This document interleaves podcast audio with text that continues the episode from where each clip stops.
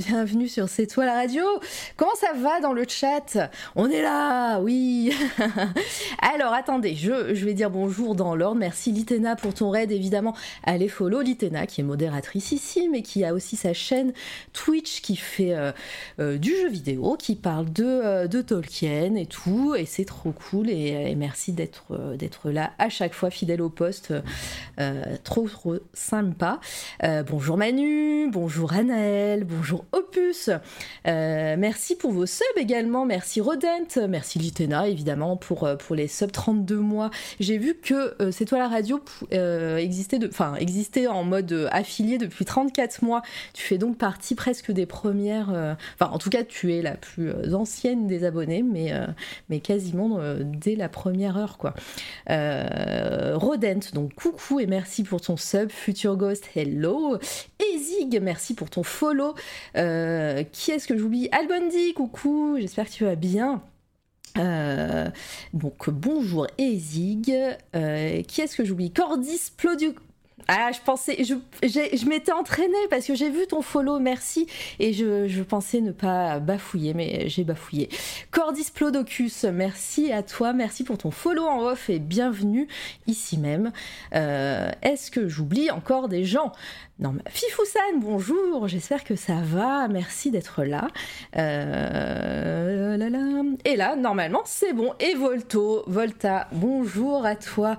Et bienvenue tout le monde. Bon, évidemment, toujours pas de petite, euh, euh, petite image entre le moment où mon invité va parler et le moment où je fais ma petite intro. Donc vous allez avoir le merci d'avoir regardé pendant un certain temps. Voilà. Bonjour tout le monde. Ici c'est C'est toi la radio. Je suis Mara, Mara Vega.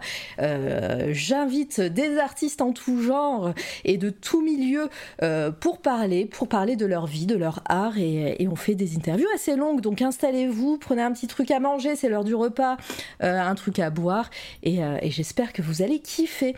Euh, cette semaine, c'est une grosse semaine puisque euh, aujourd'hui j'ai mon invité que je vais présenter dans un instant, mais également jeudi, il y a une nouvelle interview et ça sera... Hum, euh, ça sera euh, Grisart qui sera ici, qui est aussi illustrateur. Et euh, techniquement, il y a une image, mais c'est une image de fin. Oui, c'est vrai je devrais la mettre à la fin, cette image. Euh, j'ai la bouffe, on va être bien, parfait. je suis prêt, nickel. voilà, donc deux interviews cette semaine. Et les autres jours, je suis sur d'autres chaînes, puisque hier, j'étais chez Sir Mascox pour faire du JDR. vendredi, je suis chez Monsieur Alceste, également pour faire du JDR sur l'univers de Doctor Who. Et samedi, je suis chez Litena pour faire du JDR sur Donjons et Dragons. Voilà. Euh, mais je vous redirai tout ça à la fin. Euh, sans plus attendre, on va commencer. On va dire bienvenue à, l'invité. Je suis très heureuse aujourd'hui de recevoir donc euh, un illustrateur, tatoueur, musicien. Et bonjour Bart Balboa. Bah rebonjour. rebonjour. comment ça, comment ça, on a parlé avant? Comment ça, c'est la magie? Ça montre les coulisses Ça montre les coulisses Moi, j'aurais dû, j'aurais dû dire, euh, je t'ai appelé là tout de suite, on va voir s'il répond, mais euh, non, non. J'espère que tout le monde va bien dans le chat. Ouais, apparemment, il y a pas mal de gens euh, qui, qui te connaissent, qui viennent de chez toi, donc je suis très, très heureuse et honorée d'avoir tout ce beau monde. ça va être cool. Est-ce que toi, tu es prêt? Ah oui, oui, bien sûr. Moi, je suis en position du Bouddha sur mon, sur mon fauteuil, là, je suis bien. La position du Bouddha, donc ça veut dire, attends, en, tailleur ou euh, la, version allongée, euh, euh, tu sais C'est pour, donner, pour donner une idée, mais non, en vrai, non, je suis incapable de faire ça. Et merci Zeni, merci beaucoup pour ton, pour ton raid, évidemment. allez follow Zeni, hein, qui est à la tête de, du label Mixtech, Mix, Tape Records, la petite pub que vous avez eue avant. Euh, et, je vais faire le petit SO, mais est-ce que ça va passer? Non, puisqu'on en a fait un juste avant, mais ça va arriver et vous irez euh, follow euh, Zeni juste après. bienvenue toutes les personnes à qui je ne dis pas bonjour parce que je, ça va beaucoup trop vite là. Et, bienvenue tout le monde. on va bientôt commencer. avant de te présenter, bah déjà le chat, si vous avez des questions pour Bart, n'hésitez pas à les poser au cours de l'interview. Euh, mettez-les en avant avec les points de chaîne, comme ça je les verrai plus facilement. Et, et, puis, comme ça, je, pourrais, je pourrais lui dire directement. faut pas hésiter, voilà. On, on, travaille ensemble sur, sur ce point de vue-là. Et, et puis voilà, let's go. Euh, c'est parti, ça va être à toi maintenant de parler, euh, Bart. Euh, tu veux que je dise quoi? Tu veux que je dise quoi? Bah attends, je vais la dire. Donc s'il te plaît, pour les personnes qui ne te connaissent pas, les personnes dans le chat hein, et les personnes dans le futur, parce que toutes les interviews évidemment sont disponibles en replay et sur les, les, plateformes de podcast, hein, Spotify, iTunes, SoundCloud. Est-ce que tu peux te présenter un petit peu? Bah ouais, je, suis, euh, je me fais appeler Bart Balboa sur les réseaux, on va dire. Bah ouais. Euh, et euh, ça va faire, bah ça fait 10 ans maintenant que je suis tatoueur, donc c'est, il y a beaucoup de gens qui me connaissent à travers ça, notamment bah, sur Instagram, voilà. ça fait 14 ans que je joue dans un groupe qui s'appelle Birds in Row, qui est un groupe de, de punk hardcore, voilà, avec lequel j'ai la chance de pouvoir voyager un peu partout dans le monde et puis et puis en faire ma vie aussi aujourd'hui maintenant, c'est mhm. mon deuxième taf.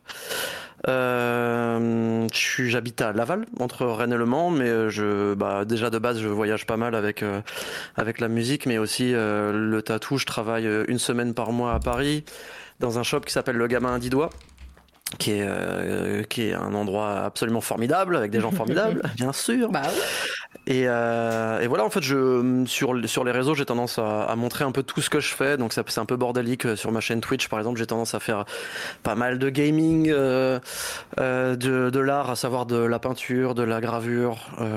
j'ai même fait un live tattoo une fois. Et puis de la musique aussi depuis assez récemment. Là, je me suis mis à, essayer de streamer un petit peu, un petit peu de la musique aussi. Voilà. Et du trombone. Oui, je fais exactement du trombone sur trombone champ. Je, suis un, un, master de trombone champ. on, va avoir le lore euh, entier. C'est ça. Merci Laure. Euh, coucou Laure. Je sais pas si j'ai raté plein de monde hein, dans le chat. Euh, Nibel peut-être, Onche. Bonjour à toi. Et, euh, et, bienvenue, merci pour ton follow aussi en off. Euh, installez-vous, désolé hein, si je vous dis pas bonjour, je ne coupe pas mon invité. Et, euh, et puis il n'y a pas d'alerte, ni de raid, ni de follow, ni de sub ici, parce que j'ai la flemme de faire un montage pour les plateformes de podcast et que ça, ça sera, ça va court-circuiter pas mal de choses. Mais en tout cas, voilà, je vous vois et ça fait extrêmement plaisir. et ben c'est parti. la question que je pose à chaque fois, euh, qui, étais-tu enfant? Est-ce que déjà tu créais? Est-ce que tu dessinais? Tu faisais de la musique? Et est-ce que euh, quand tu étais plus petit, euh, ton entourage, ta famille, tes proches avaient une accointance avec les arts déjà? Est-ce que tu as, baigné dedans ou pas du tout? Bah en fait c'est assez bizarre, j'ai découvert assez tard que par exemple mon père avait justement avait un passif euh, artistique, mais que, que je n'avais jamais vraiment vu. Enfin, comme beaucoup de gens, je pense, euh, il avait appris à jouer de la guitare, du piano, des trucs comme ça. Euh, il a peint aussi à un moment donné. Euh, peint lui, en fait, c'est euh, c'est quelqu'un qui. Enfin, mes parents viennent d'un background assez euh, assez modeste vraiment, mais il a eu la chance d'avoir euh, une partie de sa famille qui qui lui a donné accès à bah, à des musées par exemple mmh. ou à des cours de piano, à des cours des cours de peinture, des trucs comme ça, parce que c'était des personnes qui étaient un peu plus aisées que sa famille directe à lui. Et donc du coup, je me suis toujours dit que sans doute indirectement, euh, ça avait participé au fait que je m'étais euh, intéressé à l'art en fait. Parce que même si on n'allait pas tous les quatre matins dans des musées, j'ai quand même des souvenirs de d'être avec mes parents et d'aller voir, euh, je sais pas, une exposition sur Picasso mm. un jour quand on était en vacances, voilà. Enfin, c'était, il y, a des trucs qui étaient un peu omniprésents, mais qui me paraissaient tellement normaux que ça m'a pas euh, enfin, j'ai mis du temps à m'en rendre compte quand j'ai commencé à analyser un peu euh, le, background dans lequel j'ai vécu. Mais du coup, ça fait que, bah, par exemple, il y avait toujours de la musique à la maison. Genre toujours, toujours. Euh, ça écoutait quoi dans la famille Balboa? Mon père, mon père était un énorme fan de Bob Marley. Euh, mais vraiment euh, de la première heure, à savoir, euh, enfin, c'était vraiment en mode, en mode rasta blanc. aujourd'hui, aujourd'hui, c'est horrible de dire ça encore plus, je trouve. Mais non, à l'époque, c'était vraiment, il faisait partie des gens qui, qui étaient à fond dans ce style de musique-là, dans tout ce que ça représentait en fait, de, bah, de, de, révolution, etc. à la base. Et, et avec avec ma mère, ils étaient, c'était du genre à aller voir par exemple des concerts de Bob Marley au cinéma, qui étaient qui étaient retransmis en région parisienne. Euh, et être bah, les seuls blancs dans la salle parce que bah, en fait au final c'était pas forcément un truc maxi courant euh, à leur époque a priori de ce que j'ai compris. Euh, donc lui il écoutait énormément ça. Ma mère elle était vachement plus dans tout ce qui était un peu rock pop et tout donc beaucoup beaucoup U2 ou des trucs comme ça donc c'était c'était assez éclectique au final à la maison. Euh, et après, à côté de ça, moi j'ai des oncles qui étaient à fond dans, euh, dans le, le, heavy metal ou les trucs comme ça en fait. Donc euh, j'ai un oncle qui est plus que fan d'Iron Maiden. j'ai un autre oncle qui a joué dans un groupe de, de heavy quand, il était, quand il était plus jeune et tout. Donc en fait, il y a, disons que la musique était un peu omniprésente. J'avais quasiment chez tous mes oncles et tantes, il y avait des guitares ou des trucs comme ça. J'avais un oncle qui jouait énormément bah, qui était un peu, qui avait un, peu, si tu veux, ce côté un peu bohème, euh, où, euh, où en fait, quand j'allais, euh, quand j'allais chez lui, bah, il jouait tout le temps du piano, il jouait tout le temps de la guitare, il allait faire, je sais pas, des trucs d'Alain Souchon, des trucs comme ça. Mais en fait, ça, je le regardais un peu avec envie et, et ce truc de, euh, de me dire genre euh, c'est enfin c'est trop classe ce qu'il fait quoi. J'aime trop et et, et ça m'a ça m'a poussé à un moment donné à essayer de m'y mettre aussi euh, c'est-à-dire que je bah, j'ai une cicatrice liée au fait que j'ai voulu commencer à faire de la guitare parce que un jour, euh, un jour mon, mon, oncle avait posé sa guitare derrière, euh, derrière une, une, porte. Sauf que ma tante avait eu la même idée avec son fer à repasser qui venait d'être utilisé. Et du coup, euh, du coup, j'ai en, en essayant d'aller chercher la guitare, je me suis cramé la gueule avec le, le fer à repasser. et, et du coup, ça me, de temps en temps, j'y pense et je me dis, c'est fou parce que c'est un bon souvenir de euh, à quel point j'avais cette envie en fait. Limite ça m'a ça m'a mis dans des situations limite dangereuses tu sais. J'aime bien j'aime bien euh, romancer le truc quoi. Euh, ça m'a mis dans cette situation dangereuse là de, de, de, faire de la guitare comme ça quoi. Ouais je vois bien. euh, ouais. Et du coup, ça a été direct la, la musique. Euh, ça, ça, a été ça le, tes, premiers, tes premiers pas dans les arts ou, euh, ou, ou est-ce bah, que justement le dessin est, est, venu quasiment en même temps, comme tout enfant, j'ai envie de dire? Ouais, le, le, dessin, ça a été hyper tôt aussi. Je sais que ma mère, elle conserve des dessins de quand j'étais gamin parce qu'elle trouve que je dessinais trop bien déjà euh, en maternelle, tu vois, comme tous les parents. mais, euh, mais euh, bah moi, en fait, quand. En fait, j'ai toujours été très, euh, très introverti, en fait. Donc, euh, j'ai passé beaucoup de temps chez moi euh, à, à, soit à regarder euh, enfin à lire des à lire de, des mangas ou des trucs comme ça voilà à, à être un peu enfermé sur moi-même jusqu'à ce que je fasse vraiment des activités collectives comme le sport ou des trucs comme ça et en fait, j'avais une obsession pour euh, Dragon Ball Z quand j'étais gamin, comme je pense beaucoup beaucoup de gamins de ma génération. Ouais. Et euh, mais une obsession qui m'a donné envie de, de dessiner vraiment, c'est-à-dire que je passais mon temps à, dessiner des, euh, des, des, des, personnages de Dragon Ball Z, etc. Et, et à essayer à essayer de comprendre. Putain, mais comment il fait euh, Il y a, y a, trois lignes, mais en fait, on comprend que, que c'est euh, que c'est un muscle, que c'est machin, voilà. Et, et donc j'ai pas mal tryhard là-dessus, mais sans jamais vouloir prendre de cours en fait. Ouais. Genre euh, ça, en fait, j'ai toujours eu une aversion pour les cours dans tout ce qui était artistique en fait. Mm. Euh, quand, euh, bah, mais, enfin, forcément, mes parents ils se sont dit ah bah il dessine beaucoup, peut-être qu'il a envie de faire, enfin peut-être qu'il a envie de prendre des cours de dessin et, et mes parents ils ont toujours été, on n'avait pas forcément des moyens de ouf à la maison, mais par contre, ils ont toujours été là pour nous, pour nous pousser dans nos passions. Et du coup, euh, je me rappelle enfin, qu'on qu m'ait proposé potentiellement de faire des cours de dessin, des trucs comme ça, et j'étais toujours en mode, bah non, je veux pas en fait. Euh, je veux pas faire spécialité art, euh, art, plastique, par exemple, tu vois, au, au, au lycée ou quoi. Euh, j'ai pas envie de faire école d'art non plus. En fait, j'ai toujours eu cette espèce d'aversion de, j'ai peur que ça me euh, que ça me formate ou que, ou que je perde la passion parce que ça rentre dans un milieu scolaire. Et, euh, et, du coup, en fait, je faisais toujours ça en off, quoi. Et pareil, la guitare, euh, un jour, mon frère a acheté une guitare, il a, il a commencé à apprendre, et puis ça l'a saoulé, et moi, je l'ai récupéré, et par contre, ça m'a, de mes 9 ans jusqu'à maintenant, j'ai joué de la guitare, quoi. Donc ouais. euh, c'est c'est vraiment c'est des trucs qui sont un peu présentés euh, enfin qui sont présentés à moi mais qui étaient un peu des évidences si tu veux. C'est un peu, c'est toujours un peu bizarre d'expliquer comment t'en es venu à dessiner, mais je là, bah en fait c'est juste j'ai envie de dessiner donc je vais le faire. Mmh. Et, euh, et euh, ah tiens, euh, je, je, connais des gens qui font des groupes euh, dans mon, enfin dans mon entourage ou, ou qui font de la musique. Et vas-y, j'ai envie d'essayer de voir si je peux faire pareil. Et puis, puis voilà. Mais donc, voilà, et puis mm, même, enfin, ce que je voulais dire, c'est que tu vois, même dans la musique, j'ai pris, j'ai pas vraiment pris de cours. Par contre, on m'a expliqué deux trois accords et après ça, j'ai commencé tout de suite à composer en fait, même à, à 9-10 ans, à essayer de faire des petits trucs à moi plutôt que de, de faire des reprises par exemple. Ouais. Ça a toujours été ça mon truc. Et quand tu quand essayais de faire des trucs à toi, ça, ça allait plus de quel côté du style, de style musical euh, Est-ce que tu avais des, des, groupes ou, euh, ou des styles qui, euh, en tête ou, ou est-ce que tu y allais à l'instinct? Ouais, non, c'était à l'instinct parce que en fait, j'ai écouté pas mal de trucs différents dans ma vie de par euh, le fait, bah, quand t'as un grand frère, euh, forcément, il y a du mimétisme. Donc, mon frère, quand euh, il m'a fait découvrir Nirvana, j'avais 6 ans. ça a été une révélation. En fait, Nirvana, j'ai vraiment le souvenir de, c'est la première fois de ma vie où je me suis dit, j'ai envie de jouer dans un groupe mais tu sais, sans, sans, savoir ce que ça voulait dire. Mais juste, je me vois très bien faire du, euh, du air guitar avec des raquettes de tennis avec mon frère sur le lit, euh, sur, euh, sur Nevermind et tout, et, et me dire, tiens, ça doit être trop bien, ça doit être trop bien de faire ça. Bon, après, Kurt Cobain est mort, donc ça, ça, ça paraissait vachement moins bien.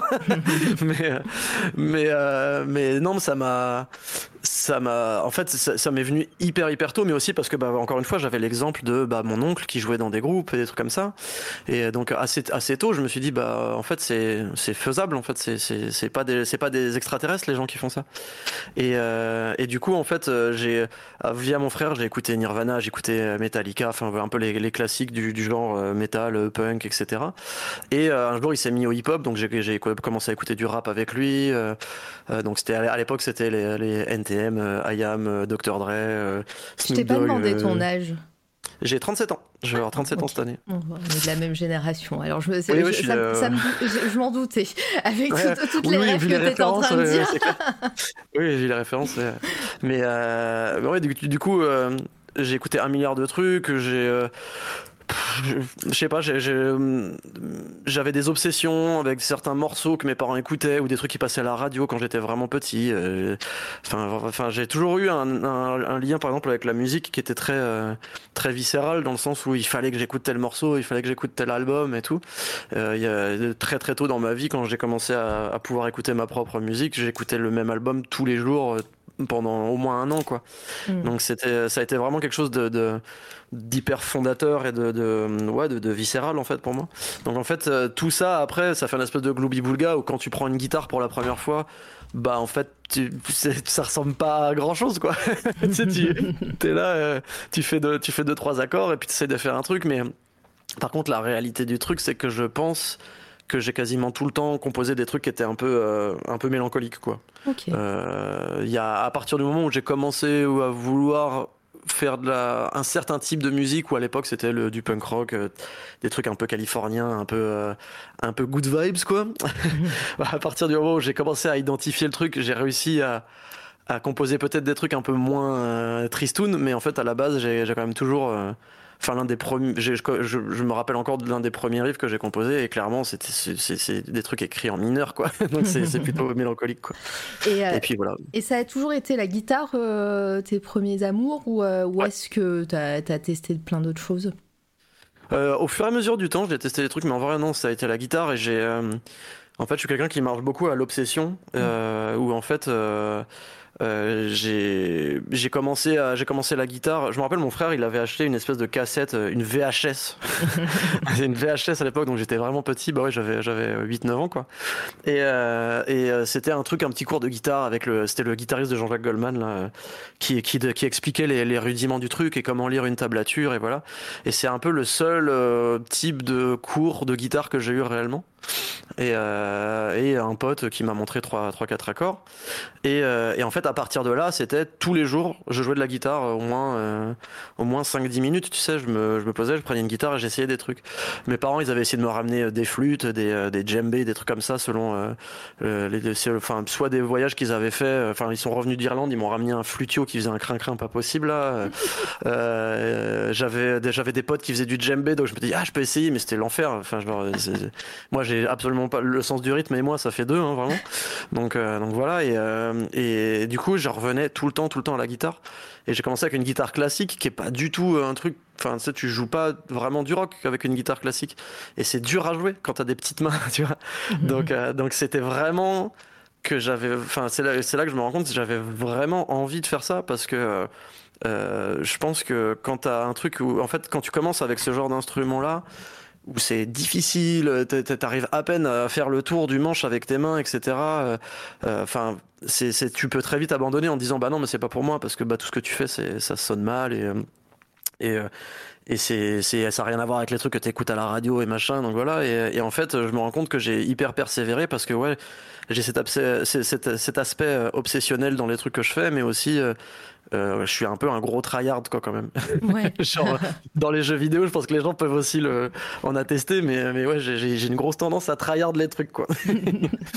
non mais c'est cool à entendre et puis au moins on, on, voit que bah, d'où tu viens et, et, et comment tu as appris, c'est-à-dire seul. Ouais. Ouais, ouais. et, et est-ce que est-ce que tu posais ta voix sur ce que tu faisais? Non, en fait, j'ai été obligé de commencer à chanter. Moi, j'étais pas. Euh, je, je, kiffais. En fait, ma mère m'a toujours dit que je chantais comme une casserole quand j'étais gamin.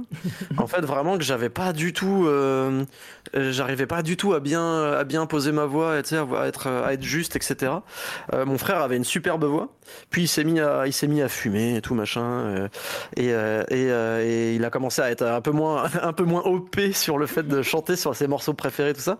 Et moi, en fait, quand j'ai créé mon, mon premier groupe avec des potes, bah en fait il fallait que quelqu'un chante et j'étais le j'ai été le seul en fait à dire bon bah je vais le faire alors puisque personne ne veut le faire. Et, euh, je l'ai vraiment pas fait en mode je veux être le frontman ou machin parce que c'est pas du tout un, rôle que je kiffe plus que ça. Mais bah, bah il fallait quelqu'un pour chanter et du coup j'ai j'ai encore une fois j'ai tryhard le truc. C'est-à-dire que je rentrais euh, du collège je, avant que mes parents arrivent je, mettais des disques à fond euh, à fond et je chantais par dessus et j'essayais de trouver la justesse. Euh, j'ai appris à crier comme ça aussi. Mes voisins ont dû me détester. Ça a dû être horrible. Mais euh, mais euh, du coup c'est pas un truc pour le coup m'a ça m'est pas venu tout seul en fait. Et pourtant aujourd'hui c'est un des trucs qui sont assez fondamentaux dans ma vie, dans mon limite même dans ma santé mentale. En fait, le fait de le fait d'expulser tant de choses à travers le chant et le, le, le, cri, tout ce qu'on veut, euh, bah en fait aujourd'hui ça me ça m'aide énormément en fait dans dans, dans, dans, dans beaucoup de choses de, de ma vie quoi. Et euh, alors qu'à la base ouais c'était pas du tout un truc qui m'a qui m'a sauté au visage tu vois. Ouais comme la guitare, quoi. Ouais, je vois, je vois bien.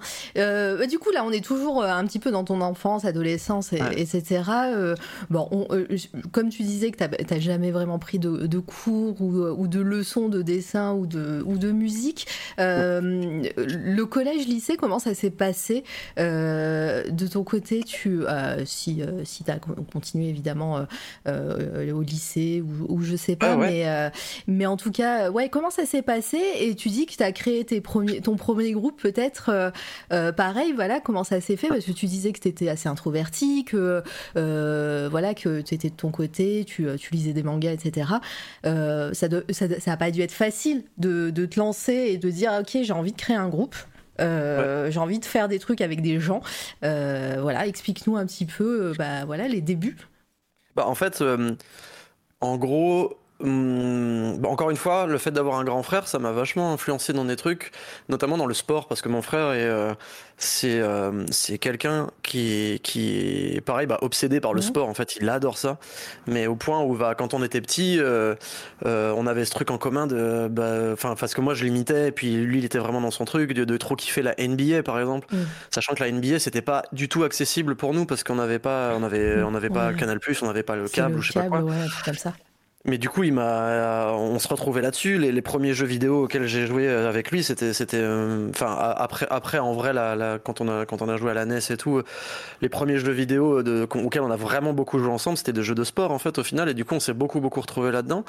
Et, euh, et il s'est trouvé que lui s'est mis à faire du handball. Et, euh, et du coup, je me suis dit, bah tiens, je vais faire pareil. et, euh, et la chance que j'ai, c'est qu'en fait, je me suis retrouvé dans un club de handball dans, dans mon petit village en fait avec des gars qui étaient dans le bah, dans la même école que moi. Donc en fait au final euh, je me sentais assez à l'aise parce que même si euh, même si à la base j'avais pas euh, je nouais pas forcément des contacts enfin moi je suis quelqu'un qui a, été, a mis les pieds une fois dans une boum et j'ai fait une crise d'angoisse quoi. Ouais. genre, genre, vraiment j'étais pas bien. Et, et c'est encore le cas hein, quand je suis en soirée je, je, je, je, me sens pas bien je suis pas du tout à ma place. Et et, et du coup enfin c'est très c'était ouais très difficile de se de, de cohabiter avec des gens. Et le sport sport m'a apporté ça en fait. Parce que je me suis retrouvé dans un environnement où j'étais avec des gens que bah, je côtoyais en fait quasiment H24 parce qu'on était, euh, on était à l'école primaire ensemble, machin, tout ça. Et donc ça m'a donné un peu des, des clés de compréhension de, de comment ça marche socialement en fait. Comment tu fais pour discuter avec les gens, comment tu fais pour, euh, pour interagir avec les gens et, fonctionner ensemble parce que bah, forcément sport d'équipe ça veut dire fonctionner ensemble quoi. Et, euh, et du coup j'ai fait énormément, énormément de sport, mais vraiment bah, encore une fois de façon obsessionnelle. Hein, j'ai, failli devenir sport-études et tout. Je voulais, je voulais devenir joueur de handball professionnel hein, quand j'étais quand j'étais gamin. Et, euh, et, en fait, il s'est trouvé que quand j'étais au collège, il y a un mec qui, est arrivé un peu, un peu tard dans l'équipe, euh, parce que j'ai eu la même équipe de mes. Euh, enfin, les mêmes gens avec qui j'ai joué de mes 6 ans à mes 18 ans quasiment. Donc, donc quand les gens arrivent, c'est vraiment les nouveaux, quoi. Et il y en a un qui est arrivé un peu, un peu plus tard que les autres. Et on s'était jamais trop, trop parler euh, musique, etc. Machin. Puis un jour, on s'est rendu compte qu'on écoutait tous les deux euh, Offspring, euh, Blink 182 ou des trucs comme ça. Et, et, et, puis, ah, mais toi aussi, tu joues de la guitare? Ah ouais, d'accord. Et, et en fait, ce pote-là, il m'a dit mais vas-y viens chez moi on va jouer ensemble et moi ça me serait jamais venu à l'idée genre en fait tu sais quand je disais que je savais pas ce que ça voulait dire d'être dans un groupe mais que c'était le genre de truc qui me bottait bien jamais j'aurais eu l'idée de proposer à quelqu'un en fait de dire genre euh, vas-y on, on, se fait un groupe ensemble euh, on va répéter machin parce que je savais pas comment ça fonctionnait vraiment quoi. Et en fait ce pote il m'a dit ouais mais en fait j'ai euh, je, je, je, suis dans une espèce de d'école alternative en fait à Laval donc la, qui était la, la, la, grosse ville à côté de, de mon village tu vois. Et et, et voilà c'est un mec il est là il, il donne des cours de guitare de batterie tout ça mais il donne aussi des cours pour les groupes et vas-y on tu, tu, tu, tu, viens chez moi, on, on, joue deux trois trucs pour se marrer, puis si, euh, si ça nous plaît, on peut, on peut essayer d'aller d'aller chez eux quoi. Et euh, du coup, je me suis retrouvé chez lui à faire de la guitare à deux et être en mode putain, mais comment font les gens pour euh, faire de, pour faire de la musique ensemble? Ça doit être trop dur et tout. Et, et lui a apporté deux autres personnes en mode euh, ouais je connais euh, tel mec du, du collège euh, qui fait de la basse et lui il connaît non qui fait de la batterie et tel mec et enfin lui il connaît tel mec qui fait de la basse quoi. Donc en fait c'est vraiment un espèce de cheminement hyper logique comme ça et on s'est retrouvé à être un groupe où je connaissais que 50% enfin enfin même pas un, tiers des gens qui étaient avec moi dans le groupe. Donc autant dire que j'étais extrêmement angoissé. Et, et on s'est retrouvé dans cette école dans cette école alternative là avec un, un, prof qui a un tatouage Jack Daniels sur l'épaule, qui se roule des qui se roule des gros bédos euh, pendant que toi tu t'essayes de faire tes trois accords et qui en fait te dit genre euh, en fait les mecs la technique on s'en bat les steaks vraiment. Euh, je m'en fous que vous connaissiez euh, votre vos vos gammes par cœur etc machin c'est pas le point. vous voulez faire du punk rock? Bon on va faire du punk rock en fait et du coup il, il nous a fait faire une petite reprise au début et après il nous a dit bah maintenant vous allez travailler vous en, en répète et dès que vous êtes prêt vous m'amenez un morceau puis on travaille le morceau ensemble, quoi. Et du coup, il s'est retrouvé à, nous voir débarquer. Euh, c'est un peu bah, comme n'importe quel gamin qui commence un groupe, tu sais pas trop quoi faire, et il prenait nos, idées et puis il les mettait dans le bon ordre en nous expliquant. Euh, tiens bah tu vois genre si tu fais ça en fait ça ressemble à une intro en fait mais là vous le mettez en plein milieu du morceau donc mets-le au début tu vas voir et il y a plein de trucs qu'on a découvert tu vois comme ça qui sont sont ouverts pour nous et euh, et il s'est créé en fait toute une sorte de de synergie entre les personnes parce que être dans un groupe c'est quand même particulier c'est euh, c'est il y a, y, a, y a forcément un truc qui se crée entre les gens. Enfin tu sais tu peux pas être dans un groupe avec quelqu'un dont tu t'en fous complètement je pense. C'est euh, ou alors tu le fais pas pour les bonnes raisons quelque part. Donc en fait on s'est retrouvé à être euh, bah à être en mode ouais vraiment hyper pote et moi j'avais j'avais pas max j'avais pas beaucoup d'amis genre au collège au lycée et tout. Mais par contre à côté de ça grâce à cette école là bah j'avais j'avais une il y avait une forme de scène en fait et, tout un groupe de de potes que je pouvais côtoyer en dehors de, de, de l'école tu vois et, euh, et grâce grâce à ce prof et ce moment et ces moments là avec toutes ces personnes ça, ça a un petit peu soigné ton allergie à avoir des cours euh, dans un art? ouais, ouais, carrément, parce que là, c'était pas. En fait, il touchait pas à l'artistique dans le sens où euh, il allait pas dire euh, oh tu vois ce riff fait un peu gnangnan tu ferais mieux de faire un truc comme ça machin là il était plus en mode genre ok c'est le genre de musique que vous voulez faire ok vous aimez bien cette suite d'accords là juste bah, par exemple s'il y a des problèmes de justesse genre enfin de d'harmonie entre la basse et la guitare par exemple bah, on va corriger ça. Mais par contre je vais surtout vous apprendre une technique de travail. Et ça c'est un truc vraiment qui est resté parce qu'encore aujourd'hui tu vois aujourd'hui la musique c'est c'est mon travail et j'utilise toujours ces techniques là qui sont euh, il y a des trucs tout bêtes hein, du style bah quelqu'un a une idée dans le groupe bah on la teste avant de dire que c'est de la merde tu vois ou des trucs comme ça et, euh, et du coup bah en fait ils nous apprenaient juste à travailler ensemble Et c'était trop, trop, trop intéressant. C'était vraiment. euh, parce qu'il n'y avait jamais aucun jugement artistique, en fait. Il n'y avait Mhm. jamais un truc du style. Euh, Oh les gars, ouais, euh, c'est ce que vous faites là, c'est un peu plan-plan, ou alors, euh, ou alors, euh, je sais pas, ou- vous voulez vous faire plus violent que ce que vous êtes. Enfin, tu sais, tu peux avoir des critiques comme ça sur Ouais, des ouais. gamins qui commencent à faire des, euh, des trucs hyper saturés et tout. Et lui, non, il était vraiment en mode. euh, bah, la preuve, là, il travaille, il travaille encore avec des groupes qui font de la pop, du rap, euh, des trucs. Enfin, il, est vraiment hyper ouvert. Lui, il apporte une, une structure en fait au truc et une, Mhm. une, une, une méthode de travail. Et euh, donc ouais, ça a été, euh, ça a pas été un cours comme si. Ouais, c'est si- pas du comme si on- solfège, ouais. euh, des trucs Ouais, euh, académiques, on va dire. En fait aussi, il y a ce truc-là, c'est que je pense qu'il y a, il y a une magie quand t'apprends tout seul. Tu vois, genre euh, quand t'as la chance de réussir à apprendre tout seul, parce qu'après il y a des gens peut-être qui, qui- qui ont plutôt besoin d'avoir des cours et ça se comprend carrément. Mais moi, je pense que j'ai toujours eu la chance du fait de être autodidacte, ça n'a jamais été un problème.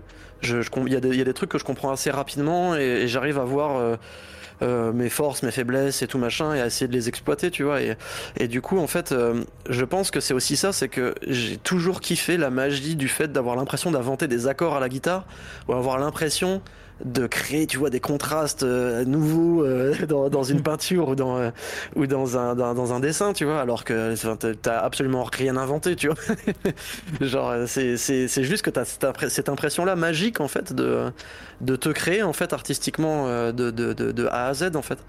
Et, et ça, c'est vrai que j'avais j'ai toujours eu peur, et c'est c'est une peur, hein, c'est pas forcément...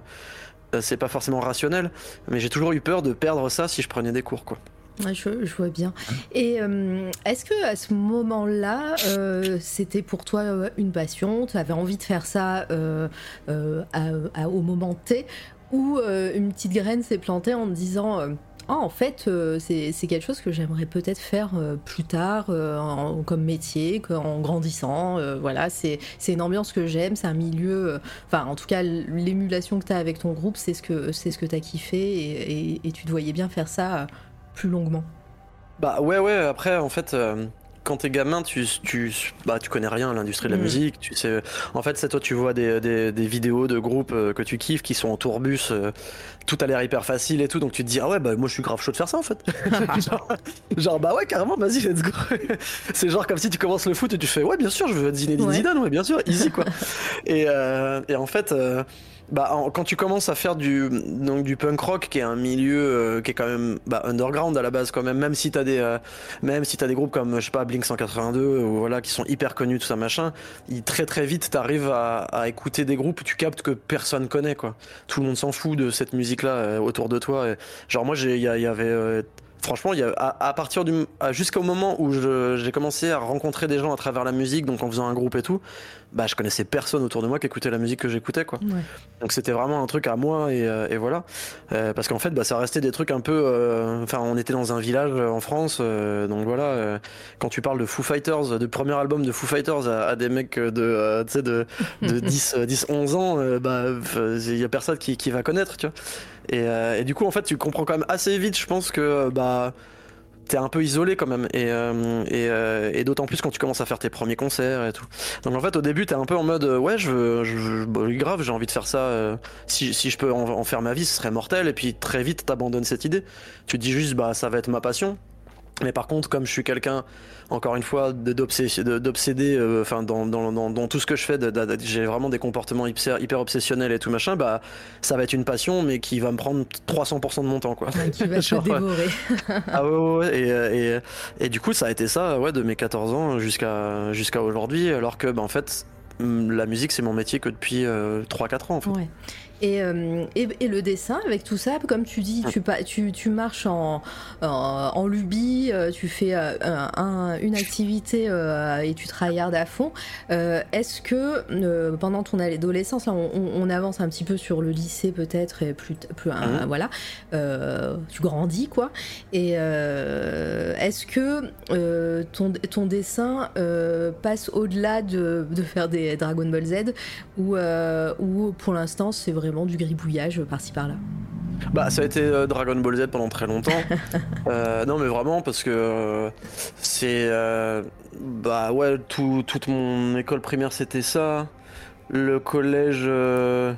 Le collège, en fait, en fait après le, dessin, à un moment donné, il y a eu, bah, quand j'ai quand j'ai découvert le, la musique, ça s'est un peu calmé. Et puis il y a eu un moment donné où il a fallu que je m'y remette, parce que aussi j'avais envie, mais parce que bah, il enfin, ça va assez de pair. En fait, le milieu de la musique, avec le, milieu de l'art, des arts graphiques, ça va grave de pair parce qu'il y a beaucoup de. Par exemple, le tatouage, moi j'y suis venu. Euh, enfin, l'idée même de me faire tatouer, ça vient du fait que j'étais dans un groupe de punk rock, que je regardais que des, des photos de mm. groupes de punk rock, ils étaient tous super tatoués et tout machin, et voilà. Et, euh, et du coup, euh, il y a forcément un moment donné où je me suis remis à, gribouiller. J'ai toujours gribouillé, enfin, comme beaucoup de gens, j'ai toujours gribouillé sur mes, cahiers, tu vois, mais c'était c'était pas des, grosses dingueries ou trucs comme ça, mais j'ai toujours kiffé dessiner des petits monstres, des, des des, petites scénettes, des trucs comme ça, mais voilà. Et euh, mais le, moment où j'ai vraiment commencé à prendre cette pratique-là un peu plus au sérieux, euh, c'est vraiment quand il a fallu faire euh, des designs de t-shirts, des, des trucs comme ça. Et c'était quand même relativement tard parce que ouais, ça devait être, je pense, c'était même après le lycée parce que j'ai commencé à faire pas mal de trucs sur Photoshop où j'utilisais euh, j'utilisais des dessins tu vois griffonnés que je scannais et après je les, je les retapais sur Photoshop ou je faisais des montages sur Photoshop machin et euh, c'est là où ma pratique du, du, dessin ou des arts euh, graphiques a vraiment pris un, un plus gros élan quoi ouais. j'ai vraiment commencé à faire beaucoup de, de flyers pour des groupes des, des designs de, de, des designs de d'albums d'EP de, de t-shirts voilà des trucs que je faisais tu vois gratuitement ou pour 100 balles tu vois voilà des quand, quand les gens avaient envie de me payer. Mais, mais, euh, mais en gros, ouais, j'ai le dessin est passé à la trappe pendant un bon moment quand même, je pense. C'est resté une espèce de petit truc que je faisais euh, en me faisant chier en cours, quoi.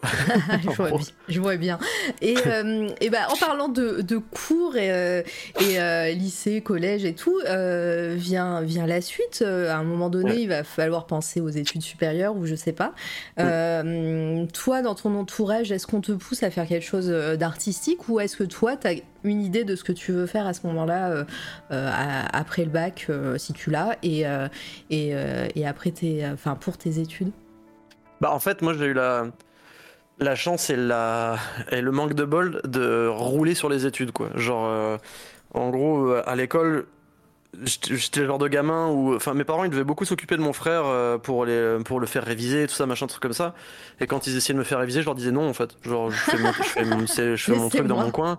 Ouais, mais c'est ça, c'est genre j'ai pas besoin, de, j'ai pas besoin de quelqu'un. Et et du coup, du coup, ça allait être en fait, ça allait être vraiment un truc où je me faisais chier en cours, quoi. Genre, euh, mm. j'ai, tu vois, genre, je, ça me paraissait à la fois hyper facile et en même temps, je travaillais tellement peu que, bah, quand même, j'étais pas le premier de la classe, tu vois. Mais euh, je, en fait, j'étais assez, euh, j'étais assez attentif pour ne pas avoir à réviser et m'en sortir avec au moins la moyenne, quoi. Ouais, je vois bien. Et, du, coup, j'étais, j'étais dans ce genre de truc là. Ce qui fait qu'en fait, quand t'arrives au moment fatidique de, c'est quoi, c'est la première ou un truc comme ça, où on commence à te dire, bah en fait tu veux faire quoi? Bac S bac L machin blabla bah en fait tous mes profs étaient en mode bah tu peux tout faire. Genre genre ouais, tu peux, tu... ouais, ouais euh, genre moi je, me rappelle que j'avais une prof de français qui était en mode bah t'écris hyper bien et tout machin. Franchement elle ça tirait trop bien. Et t'avais une prof en, en sciences euh, qui était en mode euh, putain franchement tu peux tu peux très bien faire bac S et après t'orienter vers des trucs scientifiques et tout voilà ouais, donc t'as as eu euh, un, un, moment de, peut-être de euh, mince de dilemme. Tu savais, tu savais, tu savais, t'avais, t'y arrivé, mais t'avais pas forcément une, une envie précise? Ah, pas du tout. Moi, j'avais mm. aucune idée de ce que je voulais faire. Ce que je savais, c'est que je kiffais faire du hand euh, avec mes potes et, et, faire de la musique. C'est tout. Et, et, et, voilà. Puis j'étais dans un cocon familial. Et enfin, j'ai moi, la sortie de, de, de, de, de l'enfance, c'était un truc qui m'a toujours angoissé et qui a continué à m'angoisser après, tu vois, genre après mes 18 ans et tout ça. Et, euh, et en fait, euh, et en fait, du coup, bah, quand on m'a demandé de, quand on m'a demandé de choisir, j'ai regardé, j'ai fait bah je sais pas qu'est-ce qui est bien comme bac à faire et puis euh, mes parents ils m'ont dit bah en vrai S oui c'est peut-être le truc où t'as le plus de chances d'avoir un travail derrière ou machin enfin tu sais ce genre de conneries quoi. Mhm. Et du coup j'ai fait bah vas-y je vais faire un bac S et puis et puis voilà j'ai eu mon bac et puis Euh, Qu'est-ce que tu veux faire après le bac Bah, je sais pas. Mon père, il était, il est ingénieur euh, dans l'informatique, donc du coup, j'ai eu accès au PC euh, relativement tôt, mais et je geekais, tu vois, à faire des, mes petits sites internet sur euh, Dreamweaver, euh, parce que aussi le, le père de mon guitariste euh, travaillait là-dedans et tout. Donc en fait, c'était un truc pareil. Je, je m'étais mis une lubie, tu vois, de faire des petits sites, mais que je mettais même pas sur internet. Hein, c'est genre juste, je faisais des Ouais, sites ouais. comme ça pour me marrer. et j'ai fait bon bah vas-y, apparemment c'est un métier. euh, bah vas-y, je vais faire des études là-dedans. Donc j'ai fait un- jusqu'à la licence pro en, en multimédia euh, et- et voilà. Mais en mode euh, bah en fait en vrai là je fais des études parce que notre batteur il a trois ans de moins que nous et euh, bah on attend qu'il passe son Faut bac pour pouvoir faut partir en tournée. en l'attende. fait. Bah ouais non mais c'était vraiment ça. Et, euh, et le groupe que tu avais à ce moment-là, c'est euh, c'est celui qui existe, enfin c'est Birds in Mm. Non. Row euh, ou pas du tout? Non, c'est un autre. Non, non, non, ouais, ça s'appelait Sling 69. Pire nom, sais, de, de, de jamais garder un groupe quand vous le commencez à 14 ans, ne, ne gardez jamais le, le nom de votre groupe. Mais, euh, mais c'est un groupe qui a duré 8 ans et, Bah ouais. Et qui est passé, tu vois, du groupe de, de lycée, euh, enfin collège-lycée euh, entre potes à machin, à un truc où on, on s'est retrouvé à tourner en France, euh, en, en Belgique, et en fait on a arrêté pile au moment où on devait faire notre première tournée européenne. Ok. Donc, donc ça a été relativement loin et ça a énormément évolué parce qu'au tout début de notre groupe, on était fan de Sum 41, euh, Blink 182, donc forcément on faisait du pop punk euh, californien et à la fin en fait on avait vachement plus des vibes hardcore, euh, des trucs vénères qui se voulaient, qui se voulaient un petit peu plus conscients, tu vois, euh, Mm. euh, politiquement ou, ou sociologiquement, tu vois, des trucs comme ça. Donc euh, ou socialement, je veux dire. Et, euh, et du coup, euh, du coup, bah, ça a été, euh, ça a été un peu un déchirement et en même temps, on a commencé Birds in Row la semaine après la fin de, de Sling, en fait. D'accord. Et bah, je, je reviens juste en arrière sur, euh, sur ce petit groupe-là.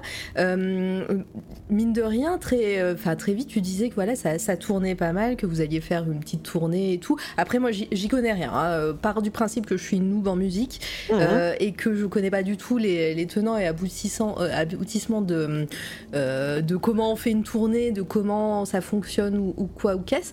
Mais en tant que jeune ado et jeune adulte, comment, comment ça se passe de faire voilà, un groupe qui, qui tourne, d'aller à droite et à gauche? Euh, Est-ce que bah, direct, euh, t'as senti qu'il y avait... euh, peut-être dans, dans l'industrie ou dans, dans le milieu de, de la musique, euh, des choses que, qui ne t'allaient pas ou au contraire, t'as été agréablement surpris sur des, sur des points? Bah, en fait, euh, si tu veux, au tout début, nous, on avait notre seul repère, c'était la, la petite scène lavalloise dont je parlais, Ouais. tu vois, autour de, autour de notre, de cette espèce d'école, d'école du rock, tu vois. Donc en fait. Euh, bah nous c'était euh, on jouait en Mayenne et puis on faisait la fête de la musique à Laval un peu quoi. Et, euh, et à un moment donné on a commencé à rencontrer euh, bon, en fait il y avait un groupe de métal à Laval qui s'appelait Homestel à l'époque qu'on commençait à jouer à Rennes euh, ils faisaient de- des concerts un peu plus loin tu vois genre et on était en mode putain stylé et tout. Puis ils faisaient, ils, ils faisaient venir jouer des groupes. Genre ils ont fait venir jouer Gojira à, à- à Laval euh, à, à l'époque où le batteur avait encore 19 ans dans Gojira tu vois. Donc, euh, Ouais. donc vraiment euh, il y, y a longtemps. Mais c'était déjà bien connu et du coup on, ça, déjà ça nous donnait une forme de- d'exemple tu vois. Puis après on a commencé à rencontrer d'autres groupes qui eux carrément euh, bah, ils tournaient partout en France il y en avait puis il y en avait d'autres qui carrément ils tournaient en Europe tu sais ils allaient ils allaient même genre dans les Balkans et tout et t'es là mais c'est ouf et en fait, d'exemple en exemple comme ça, on a appris en fait, en posant des questions, en, demandant des, con- des contacts et tout.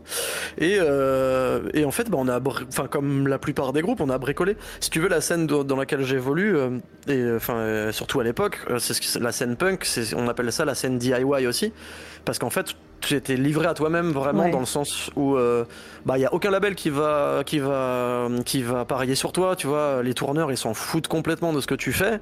Donc en fait, euh, bah, t'es livré à toi-même et à euh, l'énorme solidarité du milieu, si tu veux. Ouais. Donc en fait, euh, moi j'ai tendance à dire ça aux gens pour expliquer le truc. Faut imaginer que la première fois qu'avec Birds in Row on a tourné en Europe, on envoyait des messages à des gens qu'on ne connaissait pas en Pologne qui nous disaient bah bien sûr je vous fais jouer dans notre squat euh, le squat habituel et tout et vous venez dormir à la maison et je vous nourris. Et ça c'est un truc quand même pas banal quoi. Genre si tu si tu si t'envoies un message à quelqu'un de random sur internet en mode est-ce que je peux venir pioncer chez toi tu me files à bouffer et machin? Bah tu vas te faire envoyer chier c'est normal. Et, euh, et là en fait nous on a cette scène là qui est, qui est hyper basée sur la solidarité euh, Mhm. parce que tout le monde sait que bah en fait on a tout le monde cherche un, un, espèce de refuge dans ce genre de, de, musique et dans ce genre de milieu. Et du coup, on est, les gens sont là pour le provide à tout le monde, quoi. Donc, euh, donc en fait, très rapidement, on s'est rendu compte que, au final, ce serait peut-être plus facile que ce qu'on pensait de tourner et, euh, et de, de booker des tournées et tout. Et après, bah, en fait, au fur et à mesure, tu t'apprends, en fait. T'apprends, bah, euh, enfin, tu vois, c'est moi qui faisais un peu tout le management, euh, tourner, tout ça aussi de, du, du, groupe. Et du coup, t'apprends, bah, ouais, faire 10 heures dans la même journée, par exemple, c'est pas une bonne idée, 10 heures de route, tu vois. genre, du coup, euh, du coup, bah, la prochaine fois, tu fais pas ça. Tu pareil, genre, ouais, voilà, des, des, trucs comme ça. Et, et, et, de fil en aiguille, on a commencé à booker des tournées DIY jusqu'aux États-Unis, tu vois. Et, et, et, en fait, tu te rends compte que ça marche très bien comme ça, en fait. Et que euh, cette scène-là, c'est le, pour moi, ça a toujours été le meilleur exemple pour expliquer aux gens que, bah, s'il y a des trucs que vous voulez faire dans la vie et que vous avez l'opportunité d'essayer, bah faites-le en fait. Mm. Genre euh, parce que euh, ça ne ça requiert pas des talents non plus euh, incroyables. C'est juste bah beaucoup de on a l'impression que c'est une montagne, mais, mais en fait tu peux très bien faire les choses quoi. Ouais, il faut beaucoup de temps peut-être. Ah bah par contre ouais c'est un investissement, mais ça mm. c'est comme tout. Tu ouais. c'est quand bah, quand sur mon chat il y a des gens qui me disent putain j'aimerais bien savoir dessiner et tout machin, mais mais genre j'ai pas j'ai 30 ans c'est trop tard et tout machin. J'explique toujours aux gens que bah, en fait tout le monde peut apprendre à dessiner. Euh, enfin, euh, ça requiert pas un, un, c'est pas inné, tu vois, ce genre de truc là. Il euh, y a bien sûr, comme je disais, il y a des gens qui, qui, comprennent plus vite certains certains trucs, certains mécanismes, machin, blabla. Mais euh, mais à force de travail, tu peux arriver à, à quelque chose de clairement satisfaisant. Mais le problème, c'est ça, c'est qu'il faut avoir le temps et surtout faut avoir les bonnes raisons parce que bah moi j'ai appris à dessiner parce que enfin j'ai vraiment commencé à beaucoup dessiner quand j'ai fait mon apprentissage de tatouage et euh, parce que bah, c'était c'était mon métier en devenir en fait et que du coup bah mmh. tous les jours j'avais que ça à faire enfin j'avais tu vois je, je, travaillais dans le dans le shop à faire euh, à faire des, euh, des, des, des, différentes tâches etc mais n'empêche que euh, bah jusqu'à 4 heures du mat j'étais à dessiner des, des tatous quoi ouais. et, euh, et du coup c'est bah je suis passé de quelqu'un qui faisait des flyers éclatés à, euh, à quelqu'un qui est capable de faire un dessin qui va rester sur la peau des gens euh, à vie quoi. bon, on va on va y venir de toute façon. Ouais, c'est sûrement euh, de toute façon tu, tu diras si c'est en parallèle de ce que tu fais de la musique et tout. Mmh. Bah, toi, t'arrives, tu fais, t'es en train de faire tes études, t'as la musique, euh, alors le dessin, je sais pas encore vraiment si quand tu quand tu t'y mets à fond, mais euh, mais ouais, le, j'imagine que, que ça a dû te prendre pas mal de temps et d'investissement comme tu dis, mais en même temps, tu, tu nous as bien expliqué que que ça tryhardait à fond. Ouais. Euh, le, le, groupe, tu disais qu'il fallait attendre le, le petit dernier qui, fa, qui passe son bac, et, euh, et comment comment a été la suite? Quel a été le le, le fait de, bah, voilà, de, la passation euh, euh, bah, de, flambeau avec, euh, avec le groupe dans lequel tu es maintenant. Bah en fait si tu veux la fin de, mon premier groupe donc Sling là on était à un niveau où on était sur le label le label punk rock français tu vois qui qui, qui nous aidait à sortir notre enfin qui a aidé à sortir notre dernier disque. On rentrait dans un dans un cadre où vraiment tu sais, il y, y, a ce truc où en fait, toi, t'es es passionné par la musique, tu vas voir des concerts et tu dis putain, ils ont l'air trop cool les mecs sur scène là, ou les, ou les, les meufs sur scène et tout, et, euh, et j'aimerais trop en fait. Euh, faire partie de leur monde de la même façon que, que ces gens-là font partie du mien, tu vois. Et, euh, et, en fait, là, on est arrivé à ce moment-là où en fait les, les groupes dont on était hyper fan, qui étaient accessibles en soi, tu vois, genre des groupes français et tout, ouais. bah c'est devenait nos potes en fait, et, euh, et, et que c'était des gens qu'on croisait régulièrement euh, avec qui on faisait des dates, euh, voir des tournées des fois et machin. Donc en fait, c'était, euh, on était à ce niveau-là de de tain ça ça marche bien en fait pour nous dans le sens euh, dans le sens où on, on, on, prend énormément de plaisir à faire ça et on a une forme de reconnaissance aussi on est on est à, à des années lumière de d'en faire un travail tu vois et ça et pour le coup euh, après même ça a été carrément euh, on a refusé que ce soit notre but tu vois mmh. mais mais par contre c'était vraiment ce truc de putain on a la chance d'avoir de la reconnaissance dans ce qu'on fait avec en gardant en tête toujours qu'on est un groupe qui vient de Laval, tu vois, où on n'a pas, euh, on n'a pas un soutien euh, tu vois, genre les grandes villes, tu peux avoir une scène qui soutient un peu les artistes, etc. Nous, à Laval, on avait, euh, on avait nos potes, mais c'était pas eux qui allaient nous porter en, en soi. de rien, quoi. alors peut-être que je, je, je, vais en avant sur, euh, sur euh, oh. la vie de ton groupe et tout. Moi, quand j'ai fait un peu mes recherches bah, sur, sur ton groupe, et, etc., oh. je, on tombe. Enfin, j'ai l'impression que la ville de Laval est quand même un peu fière de vous. Hein. Euh, on, voit, on, on, voit pas mal, on voit pas mal d'articles de presse et tout qui parlent de vous et qui disent bien des petits jeunes qui viennent de Laval euh, ouais, mais ça, c'est très récent, ça. Ouais. ah, ouais, ouais. En fait, tu sais, c'est comme. Euh, la, la France c'est euh, pas tant intéressé à ce qu'on faisait jusqu'à ce qu'on signe sur l'un des plus gros labels américains de- du style de musique dans lequel on, on est quoi. Ouais. Et, euh, et en fait, c'est, mais c'est, normal aussi parce qu'on Oui. évolue dans un style de musique qui est pas du tout populaire en France. Euh, avec Birds in Rose, ce qu'on fait, euh, le, le, le hardcore, le screamo, enfin, sais, c'est des trucs, c'est très niche, quoi. Oui. Et c'est des niches qui sont populaires en Allemagne, par exemple, euh, aux États-Unis, enfin, populaires avec des gros guillemets quand même. hein. C'est, c'est, voilà, mais, mais en France, jusqu'à récemment, il y a fait, c'était pas du tout porteur, si je, si j'ose utiliser ce, ce mot-là, tu vois. Et du coup, nous, bah, depuis le début de, de notre groupe, en gros, bah, pour réexpliquer un peu, on a, on a arrêté euh, Sling au moment où, euh, où on, on était vraiment en mode vas-y, on va, on va pas faire notre première tournée européenne. Et à ce moment-là, boum, notre guitariste nous dit euh, bah en fait, non, moi je vais arrêter puis je vais travailler parce que je me sens pas de vivre ce genre de vie là, quoi. Euh, et moi, je me voyais pas faire. Ça, c'était le, le dernier membre d'origine. C'était Mhm. avec lui que j'avais créé ce groupe-là, donc je me suis dit bah non, je vais faire autre chose. Et euh, une semaine après, on crée Birds in Row avec euh, le batteur et, et un autre pote, et euh, avec dans l'optique de tourner 300 jours par an, quoi. Genre vraiment Ah ouais. partir. euh, bah, j'ai- on n'a jamais vraiment fait 300 dates par an, mais si tu veux, c'était vraiment cette idée de on va partir et, et, Et on va, plus. on va avoir des escars au cul tellement on va passer du temps dans un camion. Tu sais, c'était vraiment cette idée-là. Et du coup, euh, du coup, en fait, on arrive dans un milieu qu'on connaît euh, quand même relativement déjà bien, euh, avec en plus de ça l'expérience d'avoir déjà booké une tournée européenne mais qui s'est pas faite. Mhm. Euh, et, euh, et on est euh, on est à bloc, tu vois. re- Recommencer un projet, c'est toujours hyper excitant et tout. Donc vas-y, on, lance les, les chevaux et tout. Et, et on commence, on fait une tournée française, puis une première tournée européenne où tout se passe hyper mal. C'est vrai, bah, on, on- on pète le camion au bout de la troisième date, en plein milieu de la neige, en, en Allemagne de l'Est, et avec, tu sais, ce truc de, de, de, de, bah en fait, on reste des gamins dans notre tête et Ouais. on ne sait pas ce qu'il faut faire quand tu tombes en panne. et du coup, tu sais, ça ce truc-là de, de bah merde, qu'est-ce qu'on fait? On a appelé les flics, ils se sont foutus de notre gueule. J'ai Enfin, cru que t'allais dire on a appelé nos euh, parents. ah non non.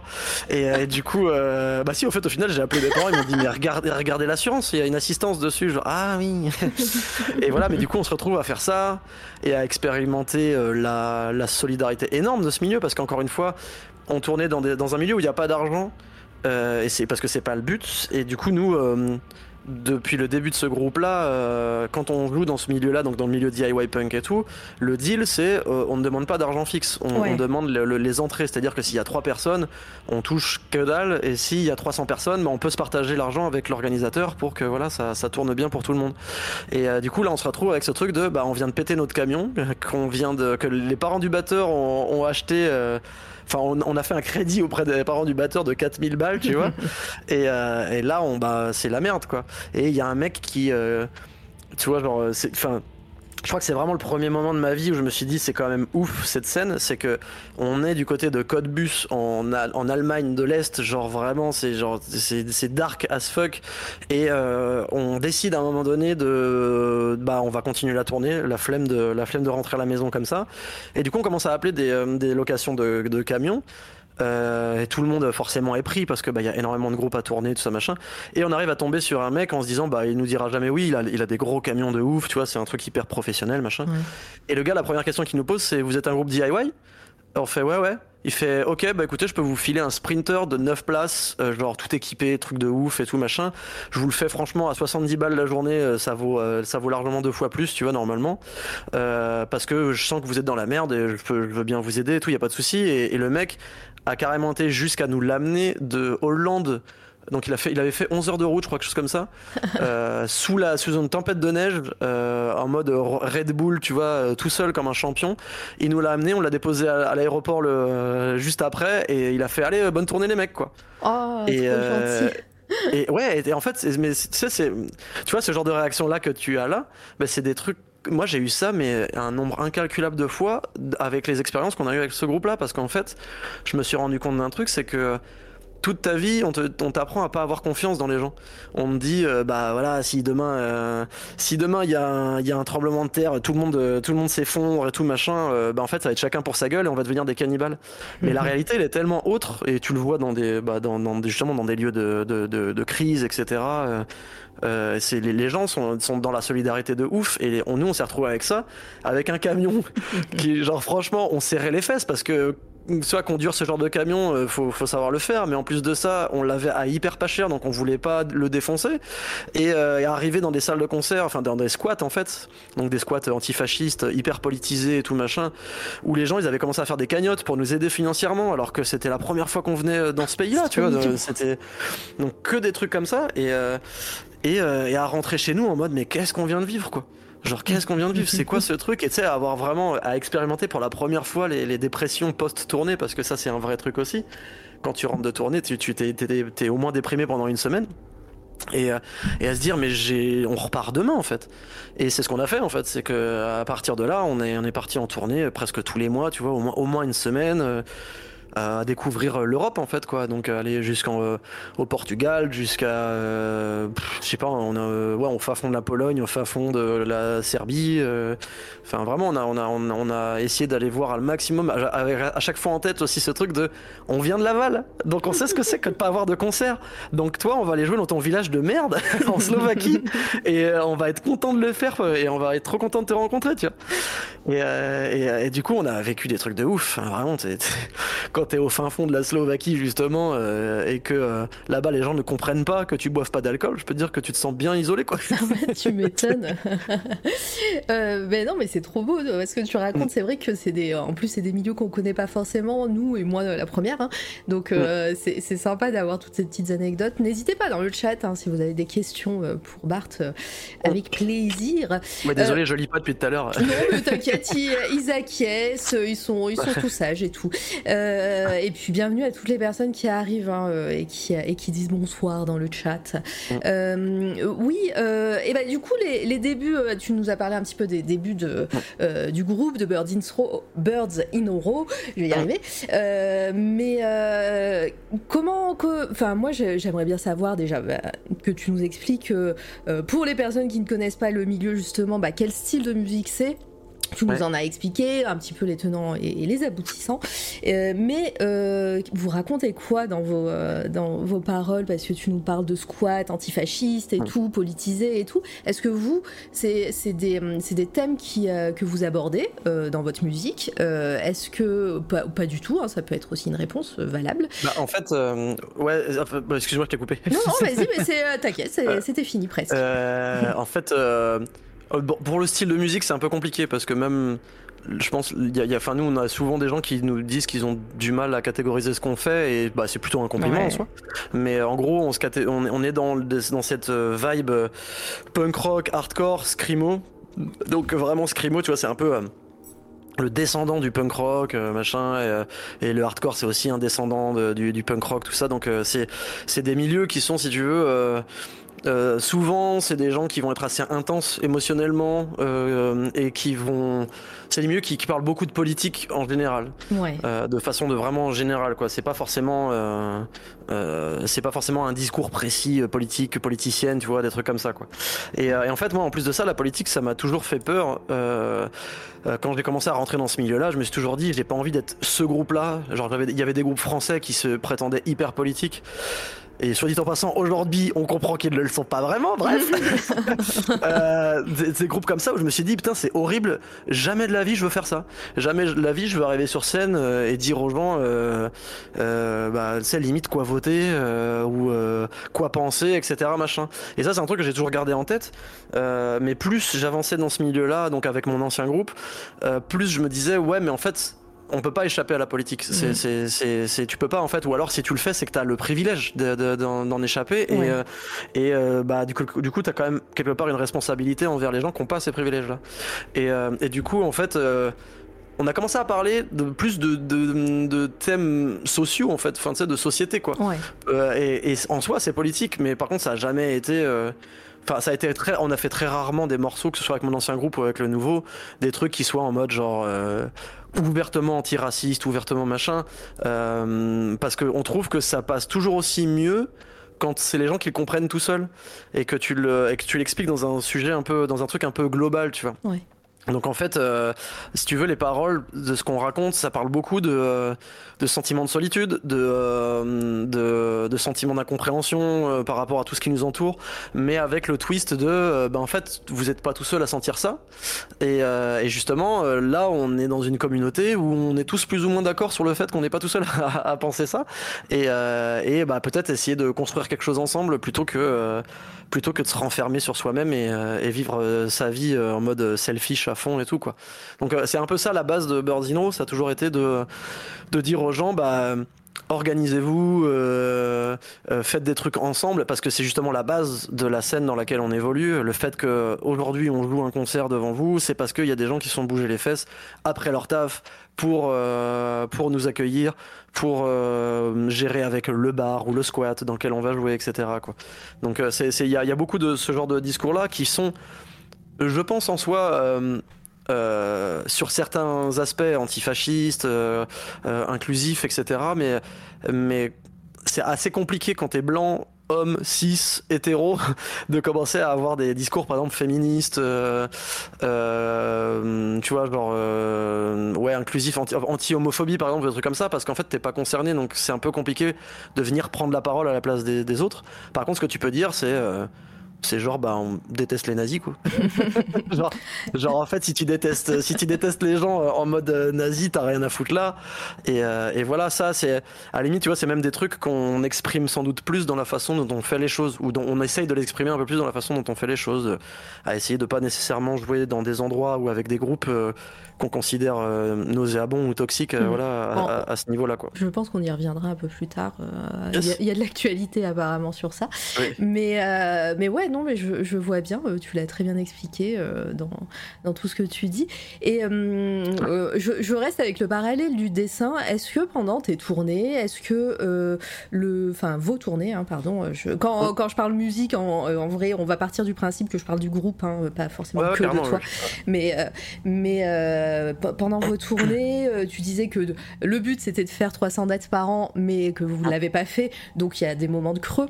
Est-ce que ça- à, ce moment-là, tu commences ou tu, as, tu continues de, de dessiner? Est-ce que dans ta tête, il y a, vu que tu vois plein de gens tatoués, ou peut-être que toi tu es tatoué à ce moment-là dé- déjà, euh, tu, tu commences à, à découvrir le milieu du tatouage et à t'en intéresser? Bah en fait ouais si tu veux mon rapport au tatouage venant d'une ville comme Laval euh, il a toujours été un peu euh, mais quoi parce qu'en fait Mm. moi je voyais plein de gens avec des tatous sur les sur des posters de groupes que j'avais dans ma chambre enfin tu sais faut imaginer ma chambre il y avait il y avait pas un espace de mur où tu voyais la tapisserie c'était que des posters de groupes partout de, de concerts ou de de, de photos promo etc euh, et, euh, et du coup il y avait tous ces gens avec plein de tatouages et tout machin que je trouvais trop stylé euh, mais le seul tatoueur qu'il y avait à Laval, bah, il faisait des trucs éclatés, quoi. Et il était vraiment pas bon, quoi. Et du coup, je, je me rappelle, j'avais un pote, un gros punks, qui arrive, il avait une tête d'Indien sur l'épaule. J'étais en mode, mais c'est éclaté, frère, genre vraiment, c'est trop. Et du coup, je suis là en mode, au secours, c'est ça le tatouage, en fait. Putain, merde, en fait, faut aller aux États-Unis pour avoir des bons tatous, c'est quoi le délire Et en fait, un jour, il y a euh, bah, le guitariste de mon premier groupe qui fait, euh, putain, ouais, euh, je me suis fait tatouer, machin, par une meuf qui vient d'ouvrir son, son shop, elle est trop cool. et il me l'a, il me dit, mais vas-y, sur ma, pro- je me suis booké un autre tatouage, vas-y, t'as qu'à venir si tu veux voir ce que ça fait et tout machin. Et je commence à venir dans cette boutique-là qui s'appelle Lollipop Tattoo, qui comme qui venait d'ouvrir, donc euh, ouais, ça avait genre un, un an à tout péter, je pense. Et, euh, et qui est hyper accueillante, tu vois, genre c'est des personnes bah, qui sont à peine plus vieilles que nous en fait, euh, donc on est de la même génération, tu vois, et, euh, en mode, euh, elle me laisse voir un peu comment quand, quand mon pote se fait tatouer, tu je peux regarder un peu comment ça se passe et tout, et, et, et là il y a tout un truc qui s'ouvre à moi parce que c'est déjà un, c'est une meuf qui tatoue dans un Ouais. milieu qui est quand même exclusivement d'hommes à l'époque. Genre vraiment, hein, il y, a, hum, il y a encore, bah, euh, là ça va faire 20 ans qu'elle tatoue Aline, donc euh, faut imaginer, il y a 20 ans, la place des meufs dans le milieu du tatouage, c'était extrêmement compliqué.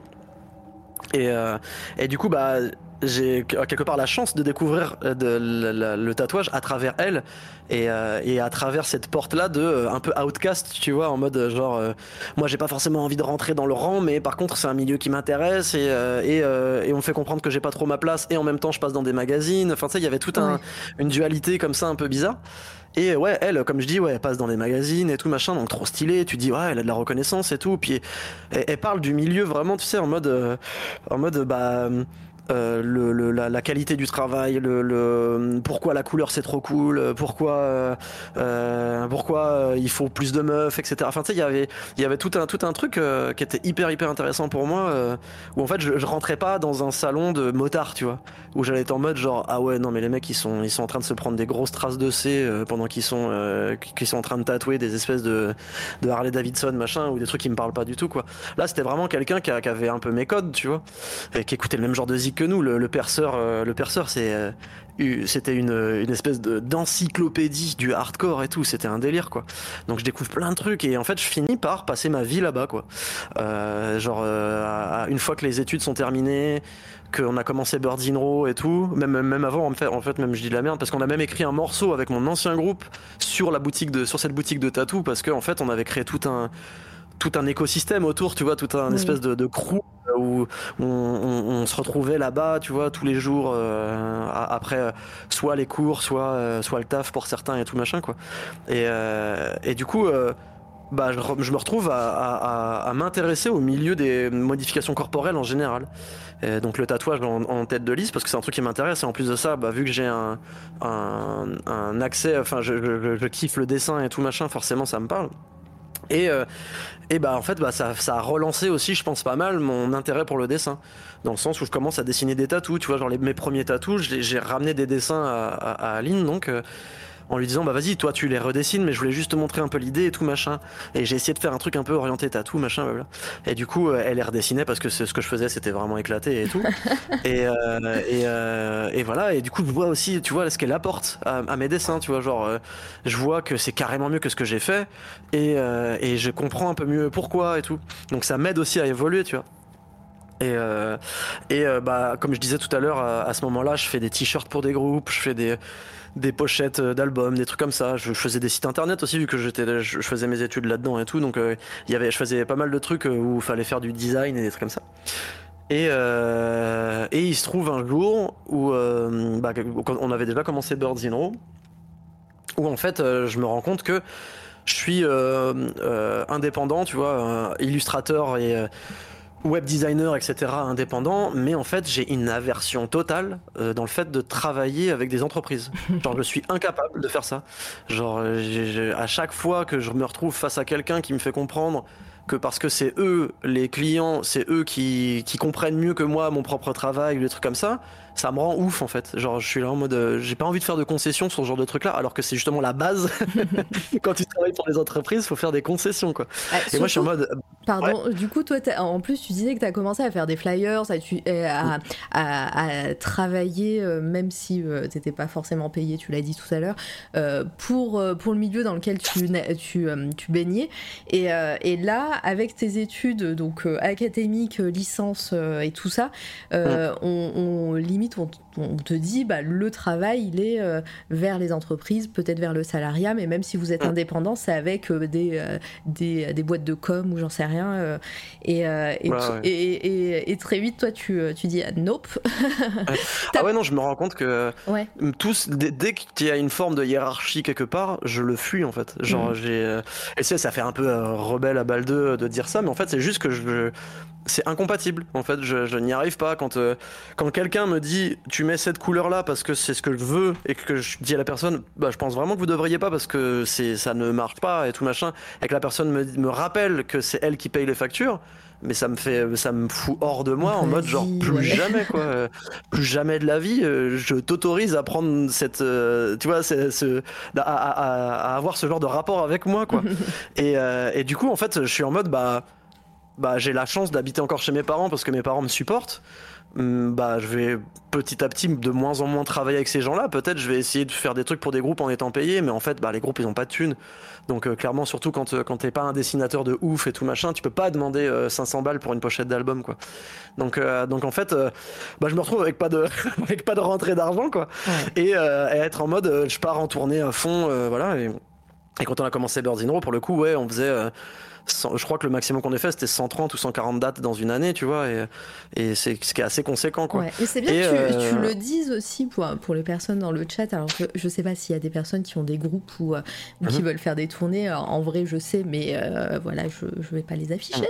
Mais, mais, mais du coup, tu es en train de dire que même si tu tournes, même si vous faites plein de dates, etc., euh, ça paye pas forcément et c'est pas ça qui, euh, qui, te, qui, qui fait rentrer l'argent, comme tu dis. Ah non, non, toi au début, tu, c'est full déficitaire. Ouais.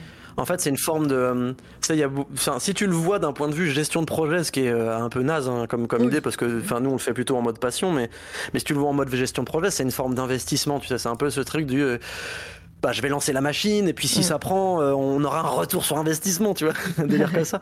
Euh, nous, au début, euh, quand on a commencé à tourner, on était déficitaire. Il y a eu des tournées où il fallait qu'on vole notre bouffe parce qu'on n'avait pas l'argent de, de, de, se payer des trucs et tout. Genre quand on était en tournée aux États-Unis, des fois, c'était, enfin, c'était en mode, bah, on va clairement, on va pas voler dans des dans des petites échoppes bio, machin, blabla. Mais par contre, pas beaucoup de regrets d'aller dans une dans une station service et de carotte tout ce qu'on peut carotte parce qu'en fait on n'a pas trop le choix.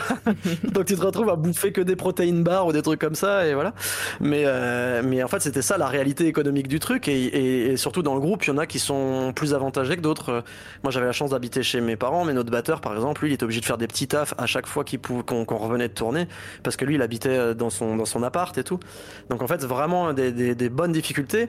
Après la chance qu'on a eue, c'est qu'on est, on, est rentré dans nos frais assez rapidement, en vrai, après euh, peut-être 2-3 ans, je pense, euh, avec Birdinro, où en fait, euh, on ne payait pas encore notre bouffe avec le groupe, mais par contre, bah, on perdait pas d'argent. C'est-à-dire qu'on rentrait de tournée, on se disait pas, bon putain, les mecs, faut mettre 100 balles de notre poche ou 200 balles ou je sais pas combien et machin, et ça fait chier, voilà.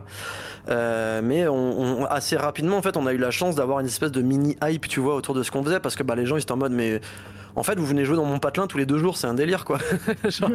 genre, du coup, trop cool, on va vous soutenir, quoi. Et, euh, et, et, puis, bah, je pense, enfin, musicalement, les, gens kiffaient bien et que c'était un. On a eu la chance d'être au bon moment, au, bon endroit, tu vois. Et donc, du coup, on arrive à, être. Euh, à être pas rentable mais tu sais à rentrer dans nos frais quoi euh, et, et, donc là à partir de là déjà tu étais un peu plus confort t'as un peu moins de poser de questions jusqu'au moment où bah carrément tu peux te permettre de payer la bouffe en tournée avec le groupe voilà et qui sont des conditions, euh, franchement, pour un groupe DIY, c'est mortel de pouvoir faire ça, quoi. Donc, euh, donc ouais, non, clairement, si vous commencez un groupe, euh, attendez-vous à perdre de l'argent au début, c'est vraiment c'est la base quoi. C'est quand tu fais du foot, tu te payes ta licence. bah quand tu fais de la musique, tu tu payes les tournées quoi. c'est un peu ça. Il y a Future Ghost qui te demande ton véganisme est arrivé quand dans ta timeline? euh, dans ma timeline, c'est en fait, euh, en gros, bah, quand je suis arrivé chez, euh, quand j'ai découvert Lollipop Tattoo, donc en fait, quand on a monté un peu ce crew autour de, autour de, ce shop de tatou là, le, le perceur était, comme je disais, il avait une très grosse culture dans, tout ce qui était hardcore, etc. Et il, bah, avait il a, je sais pas, il avait pas 10 ans de plus que nous, mais il était, il était quand même un, peu plus âgé.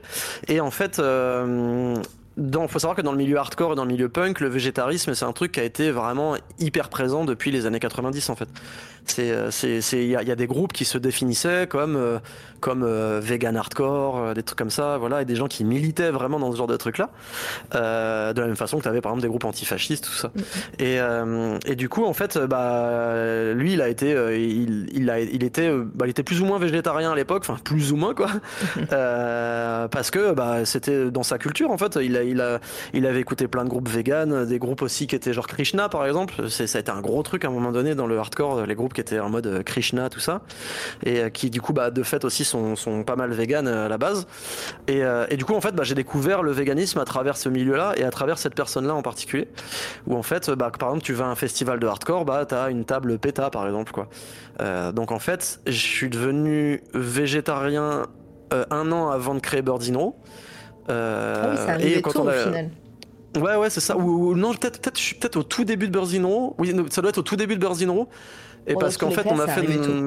Ouais, voilà. euh, bah, ça fait, oui, parce que ça fait. Euh, je suis végé. J'ai été végétarien en 2009, c'est ça. Mm, mm. Et du coup, en fait, l'erreur que j'ai faite, c'est de me dire bah, on va partir en tournée là. Je vais essayer d'être vegan sur toute ma tournée parce qu'en en, gros, enfin, quand tu deviens végétarien, normalement, si tu l'es pour des raisons éthiques envers, envers la, enfin, les animaux, tu vois, alors si c'est, si, si, si, ton truc, c'est que tu peux pas supporter la, la violence faite aux animaux, tout ça, bah en fait, tu, c'est assez logique que tu tournes vers le véganisme parce que le, le végétarisme, ça a le cul entre deux chaises et, et tu peux pas vraiment te sentir vraiment bien dans tes, dans tes idées si tu restes que végétarien, quoi. Euh, enfin, en tout cas, pour moi, c'est comme ça que je l'ai ressenti. Et du coup, euh, je me suis dit, bah, je vais essayer d'être vegan pendant toute une tournée. Et si j'y arrive, bah, je serai vegan toute ma vie, quoi. Ouais. Et, euh, et, le problème, c'est que c'est hyper facile d'être vegan ailleurs qu'en France. du coup, surtout à cette époque-là. Enfin, Là, euh, là je sais pas euh, depuis combien de temps vraiment c'est dans le vocabulaire euh, commun de parler véganisme et tout. Déjà, c'est difficile maintenant en 2023 de trouver des choses véganes, ne serait-ce que dans les restos, même si, si t'es pas dans une grande ville, hein, j'entends. Mais, mais à l'époque, donc 15 ans en arrière, j'en sais rien, ça devait être encore plus difficile en France. Ah bah oui, oui non, c'était... En fait, déjà, trouver du tofu, c'était une victoire. Mmh. à l'époque, à Paris, t'avais... T'avais genre deux restaurants qui faisaient des trucs végé vegan. Il euh, y en avait un, c'était un peu euh, un peu restaurant fusion machin qui était un peu cher, et l'autre c'était un, restaurant népalais, tu vois, un truc comme ça quoi. Euh, donc avait la culture du végétarisme de base quoi. Et mais ouais non, hyper hyper hyper complexe, mais par contre bah tu sais quand c'est il y a, y, a, y a, des déclics dans la vie mm. qui sont que enfin moi j'ai toujours et j'ai toujours adoré les animaux. Mais genre vraiment, tu sais, quand j'étais gamin, j'étais abonné à des magazines euh, sur les animaux, des trucs comme ça. Alors après, tu peux te dire t'es gamin machin, mais en fait, c'était un truc vraiment, euh, tu sais, ça me passionnait de me dire putain, il y a, tu sais, il y a une forme d'âme dans, dans ces êtres-là, alors qu'on les traite comme des objets quelque part. C'est assez bizarre. Je comprends pas en fait. Est-ce que c'est des objets? Est-ce que c'est des, euh, des, des, personnes? Est-ce que c'est des, enfin, tu sais, j'avais du mal à définir le truc. Et puis quand avec mes mm. parents, on a, on a déménagé parce que j'ai grandi dans des HLM. Euh, quand on a déménagé, qu'on a, on a vécu dans un pavillon, bah, très vite, on a, avec mon frère, on était en mode, bah, on aimerait bien avoir un chien, en fait. Genre, on, voulait déjà avoir un chien quand on était dans un appartement, mais on comprenait que c'est mon père qui était pas très, euh, euh, pas très verbal sur tous ces sujets-là. Euh, euh, clairement, m'a balancé deux trois scuds qui m'ont fait comprendre que on traitait pas mal les animaux et donc avoir un animal en, appartement pour lui, c'était pas normal et que du coup, on en aurait un le jour on aurait du terrain ou quelque chose, voilà.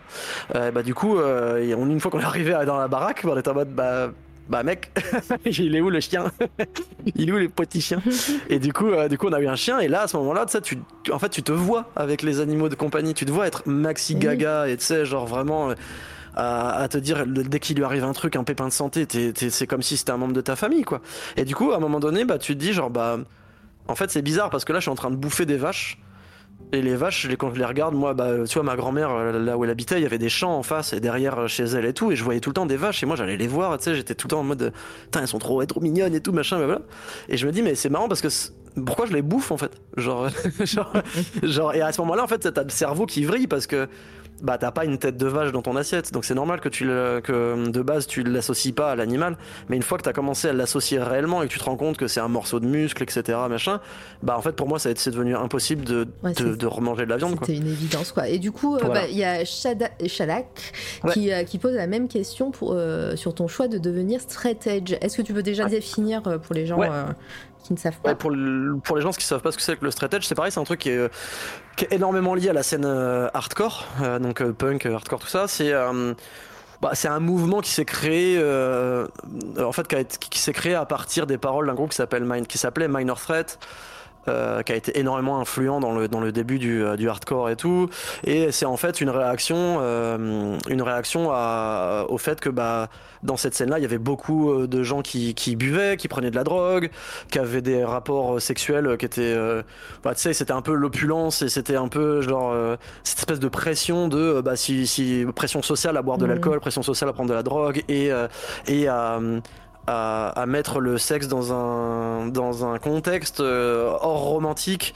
Et c'est pour, pour ces gens-là, c'était pas forcément compréhensible. Et du coup, en fait, il y a, y a, des paroles qui, ont, qui sont. Euh, enfin c'est un groupe qui était c'était des adolescents tu vois et qui expliquait que bah ouais non moi je vais pas boire moi je vais pas ça en plus de ça faut savoir qu'aux États-Unis quand t'es mineur t'as pas le droit de boire de l'alcool avant tes 21 ans et du coup rentrer dans des bars là où il y a souvent les concerts bah en fait c'est compliqué. Il y a mhm. beaucoup de bars euh, qui ne font pas de concerts euh, où tu peux, où tu, ah, on admet les gens de, de, moins de 21 ans. Donc en fait c'est t'as tout un pan de la culture qui est qui est coupé de la jeunesse à cause des débits d'alcool en fait. Donc en fait ces jeunes-là ils ont commencé à dire non non mais attends regarde on va se faire des grosses croix noires sur nos mains parce que en fait c'est ce que les bars faisaient quand ils voulaient euh, faire l'entre-deux de c'est vrai qu'on voit qu'on vend de l'alcool mais vous montrez votre, votre carte d'identité je vous fais une croix noire sur la main comme ça si vous venez au bar on voit que vous êtes des mineurs et, euh, on, on, vous sert pas d'alcool. Et bah là, c'est des jeunes qui ont fait carrément, bah écoute, on va le faire pour vous parce que nous, on vous montre qu'en fait, on s'en bat les couilles de l'alcool. On est là pour la culture, on est là pour pour la musique en fait. Mm. Et du coup, c'est, euh, ils ont écrit des paroles là-dessus euh, où ils parlaient d'espèces de, de concept de straight edge et c'est devenu un mouvement vraiment un mouvement avec tout ce que ça a de bien et de pas bien forcément. Donc il y avait des gens qui ont créé des règles dedans. Il y a même eu des gangs straight edge qui, qui, qui, allaient défoncer des dealers. Enfin, c'est, il y, a des, il y a des gens qui ont fait n'importe quoi avec ça aussi. Et en fait, moi, l'histoire, c'est que, bah, comme j'ai expliqué, j'ai toujours été dans le sport à fond. Euh, et euh, mon père, il m'a toujours dit, bah en fait, en vrai, euh, vu comment t'es dans le sport, t'as aucun intérêt à fumer ou à boire de l'alcool, tu vois. Et il m'a toujours donné l'exemple de, dans ma famille, en fait, moi, je viens du Pays Basque à la base, et j'ai un, un, cousin qui est, enfin, un cousin, un cousin de mon père, qui était champion de France, enfin, multiple champion de France de pelote basque. Et, euh, et, donc, tu sais, c'était un peu la, la, la gloire de la famille, la fierté, tu vois. Quoi. Ouais, ouais c'était ça, c'était un peu le, le, zizou de la pelote. et, euh, et, euh, et, du coup, euh, il m'a dit, bah, tu vois, euh, Jean-Baptiste, il, il boit pas, il fume pas parce que c'est un grand sportif. Et, euh, et en fait, c'est quelqu'un que j'avais jamais croisé en soi, mais c'était un modèle pour moi, tu vois. C'était ce truc de euh, ah bah ouais, non, mais je suis sportif, je vais pas fumer parce que j'avoue, comment tu veux que je fasse des tours de terrain si j'ai euh, si j'ai un paquet de clopes dans le cornet, quoi, c'est pas possible. Bah ouais, c'est ça. Et, et en fait, en plus de ça, bah comme tout le monde tu vois j'ai essayé de boire un peu euh, machin en soirée et en fait je me suis rendu compte que je détestais ça. Genre je déteste l'effet euh, que ça crée sur les gens et sur moi si je bois c'est à dire l'espèce de perte de contrôle un peu tout ça machin. Et c'est ça me fait vraiment un effet de euh, putain c'est j'ai un truc hyper fake quoi. Tu sais ça et c'est pas forcément vrai hein, c'est un effet que ça me crée dans la tête mais tu sais j'ai vraiment l'impression que c'est bah les gens qui sont alcoolisés c'est pas enfin ouais il y a rien d'intéressant. J'ai l'impression qu'on n'est pas sur la même planète tout ça et et c'est un espèce de rejet de ce truc là et d'autant plus de ah mais en fait si je veux exister en société il faut que je boive maintenant c'est ça? Faut que je faut que je boive faut que je fume pour pouvoir participer au post club des potes euh, et, euh, et ce genre de truc là ça m'a en fait ça m'a poussé à l'inverse en fait. Je me suis dit bah en fait euh, moi je m'en bats les couilles de, de me euh, de m'intégrer en fait. J'ai toujours très bien vécu euh, la solitude. Je, me, je vais très bien euh, tout seul. Donc bah continuez à picoler à faire vos trucs. Moi je m'en fous. Je vais faire je vais faire mes trucs dans mon coin. Et si vous m'acceptez pas parce que je bois pas en soirée bah tant pis en fait. Je m'en fous en fait. Et, et du coup en fait j'ai commencé à rejeter ce truc là pour des pour certaines raisons tu vois pas juste pour le sport quoi. Et un jour à l'IUT euh, donc mes premières années du UT, je, croise un mec qui me, euh, donc j'avais pas encore créé Birds in Row, c'était encore sur mon ancien groupe, euh, et on parle hardcore, on, se rend compte qu'on kiffe les mêmes groupes et tout machin. Et il me dit ah t'as écouté Minor Threat, des trucs comme ça machin. Je fais non, je connais pas et tout. Puis il me dit bah vas-y viens on, se pose dans un bar, on boit on boit un coup ensemble puis on parle de, enfin tu sais un, un, délire un peu comme ça où en fait il finit par apprendre que je bois pas d'alcool. Il me fait mais en fait t'es straight edge. Et je fais, mais, mais de quoi tu parles en fait Il fait, bah si, t'es straight edge et tout. Et je fais, bah non, enfin, je sais pas ce que ça veut dire. Et là, il m'explique, il me dit minor threat, il me dit tous ces trucs-là. Va écouter et tout machin. Et là, en fait, pour la première fois de ma vie, je me reconnais, tu vois, dans un truc en mode genre, ah ouais, putain, il y a des mecs qui pensent comme moi à ce niveau-là, parce qu'en fait, j'étais. Euh, théorisé euh, en chanson. Ouais, ouais, de ouf. moi, j'avais peut-être un pote, tu vois, dans mon, dans, à Laval, qui, qui, qui, picolait pas ou machin, qui était un peu pareil en retrait par rapport à ces trucs-là, mais ça avait jamais été conscientisé, tu vois, ça avait jamais été euh, plus que ça. Et, et, là, je me rends compte que c'est carrément un mouvement, donc je commence à adopter les codes, et d'un coup, je vois que, ah non, mais en fait, il y a plein de gens que je trouve naze. Genre, je trouve vraiment nul à chier dans ce milieu-là, j'ai pas du tout envie d'adopter leurs codes, par contre, je vais garder bah, les valeurs qui, qui, qui, me sont propres et qui apparemment me font, font que je fais partie de ce, de, ce groupe de personnes là. Donc, euh, donc ouais, ça arrivé. Bah, en vrai, j'ai toujours plus ou moins été. Euh, j'ai essayé de boire, je crois, euh, peut-être 4 mois dans ma vie. Mais, mais bah, le vrai moment où j'ai commencé à me définir comme ça, et à, et à l'assumer encore plus, c'est, c'était en 2000, je dirais 2007, 2008, un truc comme ça. Ouais, pareil, très mm. tôt, très tôt dans, dans, ton, dans, ton, parcours, que ce soit artistique ou même personnel. Hein, mais mm. euh, on reste dans l'art euh, là de toute façon, donc très tôt dans ton parcours artistique. Et euh, il y a Cordiplodocus qui, Cordisplodocus pardon, qui nous demande mettre en avant. Est-ce que le fait d'être dans un groupe de zik a aidé pour te faire connaître dans le milieu du tatouage, vu que c'est très ah bah, en plus tu nous l'as ah dit? Ah oui, c'est j'aurais j'aurais pas. Je pense que j'aurais pas 75% de ma clientèle si j'étais pas dans Birdillon. C'est sûr et certain. En fait, les deux milieux sont interconnectés.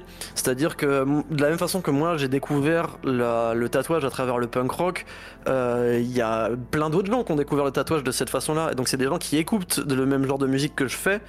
Euh, et, euh, et qui s'intéressent au tatouage. Donc en fait, à partir du moment où il y a une personne d'un groupe que ces gens-là aiment bien, qui se met au tatou, bah forcément les gens font la connexion, ils se disent ah bah ça pourrait être cool que je me fasse tatouer par cette personne là par exemple. Et, euh, et après bah c'est aussi il faut aimer le style de la personne hein, forcément. C'est pas c'est pas que un délire de je me fais tatouer par le chanteur de machin.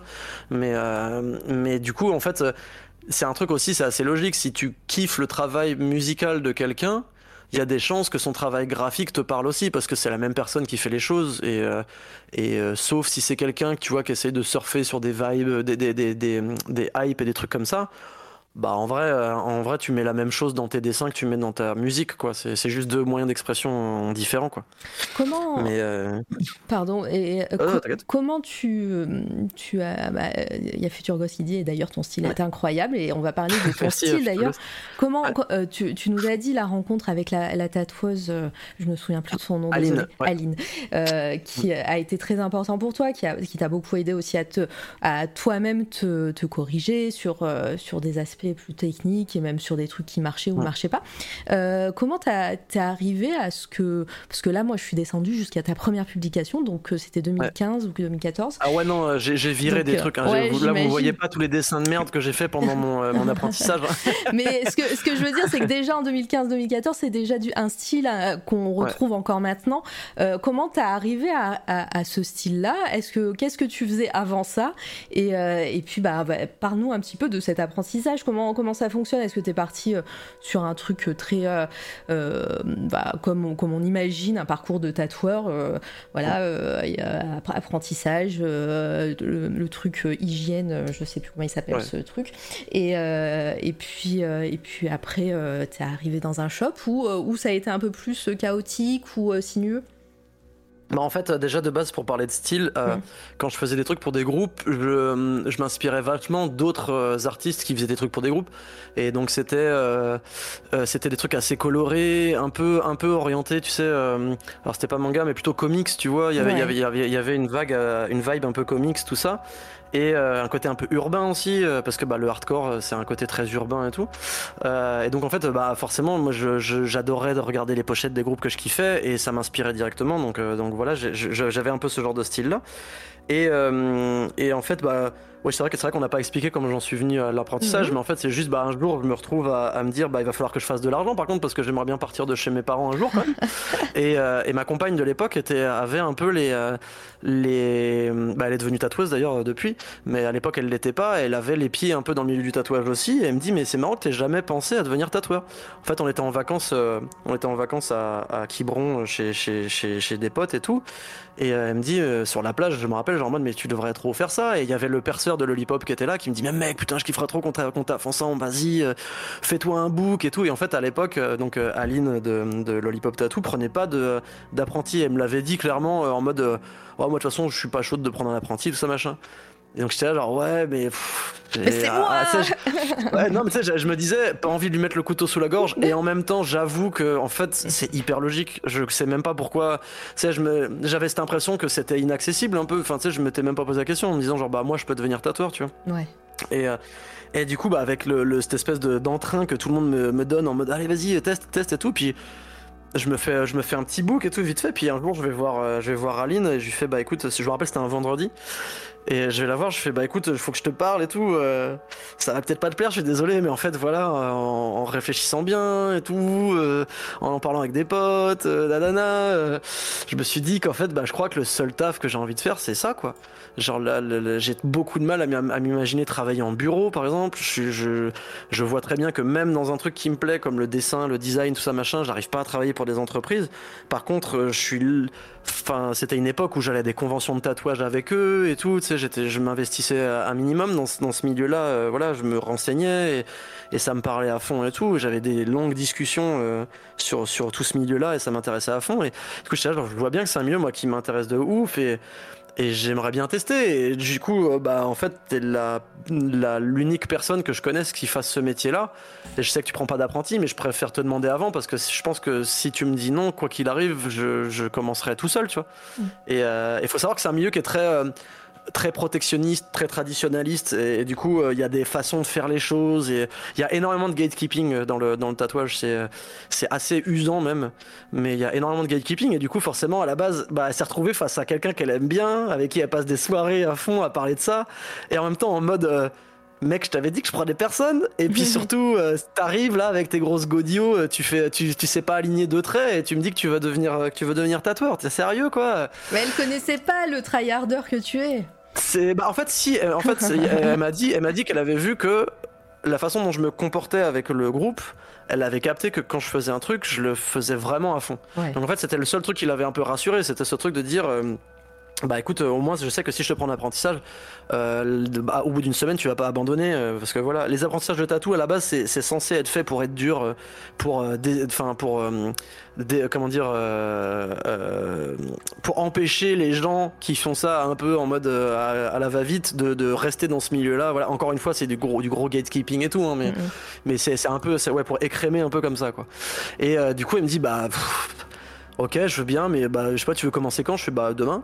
et du coup, le lendemain, j'étais, euh, je commençais, je faisais mon premier jour d'apprentissage, quoi. Et, et le soir même, je disais à ma mère, euh, bah écoute, euh, là, j'ai été voir Aline et j'ai- je lui ai demandé de, de devenir son apprenti. Elle a accepté et ma mère s'est mise à pleurer, quoi.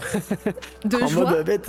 Non, non, non, non, Ah. plutôt en mode putain, t'as fait des études, on voulait que tu fasses un, ma- on voulait que tu fasses un master et t'as, et t'as refusé parce que mes parents voulaient que je me lance dans la réalité virtuelle à la base parce qu'il y avait une, gro- il y a une grosse euh, école de réalité virtuelle à, à- à Laval et comme j'étais à fond dans les jeux vidéo, ça faisait du sens, tu vois, que j'aille là-dedans, machin et, et, euh, et moi j'étais en mode ah non mais c'est mort, je fais pas un bac plus 5 en fait, genre moi là je veux partir en c'est Ouais. ça que je veux faire.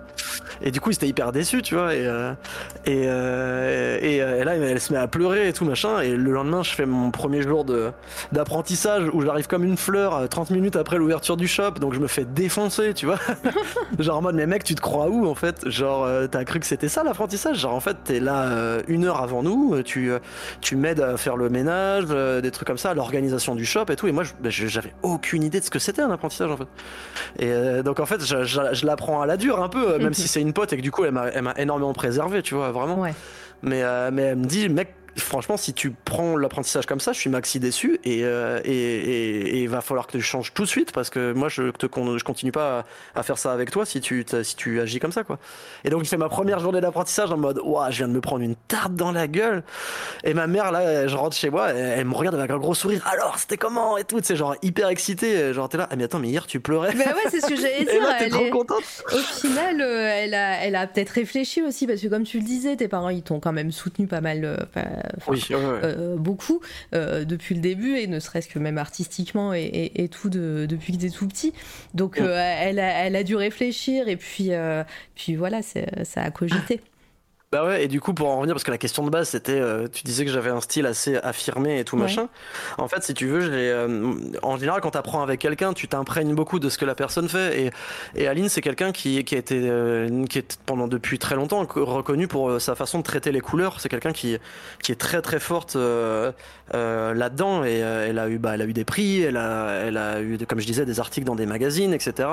Parce que vraiment, quand elle a commencé à arriver dans ce milieu-là, les gens ils étaient en mode mais what the fuck, on peut faire ça quoi. Genre elle est, hyper douée quoi.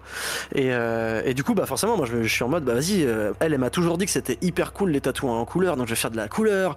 Et, euh, et je commence à bah à ce moment-là en plus je me dis et là en fait il faut que il faut que je sois vachement plus OP aussi sur tout ce qui est la, ma propre culture tatouage, c'est-à-dire qu'est-ce qui va m'inspirer, qu'est-ce qui, qu'est-ce qui me donne envie en fait de, de devenir tatoueur. Donc en fait, je commence à, à, à, mettre le doigt plus précisément sur des artistes, tu vois, machin.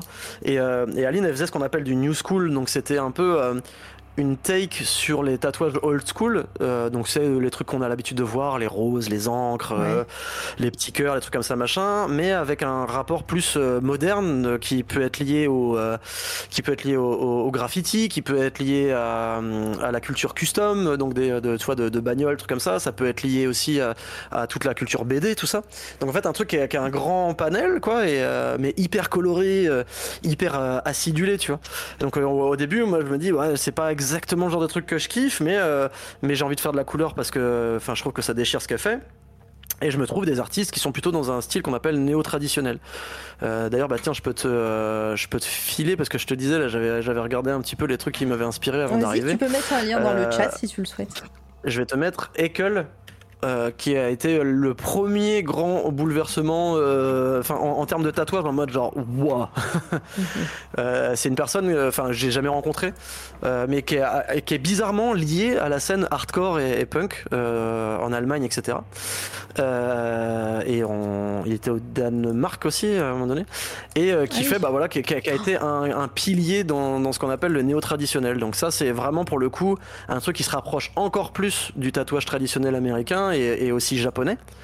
Euh, mais avec pareil tu vois une take un peu différente euh, un peu genre euh, un peu genre étudiant en art qui découvre le tatouage et qui décide d'amener un peu son petit truc et tout quoi et, donc là je prends une baffe dans la gueule tu vois genre vraiment c'est au niveau composition au niveau clarté impact utilisation des couleurs et tout c'est une dinguerie et, ce mec là à ce moment là c'est genre c'est le, le, le, patron quoi sur sur tu vois c'était les débuts d'Instagram et tout et c'était le maxi patron en tatouage parce que tu te dis euh, genre tout le monde essayait de faire ça tout le monde essayait de faire comme lui et d'ailleurs tout le monde fait comme lui maintenant ouais. genre, et, euh, et, du coup, ça m'a inspiré de, de, malade, quoi. Et euh, je me dis, bah vas-y, je vais commencer à faire ça. Et donc, mes premiers tatous, c'était des tatous en couleur, en fait. Et, euh, et avec, avec ce, avec ce style-là, enfin, j'essayais de coller à ce style-là. Et j'ai jamais réussi, tu vois, à avoir une qualité de dessin comme ça. Et que, pour moi, ça reste encore une énorme influence. Et et quelqu'un que je regarde vraiment, que je mets vraiment sur un piédestal, parce qu'en plus c'est quelqu'un qui est, qui est a priori hyper humble, et c'est très agréable dans un milieu comme le tatouage, dans le, milieu comme dans le tatouage, de voir des gens un peu humbles et tout. Et, euh, et du coup, bref, ça, ça m'a, ça m'a bien drivé pendant un moment, des gens comme lui, quoi.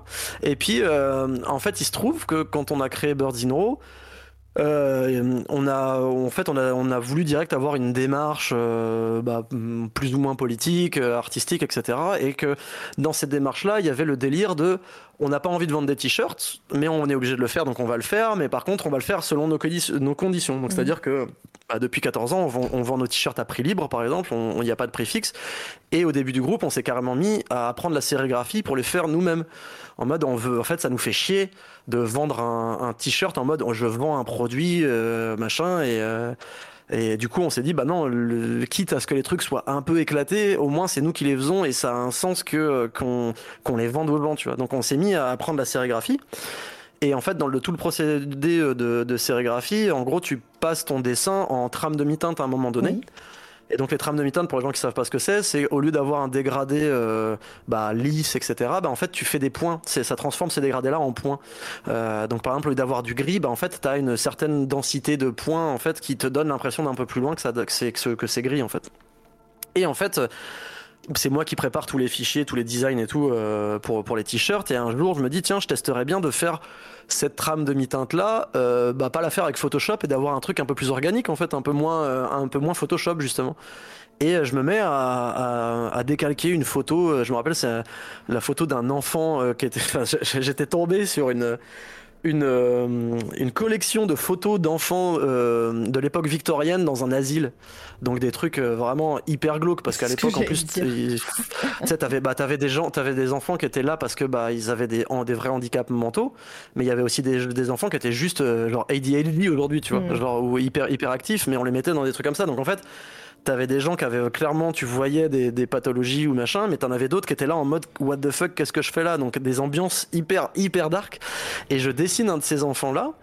Et j'ai une pote qui arrive, bah, la, la, la, la copine de notre bassiste à l'époque, qui me voit dessiner ça et qui me dit Oh putain, c'est trop beau en fait, ça, ça défonce. Et tu sais, j'avais déjà vu des gens faire un peu ça dans le tatouage, mais j'avais même pas trop fait la connexion, tu vois. Moi, je le faisais vraiment juste pour faire de la... dessus, quoi. Ouais, et puis je, je, vraiment en mode, bah non, là j'ai envie de faire un t-shirt et j'ai envie de le faire de façon plus organique qu'avec Photoshop. Et elle me fait, putain, j'aimerais trop que tu me fasses la pipe de mon grand-père.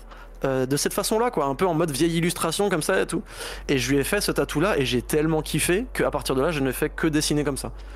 Et euh, donc ça, c'est euh, bah, ce que tu regardes là à ce moment-là, là, c'est ce style-là, donc ce qu'on appelle le dot work, etc., qui est en fait à la fois influencé par des gens comme Haeckel qu'on montrait tout à l'heure, et, euh, et, des trucs un peu plus genre euh, euh, planches anatomiques, botaniques, etc., planches scientifiques en général.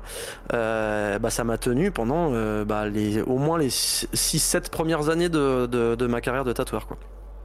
Et, euh, et c'est comme ça que je me suis fait un peu connaître, on va ouais. dire, quoi, avec ce style. Ce que je remarque, c'est marrant parce que euh, tu fais partie des gens que, que j'invite euh, qui n'ont pas du tout euh, donc de formation artistique, que ce soit -hmm. voilà avec l'école et tout, mais euh, mine de rien, de par ton expérience, de par la musique hein, dès le départ, ouais. tu bah, tu touches à plein de médiums.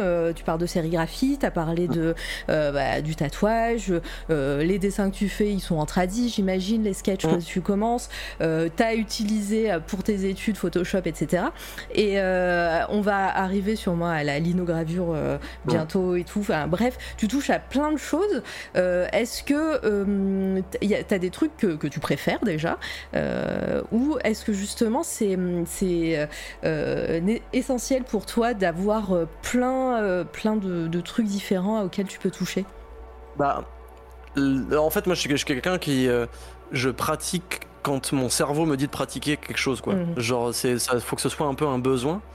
Euh, et c'est là où ça pose problème quand justement tu peux avoir une santé mentale un peu un peu fragile, tu vois. Genre, euh, par exemple, le, le, toute la période Covid, ça m'a fait énormément de mal à ce niveau-là. J'ai oui. mis du temps à pouvoir me remettre à dessiner, euh, rien, que, rien que dessiner, tu vois, pour le tatouage, des trucs comme ça.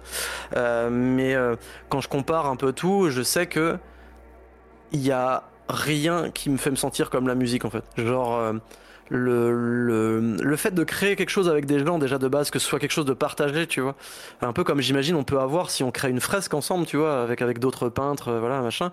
Euh, ce sentiment-là, déjà, c'est incroyable parce que c'est. Euh, bah, en général, quand tu crées un morceau avec des gens, comme de la façon dont nous on fonctionne avec Birds in Row, mmh. c'est-à-dire qu'en fait, il n'y a pas de personne qui, euh, qui, qui compose pour tout le monde, c'est on compose de façon collégiale. Euh, à, la, à la fin de la répète, quand tu t'as fait un morceau ensemble et que tu te dis, putain, c'est bah, notre bébé en fait, c'est genre vraiment, c'est nous trois dans un morceau, quoi. Euh, c'est un truc hyper magique, tu vois. Il y, y, a vraiment, je suis pas quelqu'un d'hyper spirituel, mais n'empêche que y a, tu vois, il y a des fragments de magie là-dedans, tu vois. C'est vraiment, c'est assez fou.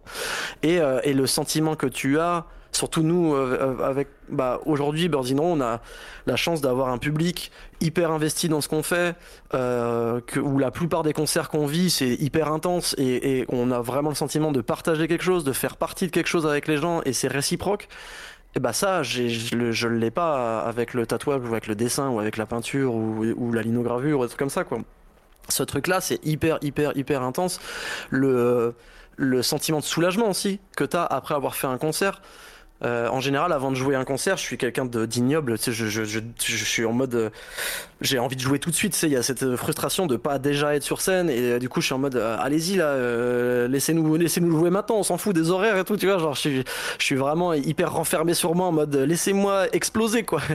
Et, une fois que j'ai explosé sur scène, après, j'ai une facilité à parler aux gens à me sentir bien, à, être, je pense, quelqu'un d'agréable aussi avec les gens, tu vois. Et, parce que en fait, j'ai l'impression d'avoir sorti un tas de trucs, tu sais, un peu, tu viens de percer un abcès et, tu te retrouves avec des gens qui ont eu le même sentiment un peu, mais de façon différente.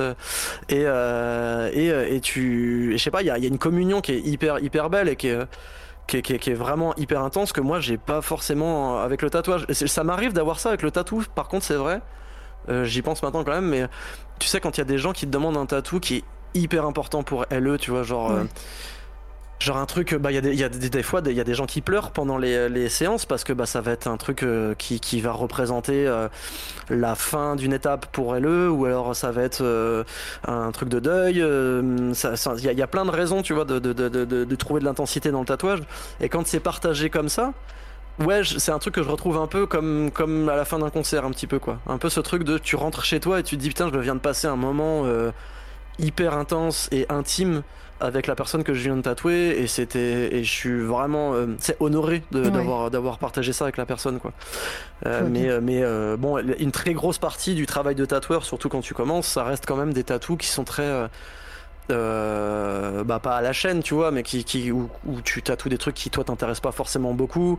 Euh, t'essayes de, de, servir les gens au maximum euh, euh, faire du mieux que tu peux pour que, pour que les gens aient le tatouage le plus propre et le plus qui va vieillir le mieux possible et tout. Mais c'est pas forcément des tatouages où toi tu t'investis émotionnellement tu vois. Ouais je, je vois bien. Alors on va y revenir au tatouage. Je vais quand même poser la question de Cordis Plodocus qui te demande ton dinosaure préféré. Comme ça ça va ça va détendre. Et pourquoi c'est diplodocus. Alors moi c'est le mien, euh, le diplodocus je pense, mais euh, est-ce que c'est le tien? Euh... Ah, je sais pas, je sais pas. Non, mais en, vrai, j'étais comme tous les gamins quand bah j'ai découvert Jurassic Park, j'ai trop kiffé les dinosaures, tu vois.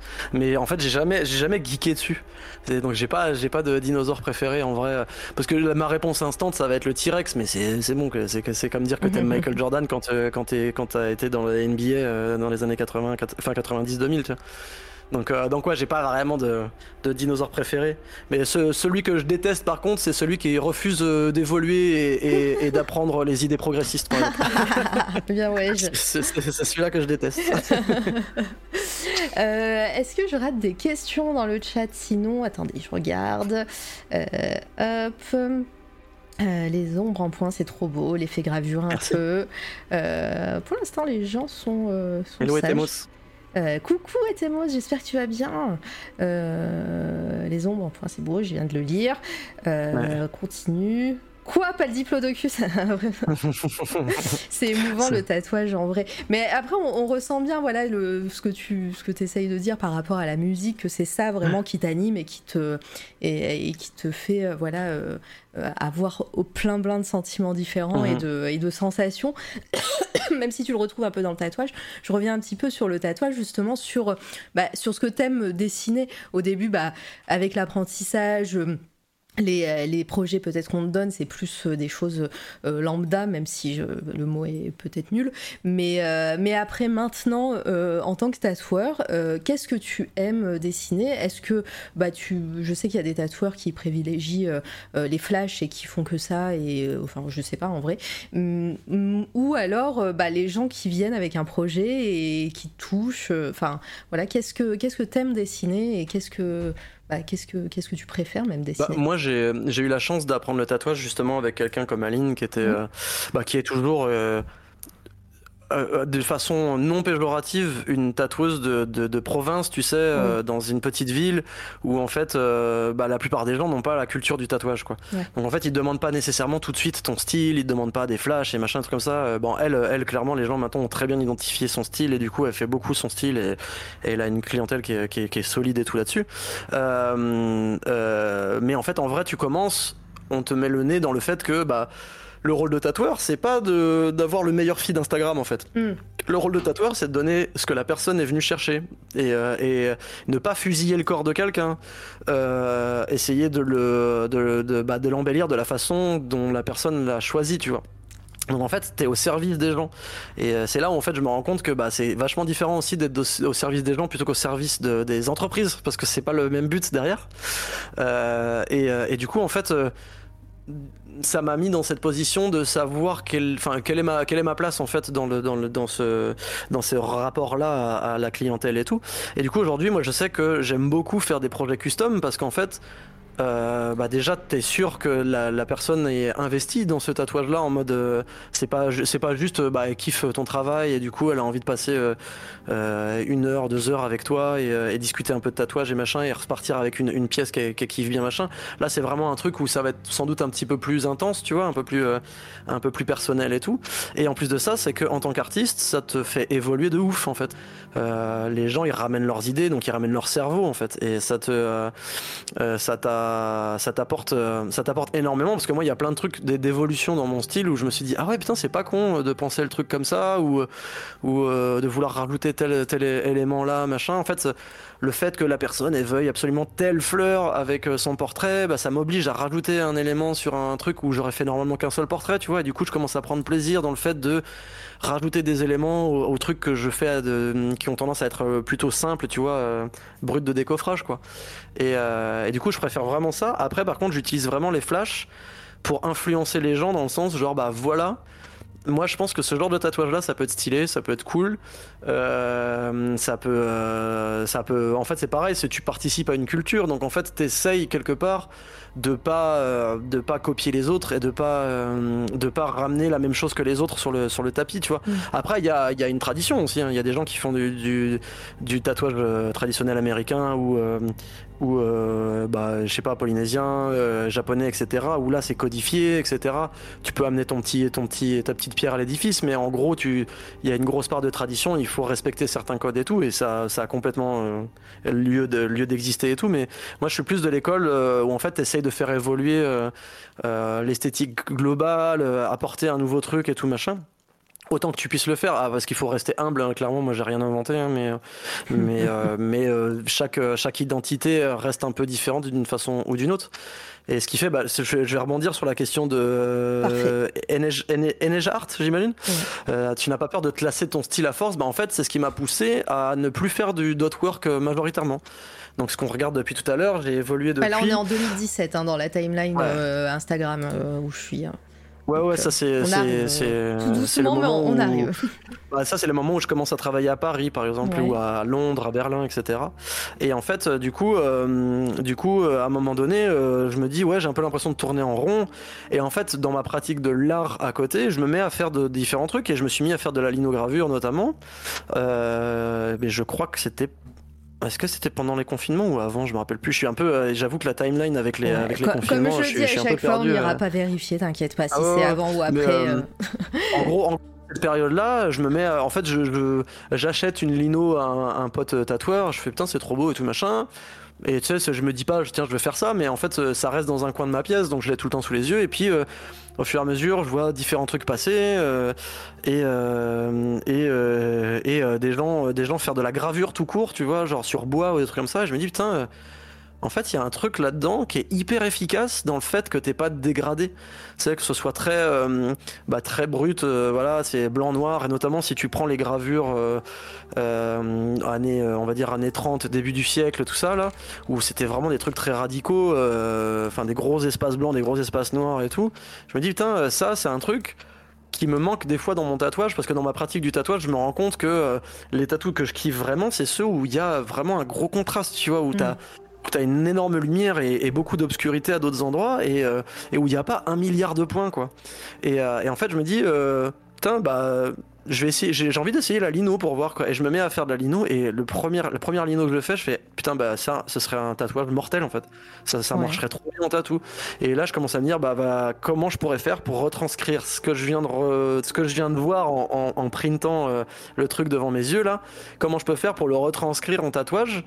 Euh, dans tout le process parce qu'il y a, moyen de prendre juste ta lino et de la claquer sur, la, peau de la personne, mais en fait ça induit que tu peux pas changer la taille, que si la personne n'est pas contente de, euh, du design, ben en fait le modifier c'est assez compliqué.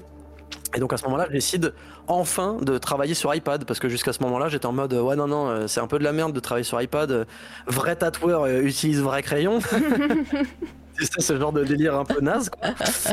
mais parce que le, tatouage est très euh, a, beaucoup d'aspects comme ça, hein, genre sur le, le, comment dire la façon dont il faut procéder, les machines que tu utilises, tout ça. Il y a, énormément, comme je disais, de traditionnalisme et tout, qui peut euh, avoir son intérêt, mais que je, que je trouve être majoritairement du gatekeeping et du euh, et de l'élitisme ou voilà.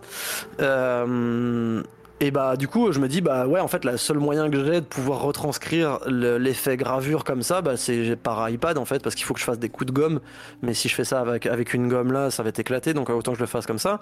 Soit soit par iPad soit par PC et donc je me chope un iPad et je commence à faire mes premiers flashs. Et, euh, et au début ça marche pas de ouf parce que les gens ça fait 6 ou 7 ans qu'ils me voient faire ce genre de tatou là tu vois des, des, des, des points et tout machin mais euh, je persiste. Je dis bah franchement, euh, checker quoi. Et maintenant, en fait, on me demande quasiment que de que de la gravure en fait. c'est cool. vachement euh, Bah ouais, ouais, c'est vachement après, voilà, c'est une évolution et un, un truc qui s'est fait sur le sur petit à petit. Euh, Cordis qui demande quel moment t'as le plus marqué. Euh, j'ai perdu le la question. J'ai perdu la question là. Euh, t'as le plus marqué depuis ces dix, euh, ces dix années de tatouage? Le, le, le moment qui m'a le plus marqué? Si t'en as un seul à dire, mais Mmh. après tu peux en avoir plein hein, en vrai. On a le Ouais, temps, j'en ai- ça fait, ça plein, fait que euh, deux heures encore. J'en ai plein. euh, Après, en fait, il y a- y a, par exemple, il y a des clients ou des clientes qui te touchent plus que d'autres. Mm. Euh, bah, comme je disais, tu vois, il y a des moments, tu as l'impression de, de vivre des trucs intenses. Euh, euh, de- ouais, il y a des rencontres que tu fais là-dedans. euh, euh. Tu vois, par, par- par exemple, quand tu pars en, en guest, euh, donc euh, pour- pour les gens qui connaissent pas, quand on est tatoueur, il y a un petit côté euh, compagnonnage, c'est-à-dire qu'en fait, on peut aller travailler dans d'autres villes, dans d'autres salons de tatouage et, euh, et apprendre avec les gens du, du, du coin, quoi. Et euh, genre, toi, tu tatoues tes clients, et puis du coup, tu peux regarder tes collègues et tout machin. Et, et en fait, les premières fois que je suis parti en guest, en guest pardon, ça m'a ouvert les- l'esprit de ouf parce que je suis arrivé. Bah, mon premier guest, c'était chez Mémé, qui est un shop qui s'appelle Bisous Bisous maintenant euh, à Paris, euh, avec euh, des gens comme Sacha Made with Love, euh, Armel STB, euh, Rion, Bouitz, qui sont des gens qui m'ont inspiré de ouf en fait. Euh, dans la façon, dans, dans, dans tous les aspects du tatouage, c'est-à-dire la façon dont ils traitaient leur clientèle, dans la façon dont ils voyaient même leur shop. Euh, c'était un shop privé, tu vois, il fallait rentrer avec des chaussons et tout. Enfin, c'était vraiment, il y avait tout un truc, toute une, une vibe et machin. Euh, la façon dont euh, ils voyaient le tatouage et dont ils le travaillaient et tout. Euh, ça, ça a été l'un des, des- moments les plus marquants dans, dans le tatou. Je pense après, forcément, le- les premiers jours où je suis venu, euh, rien que le fait qu'on m'accepte en, en, en apprentissage, ça a été un moment hyper important dans ma vie. Euh, Le moment où Aline m'a dit, bah c'est bon, t'es un tatoueur maintenant, quoi. Euh, C'est un moment hyper important aussi. Mais j'essaie de penser un peu à des trucs qui, euh, m'ont fait aller encore un peu plus loin que, ce que je faisais à Laval. Et bah, par exemple, tu vois, je vais, euh, je vais au mondial du tatouage, qui est, genre le, la, euh, la convention de tatou euh, à Paris avec des, méga restas et tout, machin. Et, j'y vais en tant que spectateur. Et, je croise ce mec qui s'appelle Maxime, qui, tatoue, qui est un Suisse, qui tatoue à, à, Londres, dont je suis le travail parce qu'il fait de la gravure, c'est hyper stylé. Et puis tu sais, il y a ce truc de ce mec-là, tu vois que c'est un designer, tu sais, il a, il a une façon de poser ses, ses, ses tatous sur le corps qui est, qui est pas si euh, qui est pas si traditionnel que ça alors qu'il a eu un il a eu un apprentissage avec euh, l'un des euh, l'un des tatoueurs les plus reconnus euh, en, en- Europe voilà avec Philippe Leu pour les gens qui, qui connaissent. Et donc c'est quelqu'un qui a eu qui a eu les bases de traditionnel mais qui est venu les challenger tu vois. Donc en fait c'est un peu c'est un peu ce genre d'artiste où tu te dis genre bah, je suis pas fan de tout, tout, mais par contre, il challenge le truc et c'est hyper intéressant et euh, et euh, ça me sort un peu de ce carcan euh, justement très traditionnaliste dans lequel j'ai l'habitude de voir le tatouage quoi. Et donc je le croise à je le croise à, au mondial du tatouage et je me dis putain, putain j'aimerais bien le rencontrer ce mec là et tout et et entre temps bah enfin voilà la vie fait son cours et je commence à faire mon guest du coup à Paris comme je disais et je me dis bah en vrai, j'aimerais bien aller euh, travailler à, Londres, quoi, et, euh, et à Berlin, et des, des villes comme ça, parce que c'est des trucs que je fais en musique, donc en fait, je sais que c'est accessible. Et euh, bah, qui est-ce que je connais à Londres, en fait? Je connais personne, et le seul shop que je connais, c'est Sang Bleu, en fait. Et, euh, et euh, Sang Bleu, c'était euh, à l'époque, c'était vraiment une mec euh, du, euh, du, du, tatouage contemporain, quoi.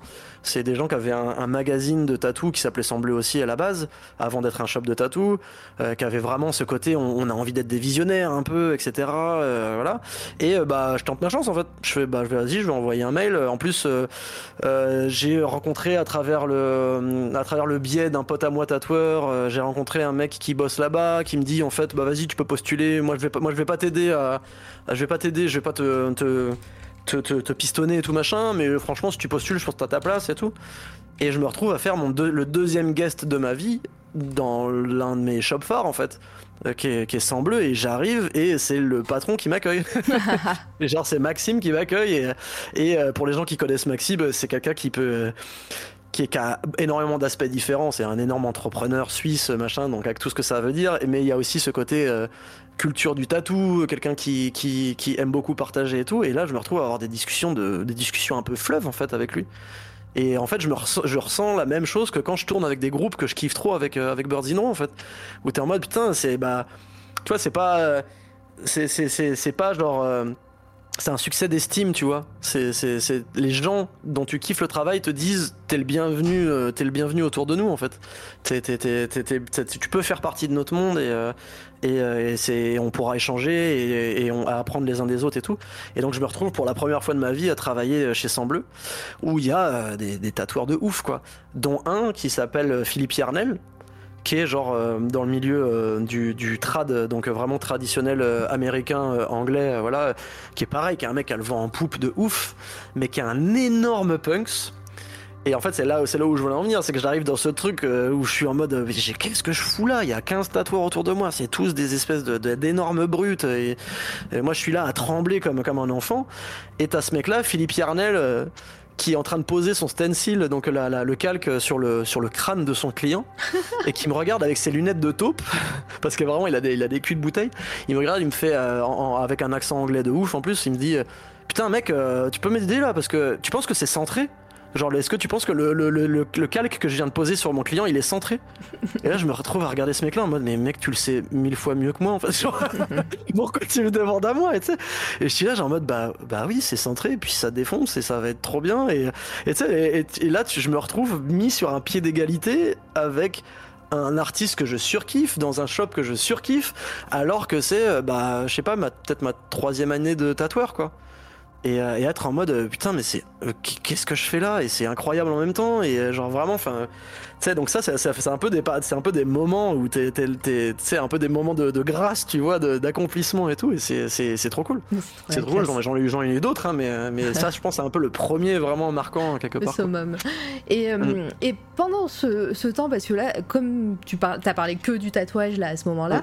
euh, en parallèle, tu, tu, tu tournes toujours avec euh, Birds in Row. Est-ce que, Mhm. est-ce que justement tu arrives à trouver un équilibre, toi, euh, sur les moments où avec le groupe et les moments où bah, tu es en train d'apprendre un, nouveau- un métier euh, de tatoueur et, euh, et au final où il faut que tu sois euh, des heures durant devant, devant une personne pour, pour lui dessiner dessus.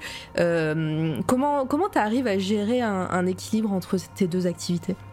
Bah, en fait, c'est comme je disais, moi, comme je fais les choses de façon, de, de façon assez obsessionnelle, je, je, je compte pas les heures quand je Ouais. m'investis dans un truc et je suis vraiment fermé. Et je dis souvent ça en rigolant, mais euh, en vrai, c'est quelque chose qui, qui, qui est réel. C'est que il se trouve que au moment où je commence euh, ma carrière de tatoueur, ma compagne me quitte et c'est un, enfin c'est un, un- un truc qui a été euh, énormément douloureux euh, dans ma vie à ce moment-là et qui, qui correspond un peu à ma première dépression, si tu veux, enfin réelle quoi. Genre vraiment ce moment où où tu tu tu t'es au, au, au- au fond du fond du seau, tu penses à tu penses à des trucs hyper obscurs et machin et euh, et par esprit de vengeance en fait, mais envers moi-même quoi, je me dis bah je vais pas dormir. genre, genre je vais Je- travailler je- je H24 refuse de dormir. ah non, mais c'est ça. Et du coup, je me retrouve à, euh, tu vois, dessiner jusqu'à 4-5 heures du matin pour euh, après me lever, euh, nettoyer le shop euh, pour aller travailler. Et, euh, et euh, à partir du moment où je commence à, à, à pouvoir tatouer des clients, je me fais des journées euh, de, de, de malade, quoi. Genre vraiment de 4, 5, 6 clients par jour, euh, euh, des fois, des fois 6 jours sur 7, euh, voilà. Jusqu'au point où mon corps me lâche, en fait. Et, euh, et où je me retrouve à à plus réussir à sortir de mon lit euh, tellement je suis bloqué de la nuque et tout machin. Euh, mais en fait, ça a été un moyen pour moi de, de passer cette, cette euh, période-là. Et je dis pas que c'est un moyen positif. Bah d'ailleurs, on a écrit, j'ai, écrit un morceau euh, là-dessus sur le dernier album de Burzino euh, qui parle de faites attention aux addictions euh, ou, ou aux trucs, aux, aux échappatoires comme ça, quoi. Et en fait, euh, bah la musique, ça a été pareil. Ça a été euh, mes respirations. En fait, c'est parce que c'était pas mon taf. Ouais. Donc en fait, quand je partais, c'était des vacances avec mes potes et on faisait des trucs qu'on kiffait. Et en plus de ça, on avait la reconnaissance parce que, en fait, assez rapidement avec Birds in Row, on s'est fait repérer par un, un label américain qui s'appelle Death Wish qui est le label tenu par le chanteur d'un groupe qui s'appelle Converge, qui est genre euh, un monument dans notre style de musique, quoi. Donc la même chose que ce que j'expliquais avec Sang Bleu tout à l'heure, bah dans la musique, je le vis, euh, je le vis à travers ça, en mode, euh, bah là, il y a, y a ce, ce label-là où j'ai acheté tout leur putain de disques, quoi. Vraiment, je suis, je suis maxi fan de ce label-là. Qui galère à trouver notre contact et qui du coup contacte le pote qui sort nos disques, qui est notre label à ce moment-là, euh, euh, en disant mais euh, en fait on kiffe trop ce groupe-là, on a envie de travailler avec eux, mais on trouve pas leur mail en fait. genre, genre est-ce que c'est possible de, de, de, nous aider et tout machin. Et en fait on se retrouve vraiment à, bah pareil tu vois en termes de moment de grâce, j'ai mon pote qui quittait notre label, un label qui s'appelle Srot Ruiner pour les gens qui connaissent un peu ce milieu-là qui m'appelle et qui me dit mec assieds-toi parce que je vais t'annoncer un truc tu vas halluciner et il me dit bah voilà Jacob Bannon Converge Deathwish euh, ils veulent bosser avec vous en fait et là t'es là bah en fait on sera l'un des rares groupes européens à être sur ce label là c'est ça que t'es en train de me dire alors qu'on vient de Laval. Euh, et, et, du coup, en fait, tu vois, on a ce moment de grâce là aussi avec Burzino. Donc en fait, tout marche bien, tout marche bien, donc euh, j'ai aucune raison de ralentir quoi que ce soit. Et, euh, et en plus de ça, t'as tout ce truc de j'ai besoin d'exorciser la douleur, etc. Et donc euh, mm. tout s'aligne de façon à ah en fait bah ouais je vais partir H24 dans le dans les tournées ou dans le tatou et, et voilà et jusqu'au moment où ouais je commence à un peu à, à, accuser le coup et à me dire bon c'est bon, t'as fait ce que t'as fait ton périple, euh, t'as as fait ton euh, ton Saint-Jacques de Compostelle de merde là. Euh, tu peux tu peux aller tu peux aller te reposer un petit peu et puis peut-être imaginer ton travail de façon de, de, façon un peu différente et peut-être un peu plus saine quoi. Voilà. Ok, pardon, euh, j'étais partie. Ah j'ai cru. j'ai très mal ponctué la fin de cette phrase. bon, un coup, non, t'as beaucoup parlé, t'inquiète. Euh, alors, dans le chat, euh, est-ce qu'on a des questions? Mais, en tout cas, tout était clair. c'est fou. ouais, non, mais c'est vrai que les planètes, quand les planètes s'alignent comme ça, surtout, enfin, tu le dis, même, voilà, pas, pas non plus très explicitement, mais tu dis que t'étais pas au top à ce moment-là. toi, de ton côté, c'est, t'avais besoin de ça et que ces planètes s'alignent là. Donc ça, a dû faire quand même ascenseur émotionnel de ton côté. Mais est-ce que hum, alors, sans rentrer dans les détails euh, personnels, hein, euh, loin de moi, mais euh, est-ce que tu as, as, réussi à tenir le rythme? Parce que ça a l'air assez, assez dingue un petit peu comment comment tu as géré bah, ce moment de ta vie avec le tatouage, le dessin, le manque de sommeil, la musique?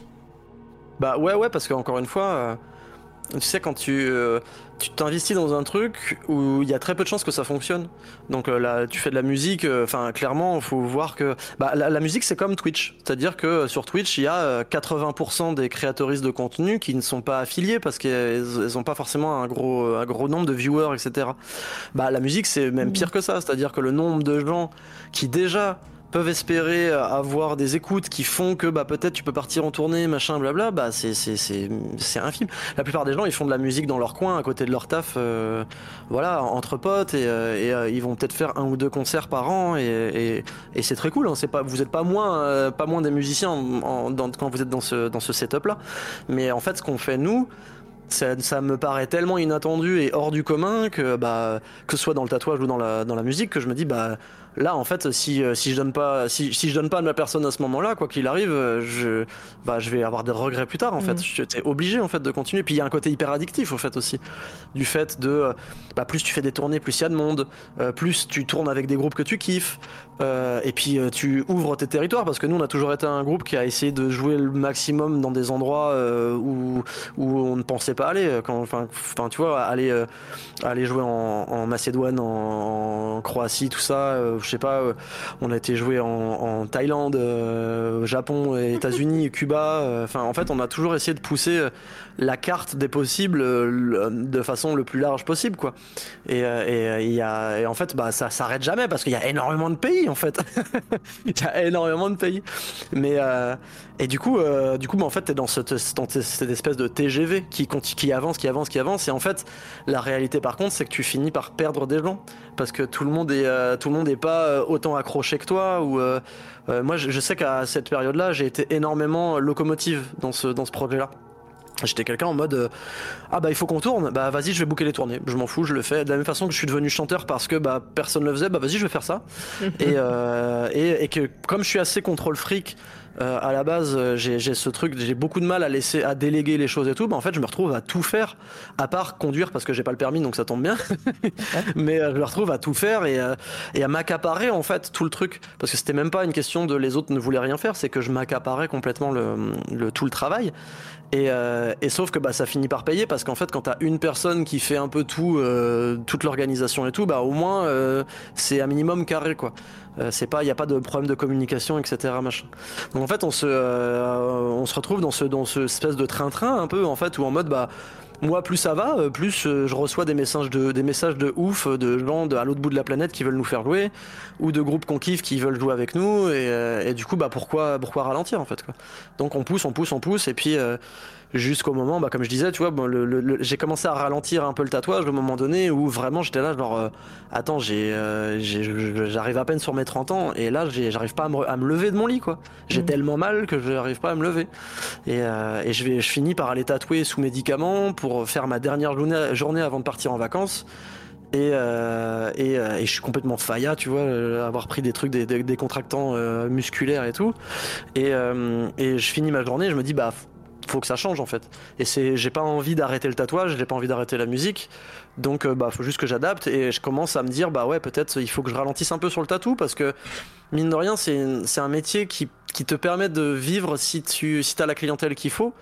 Euh, ça te permet de bien vivre en fait. Tu peux être très bien payé avec le tatou, euh, surtout quand tu évolues dans ta carrière. Tu peux commencer à demander des tarifs un petit peu plus forts, etc. et, et, et, du coup, bah, je commence à avoir cette démarche-là, à dire bah voilà, la musique, ça, ça, roule tout seul maintenant. On a vraiment plus besoin de faire des efforts. Euh, du coup, le tatouage, je vais, euh, je vais essayer de ralentir aussi un petit peu euh, et, comme ça, je vais avoir peut-être cette fenêtre un peu de respiration, tu vois, et, et profiter un peu de ce qu'on a construit, quoi. Ouais, bah, je, vois bien. Euh, plein de réactions hein, dans le chat. Donc, c'est qui ce Pascal déjà? Pascal, c'est mon chat. Ah oui, ça y est. c'est le meilleur chat du monde. Et Pascal dans tout ça. Ouais, j'ai pas fait le lien, désolé. euh, alors, je connais la réponse, mais euh, hop, euh, mettre en avant. Je connais la réponse, mais je pose la question pour celles qui ne connaissent pas la réponse. Quelle a été votre première réaction quand on vous a dit que vous avez reçu un mail disant que Death Wish était intéressé? T'en as un peu bah, parlé, mais. Ouais, mais en fait, parce que enfin, Fifi, qui on, se connaît depuis euh, depuis très très longtemps, donc il sait très bien ce que c'était. Mais en fait, faut imaginer. Euh, euh, j'essaie de j'essaie de coller ça un peu à, un milieu que vous pourriez connaître, mais parce que enfin ouais, dans le milieu de, de, Twitch ou de la création de contenu, c'est un peu compliqué. Mais imaginez, vous êtes vous jouez dans un club de foot euh, à, à sur marne tu vois, genre un patelin euh, paumé, où en fait la culture du foot là-bas, tout le monde s'en fout. Ah, même pire, en fait, ouais, vous jouez dans un, dans un, dans un club de, euh, dans un club de baseball en France. Donc un truc où tout le monde s'en bat les steaks. Il y a vraiment pas cette, cette culture-là et tout machin. Et, et puis, il y a les White Sox qui vous disent, bah, on aimerait bien que tu viennes jouer chez nous. Et, ben, t'imagines, en fait, c'est parce que c'est vraiment ça le, le truc, c'est que la France, dans la culture dans laquelle on se trouve, c'est vraiment un trou noir en Europe. C'est-à-dire que c'est pas, c'est à la base, enfin maintenant c'est carrément mieux, mais à la base c'est un endroit où les groupes ne viennent pas jouer parce qu'il n'y a pas le public. Et du coup, nous, pour avoir des exemples, ça a été, ça, on a eu de la chance en fait d'avoir des exemples dans ce milieu-là euh, qui étaient un peu dans le coin euh, du Mans, euh, Paris, etc. Mais ça a été assez compliqué d'en trouver. Ils étaient peu nombreux. Et, euh, et euh, du coup, bah, on se retrouve à de toute façon, quoi qu'il arrive, devoir tourner à l'étranger et avoir aucune reconnaissance chez nous.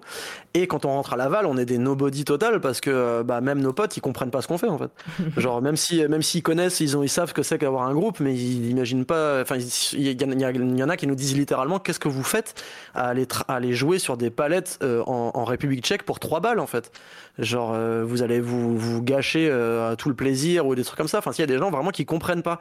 Donc en fait, nous on se retrouve très isolé en fait quelque part. Euh, euh, où, en fait certains potes commencent à comprendre et à même avoir envie de faire la même chose et tout machin, mais à la base, euh, à la base on, se sent vraiment, bah, ouais, on, est un groupe de Laval machin, et à ce moment-là, il y a ce label qui est une dinguerie totale, qui sort tous les meilleurs groupes, qui font l'effort de venir nous chercher en fait. Et sachant qu'on n'a pas encore tourné aux États-Unis en plus à l'époque, euh, c'est vraiment en mode euh, putain, on est tombé sur votre musique, euh, bah c'est trop cool et on a envie de travailler avec vous quoi. Et, et là, bah en fait, on, on, notre pote reçoit ce mail là, nous appelle Et moi, je, je me rappelle parce que j'étais avec le bassiste de l'époque dans, dans le salon de mes parents. Et puis en mode, tu sais, t'as ces moments-là où t'as l'impression que la lumière échange, tu sais, comme dans un film et tout.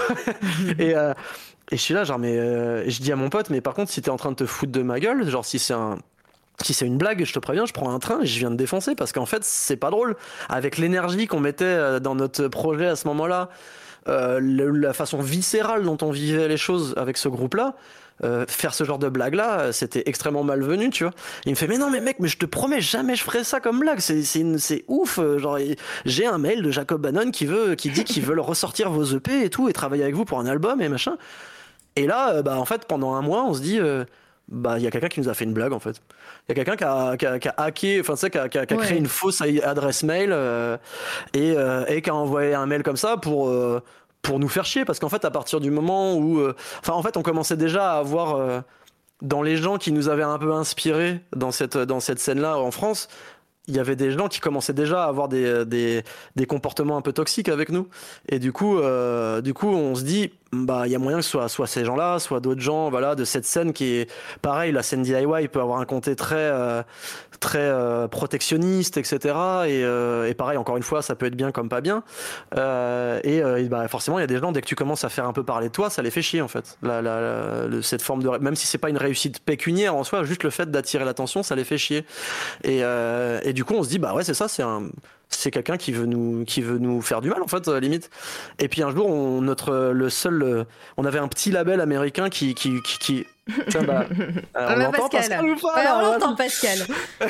euh, Il y a ce petit label américain qui nous dit bah des Swish viennent de me prendre tout le stock de, de Scud que vous m'avez envoyé pour les mettre sur leur distro en fait euh, pour les pouvoir les distribuer et en fait on fait ah donc en fait c'est la réalité en fait c'est un vrai truc c'est euh, c'est genre euh, c'est c'est c'est Ouais. c'est- il, il est vraiment en train de se passer ça et, euh, et on se retrouve à, à se dire genre bah putain on va travailler avec eux quoi genre ils veulent ils veulent qu'on soit avec eux et donc on a on, on- ouais c'est juste c'est juste ouf en fait c'est juste ouf C'est trop bien comme histoire. Oui, Mm. Fif- Fifousan, on, apprécie euh, la question et merci pour la réponse. Euh, Est-ce que tu as besoin d'aller donner à manger à ton chat? Je vais aller euh, uriner surtout parce que On va toute faire- la faute que je viens de boire. Attends, euh, bah, on va faire une petite pause de 5 minutes, comme ça euh, tout, le monde, tout le monde pourra aller faire pipi. voilà. ouais. Et, et puis bah, on se donne rendez-vous d'ici 5 minutes. Tu auras juste à, à parler dans le casque, moi aussi je vais, Ok. je vais bouger. Et à tout de suite À tout de suite. Je vous mets la scène de pause. Voilà. À tout de suite les gens.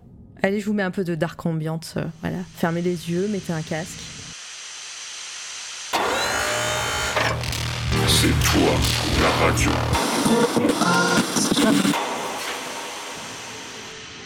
Heureux tout le monde, voilà, ça n'a même pas duré 5 minutes, vous voyez, euh, ultra rapide, rapide comme l'éclair. Euh, merci euh, Litena pour la petite commande pour Jericho qui a fait euh, évidemment la scène de pause et tout ce qui, toutes les images qui bougent sur C'est toi la radio, c'est lui qui, qui en est l'auteur, motion designer de talent et c'est très cool ce qu'il fait, très pro. Il a une chaîne Twitch, je vous invite à aller euh, follow évidemment. Euh, hop, je remets la petite scène où il y a les, photos. Euh, je sais plus où on était, mais je vais regarder un petit peu le chat. Bienvenue à tout le monde, vous êtes nombreux et nombreuses hein, ce soir. Merci d'être là, merci euh, de votre soutien sans faille à C'est toi la radio à chaque fois. Alors. Euh, au bout de sa life, Pascal. Ah non, mais il était tout à l'heure, il était enfermé dans le garage de mes voisins. Il a fallu que j'aille les déranger pour que pour le faire sortir. Insupportable, le mec. J'imagine. Bon, bah, là, tu viens de nous expliquer un petit peu voilà, comment vous, vous avez euh, signé euh, au label. Donc, ce n'était pas Ouais. une blague, hein, c'était la vraie, vraie vérité. C'est ça. Euh, on vous a pas fait de blague et, et là, vous êtes signé aux États-Unis. Comment, comment ça se passe le travail en musique avec des Américains? Euh, bah, au début, en fait, enfin, forcément, ça se passe bien dans le sens où tu sais, tu te dis, t'as la chance de travailler avec ces gens-là. Ouais. Du coup, tu, enfin, nous, on n'a jamais rien demandé, quoi. En fait, on, a- on s'est tellement toujours démerdé euh, tout seul parce que même euh, quand on avait, euh, quand on avait un label, en fait, quand, quand tu commences dans le milieu DIY, les labels, c'est un peu des, bah, c'est des particuliers qui servent un peu de, de banque, tu vois, genre qui t'aident à, à, à sortir ton disque, mais ils font des fois un peu de promo et tout machin, mais ils ont pas, ils ont pas les moyens, en fait, de, donc ils- eux, ils t'aident à presser les disques et après, c'est toi qui fais ta promo en tournée ou sur internet majoritairement Il y en a, après ça dépend du niveau d'investissement, du niveau d'investissement de, de, chaque label et tout. Donc c'est pas, on peut pas généraliser non plus de trop, mais mais ça se passe plutôt comme ça. C'est pas des trucs professionnels et tout. Et nous on se retrouve avec avec un label qui est un peu, qui se veut un peu plus pro, donc Ruiner dont je parlais tout à l'heure. Euh, qui lui euh, commence à mettre un peu les bouchées doubles sur la promo, tout ça machin, mais n'empêche qu'on est quand même, euh, on est quand même toujours dans cette démarche de, bah de toute façon quoi qu'il arrive, on, est tout seul et on fait nos trucs, on fait nos trucs dans notre coin et tout machin. Donc on arrive sur ce gros label, euh, enfin qui est même pas gros en fait en soi, c'est un petit label indépendant mais qui pour nous est énorme. Et, euh, et on agit exactement de la même façon qu'on a toujours fait en fait. C'est même on, avait, on oubliait de les prévenir qu'on partait en tournée ou des trucs comme ça parce qu'en fait nous on est dans notre coin tu vois, on fait notre truc et, et juste bah putain on a la chance d'être sur leur site internet quoi. Et, euh, et d'avoir leur logo sur notre sur notre disque et tout. Et donc comme en plus de ça, euh, nous avec Birdie Row depuis le début, on était en mode on ne veut pas devenir euh, professionnel en fait notre but, enfin dans le sens euh, on veut pas devenir intermittent, on veut pas que nos vies financières dépendent de ça et tout machin. Enfin c'était notre démarche à la base qui est un, qui est un truc qui est très lié au milieu punk, notamment français. Euh, voilà, et, du coup, bah, en fait, on, on, cherche pas plus que ça, tu vois. on, a juste été, on a juste été travailler chez eux 5 jours sur notre première tournée américaine pour vérifier que c'était pas des connards, que, euh, que c'est, de la façon dont ils travaillaient, pour être sûr que ça nous convienne et tout, tu vois. Mais, euh, on n'a pas, on, a, on pas cherché à, influencer plus que ça leur travail. Ils faisaient, ils faisaient leur truc et nous, on faisait notre truc, quoi. Et, et en fait, bah, au fur et à mesure, tu te rends compte que quand même, il y a des différences culturelles. Euh, que pour les Américains, euh, on est des maxi-communistes. genre, euh, tu sais, genre vraiment, juste le fait d'avoir des idées. dans la dans la façon dont tu veux faire les choses enfin nous enfin pour rappel vraiment on jouait dans des squats anarchistes anticapitalistes antifascistes etc donc des trucs qui de fait sont, sont politisés le, le, fait d'arriver aux États-Unis dans des endroits qui n'avaient pas forcément le même, le même genre de cadre, etc. Et que nous, il y a des trucs, du coup, on comprenne pas, tu vois. On est un peu en mode genre, mais attendez, les gars, vous portez des t-shirts de groupes qui sont un peu bizarres, genre des groupes de black metal, euh, qui sont un peu, euh, un peu, un peu nazis, tout ça, machin, quoi. Donc, euh, et c'est ok, et c'est ok pour vous. Et en fait, t'apprends un peu la différence aussi du, de, bah, de la, la liberté d'expression, euh, machin, américaine, euh, voilà, et tous ces, tous ces trucs-là. Et euh, bah, en fait, dans le, travail avec le label, c'est un peu la même chose. C'est qu'en fait, il y a des trucs qu'on se comprend pas plus que ça. C'est que eux, ils cherchent à faire de la thune, et nous, on cherche juste à tourner et à vivre des trucs. Donc en fait, il y a forcément des moments où ça frotte un peu, puis t'as juste, et ça se passe bien. Mais par contre, c'est vraiment ce sentiment un peu de grosse famille, parce que bah, quand on va jouer à Boston, on dort chez, chez, chez le patron, on, on, passe du temps avec lui. Euh, enfin voilà, il y a plein de trucs, il y a plein, il se passe plein de trucs qui, qui sont qui sont hyper hyper cool. Mais par contre, c'est sûr que oui, t'as bah t'apprends vite que bah on a on n'a pas la même façon de voir les choses, on n'a pas la même culture, euh, et c'est normal en fait, c'est normal en soi quoi. Donc euh, donc il y avait forcément toujours des petits euh, des petites différences, mais c'est ça n'a jamais été un truc au point de de tu vois de vraiment dire ah, c'est des gros connards, vas-y on, on, casse on casse ce truc là et puis voilà. Mais donc voilà, en fait nous comme encore une fois on faisait notre truc. Euh, et puis euh, bah les gens ils nous disent putain mais vous êtes chez des Switch c'est quoi ce truc là et nous on est là bah ouais je t'avouerais que je comprends pas non plus mais mais c'est le cas. euh, en tout cas ils, ont, ils, ont, fait leur travail de recherche de nouvelles de nouveaux groupes de talents de talents ailleurs. Quand je parle talent je, parle de, ouais, le mot talent en anglais hein, pas artiste tout ça voilà. qui est différent la, définition est différente un peu. Il y a une petite nuance avec le français hein, quand on dit talent. Mais mais du coup, ouais, c'est euh, ils ont ils ont fait leur travail et vous y êtes et c'est trop cool. Et d'ailleurs, maintenant, vous faites la fierté de Laval, t'as vu ouais, C'est un peu ça. Ouais, alors la fierté, il y a quand même euh, la très grosse partie des gens qui nous connaissent pas, mais en fait, si tu veux, l'histoire avec Laval, c'est que nous, on a toujours évité d'être dans les euh, dans les bah, dans le West France ou des trucs comme ça en fait le peu de fois où on a donné des interviews dans le West France ça a tellement été déformé qu'on a fait bah c'est mort on, fait, on, parle plus jamais avec ces gens là et puis en plus de ça que c'est ce truc de bah en fait, les gens s'en foutent un peu euh, à Laval, donc euh, bah on s'en fout de Laval en fait. Genre nous, on hmm. était un peu en mode aussi, euh, on fuyait, tu vois, notre notre notre berceau quoi. Donc donc il y avait un peu de ce truc là. ce qui fait qu'en fait, on a fait plein de trucs et la plupart des gens on savait pas. Au point où en fait, euh, à un moment donné, quand on a voulu s'investir un peu, quand on a, commencé à organiser des concerts sur Laval, dans des bars et tout machin, et qu'on a commencé à se dire, bah peut-être qu'il faudrait demander à la mairie si on peut pas avoir un, lieu et tout. Bah en fait, il se trouvait que dans le dans le conseil municipal, il y avait euh, une des personnes de l'école alternative dont je parlais au début, euh, qui, qui, était qui était présente, et le conseil municipal, ils étaient en mode, bon, on va donner de l'argent à la culture, bon, qu'est-ce qu'il y a en culture à Laval? Bon, bah il y a ce groupe pop qui est sur qui est sur Sony euh, euh, qui chantent en français, machin, tout ça. Donc c'est le truc, ça, fait, bien de leur donner de l'argent. Ils sont populaires à Laval et tout machin. On, renouvelle notre argent vers, ces artistes-là. Euh, et donc le, prof dont je parlais, il arrive, il fait mais attendez, mais pourquoi vous ne donnez pas de l'argent à Birdino et bah forcément tout le monde est en mode bah what the fuck t'es qui? Genre c'est qui c'est qui c'est, qui Birdino quoi. Et là en fait il prend il, il prend le rétroprojecteur et puis il prend notre site internet et il défile toutes les dates. Euh, toutes les dates de concert parce qu'on avait un, on avait un site où en fait ça répertoriait toutes les dates qu'on faisait. Et là les mecs ils commencent à voir euh, Miami euh, genre Berlin enfin tu sais ils voient des trucs mais, mais attendez mais ça c'est des gens de Laval?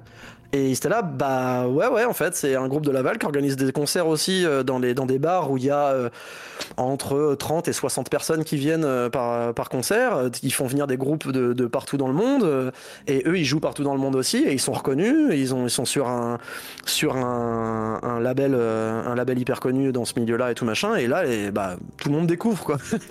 et donc on commence un peu plus à rentrer dans les petits papiers, tu vois, de bah, la SMAC locale, donc la salle, la salle du coin, tout ça. Et, et ça met, ça met du temps, ça met du temps. Et puis euh, au bout d'un moment, bah, en fait, ils finissent par dire bon bah oui, on va les faire jouer. Et puis, voilà. Mais, ça a mis, vraiment très très longtemps. Un peu de notre faute, mais aussi parce que bah c'est pas un système qui était du tout euh, prévu pour soutenir des, artistes un peu underground et, euh, euh, loin des sentiers justement de, de, de, de des, salles institutionnalisées, etc. Mmh, je, vois, bien.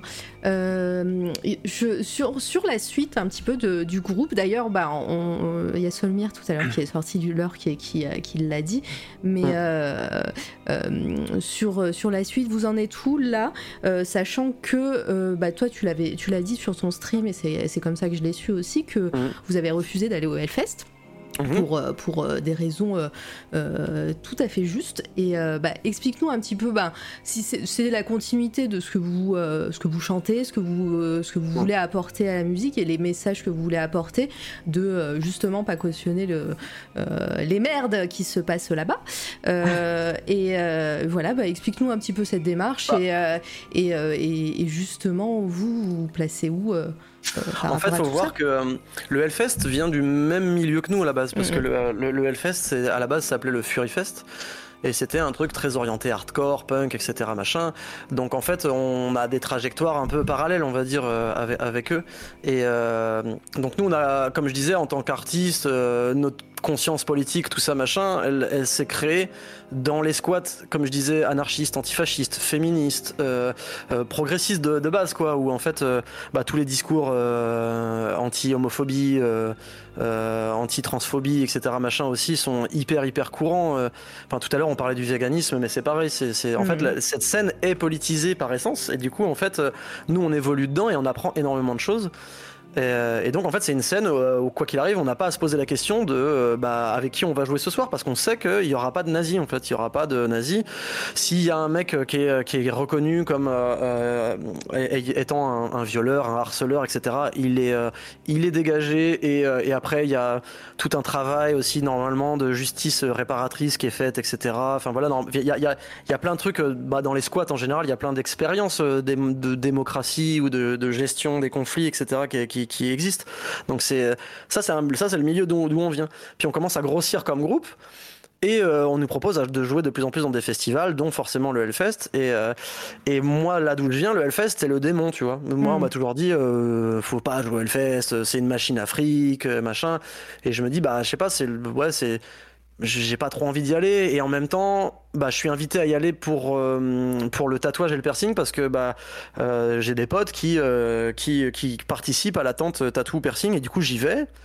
Et je me dis bah en fait c'est pas si pire que ça. Enfin tu vois enfin de façon un peu forcément tu vois crédule tu vois tu tu regardes tu t'attends à voir les portes de l'enfer quand t'arrives dans le truc en mode ça va tous être des fachos des, des gros vendus des machins. Parce que surtout ça le discours c'est c'est surtout le discours anticapitaliste à la base qui, qui fait qu'on on dit qu'il ne faut pas aller au Hellfest dans notre scène et tout quoi.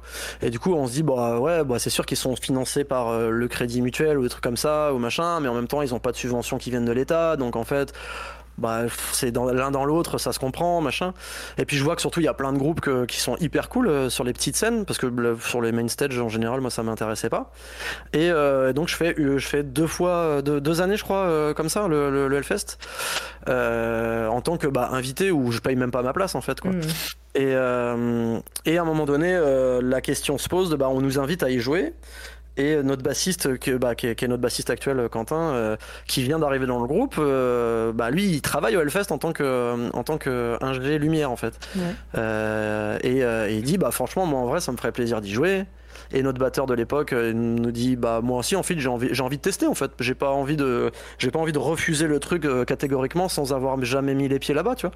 Et du coup on se dit bah vas-y on va tester. Et on teste. Et en effet bah c'est cool quoi. Euh, genre les gens sont les gens sont hyper gentils. Il euh, y a grave de monde euh, et puis encore une fois tu vois pas trop de tu vois pas trop de dingueries.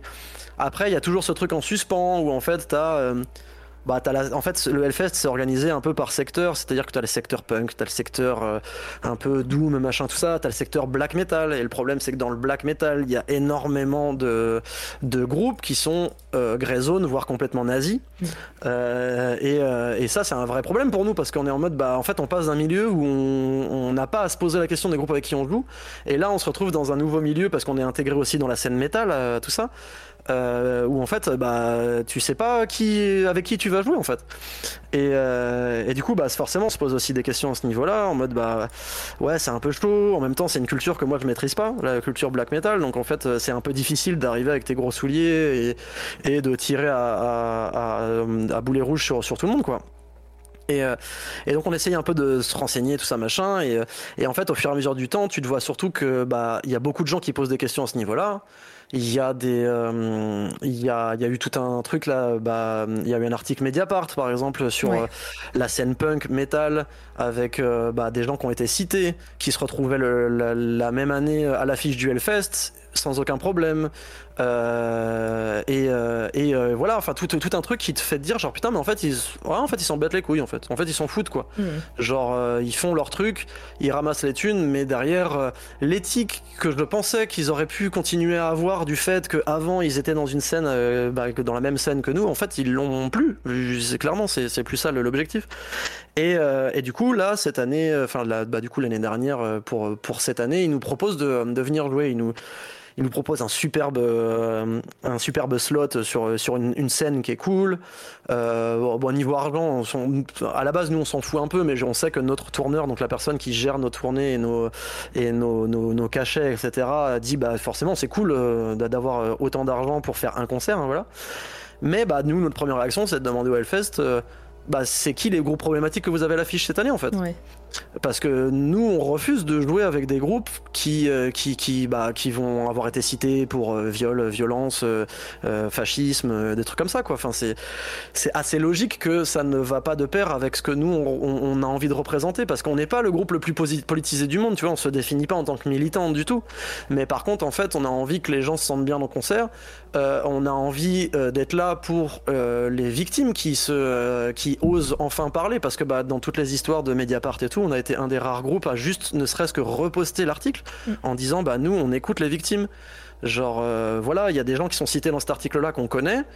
Donc euh, quelque part j'ai envie de vous dire ça nous coûte humainement de, euh, de, de, de, de faire ça. Mais par contre on pense que le, le, fait de pouvoir enfin libérer la parole et que euh, des personnes puissent être soutenues alors que depuis, de, de, depuis un bon moment elles portent ça seules, c'est beaucoup plus important en fait. Et donc on se retrouve à, bah, à se faire, à se prendre des shitstorms parce qu'on on, on, est des, enfin voilà, on est, on est des traîtres, tu vois.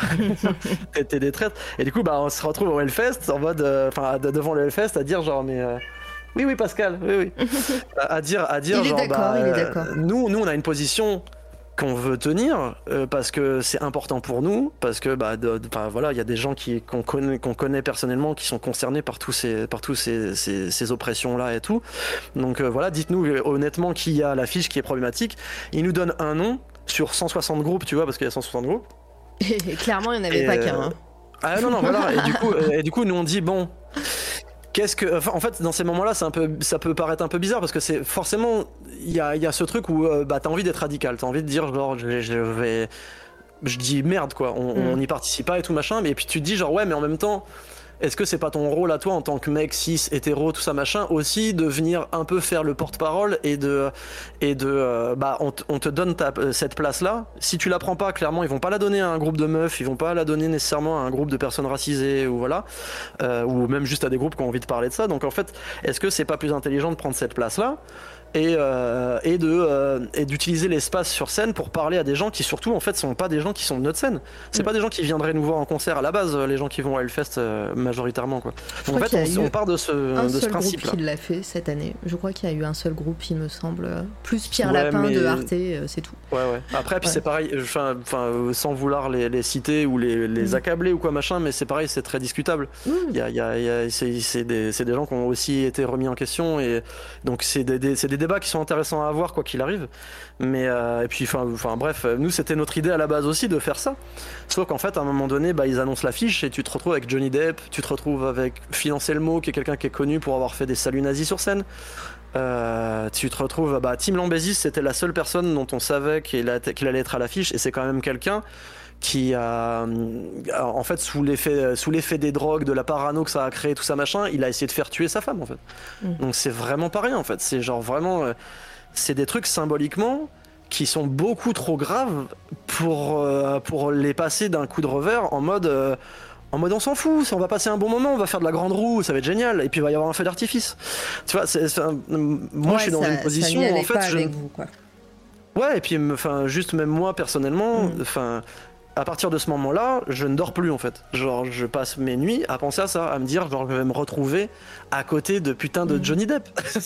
genre c'est pas possible, c'est pas possible, et je je, je ne m'imagine pas faire ça en fait, et, euh, et, et arriver à parler sur, en fait surtout en fait ça te donne une image un peu de d'un public globalement qui en fait ça- ça- je dis que ça donne une image je dis pas que c'est la réalité attention hein. mais moi ça me donne une image d'un public qui s'en fout donc en fait que je parle ou que je parle pas ça changera rien. Les, gens les gens s'en foutront tout, tout pareil.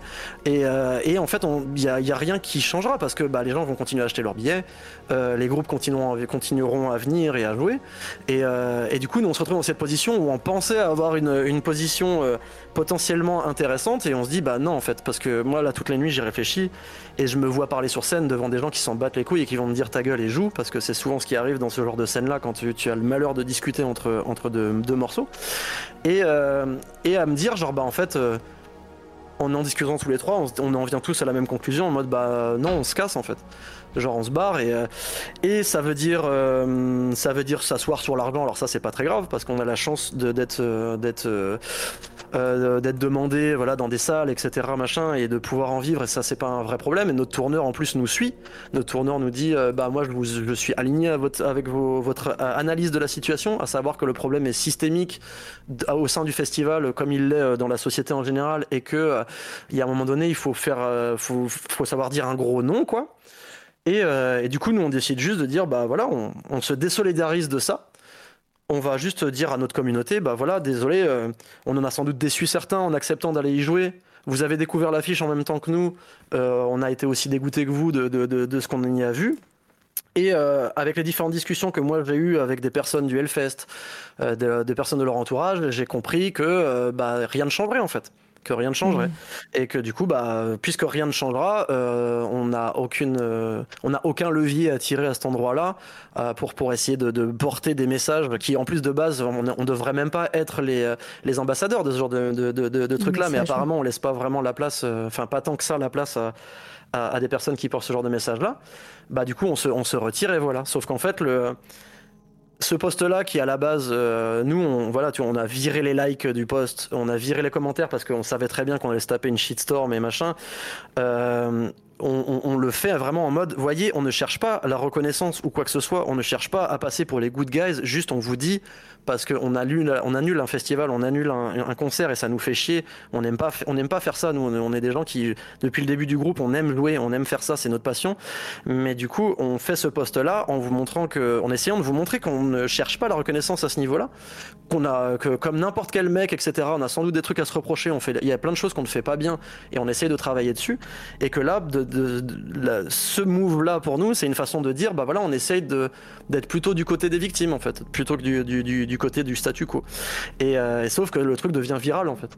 Ça devient viral, c'est posté partout dans le monde, dans tous les gros magazines, mmh. voilà. Et, et, en fait, je reçois des messages de mes potes qui me disent, va pas voir les commentaires sur Facebook. Oh, bah, Genre, va pas sur Twitter, va pas sur les commentaires sur Facebook. Et, et on commence, pareil, bah, à se reprendre des trucs hyper toxiques de gens, même de notre propre scène et tout, qui, bah, forcément, eux, se débattent contre des accusations qui les, qui les accablent déjà. Euh, donc, euh, donc voilà, et, ça a été dans tout ce truc-là, dans tout ce marasme-là, un peu, enfin, où nous, en fait, on est droit dans nos baskets. On se dit, genre, clairement, on fait un mouvement, euh, enfin, un move qui est euh, qui, qu'on espère être assez lisible, hum, et en espérant même que puisse, ça puisse servir d'exemple à d'autres groupes. Alors je vous rassure, il n'y a aucun autre groupe qui a fait le même move. on, a, reçu aucun message de soutien de, de personne. Euh, le seul message de soutien qu'on a reçu, c'est un, groupe de, de, de, black metal antifasciste euh, anglais mm. qui s'appelle Downraid et, et, avec qui on avait déjà discuté de ce genre de, de, de problème-là quand on avait joué sur un festival ensemble et tout. mais c'est les seuls qui nous envoient un truc ça, alors qu'ils sont même pas au Hellfest. Mhm. Euh, et, du coup, on se retrouve complètement isolé, mais là, en fait, on se retrouve avec des potes autour de nous qui, quand ils nous croisent dans la rue, nous disent bah bravo les gars en fait genre vraiment on reçoit des messages mais des on a, franchement j'ai répondu à quasiment aucun message parce que c'était hyper intense pour moi à l'époque mais euh, on reçoit mais mais une tonne de messages de meufs notamment qui nous disent mais merci en fait merci parce qu'en fait euh, genre c'est des trucs c'est c'est à, partir du moment où nous, en tant que meufs, on parle dans cette scène-là, euh, on, nous atomise instantanément en fait. Il euh, y a une protection qui est faite auprès des des, des, des, des, euh, violeurs, des racistes, etc. Parce qu'il y a aussi des personnes de, de, de couleur qui nous ont, des personnes racisées qui nous ont qui nous ont écrites et tout.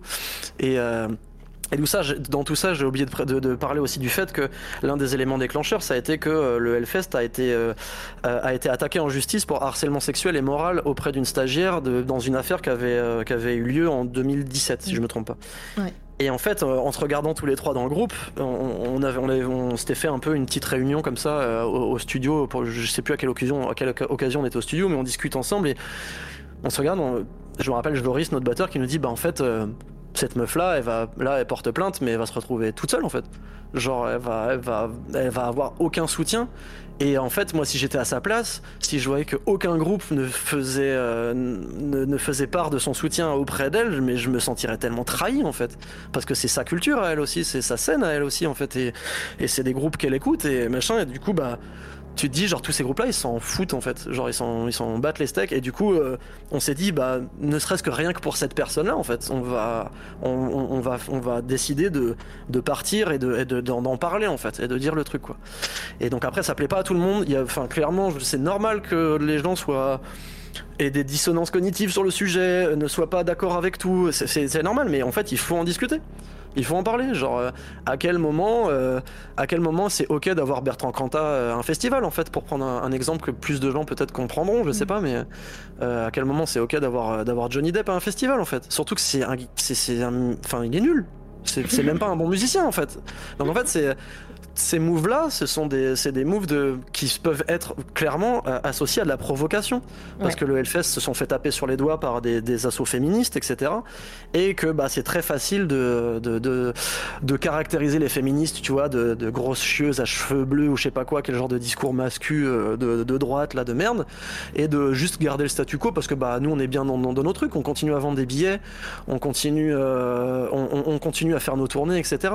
Et bah, tant mieux pour vous, mais bah, ce sera sans nous. Et, euh, et j'espère que ce sera sans, sans la plupart des, des, meufs qui trouvent ça dégueulasse ou sans la, la plupart des, des personnes euh, trans, euh, racisées, tout ça, qui trouvent ça, qui, qui trouvent ça dégueulasse. Et puis voilà, en fait, ça va finir par créer deux scènes. tu vois, les, quand, quand, je parlais des dinosaures tout à l'heure, c'était ça. C'est genre des gens qui ne comprennent pas ces discours-là et qui ne les qui, qui, même quand ils essayent de, d'aller de, dans ce sens-là, en fait, font les choses complètement de travers.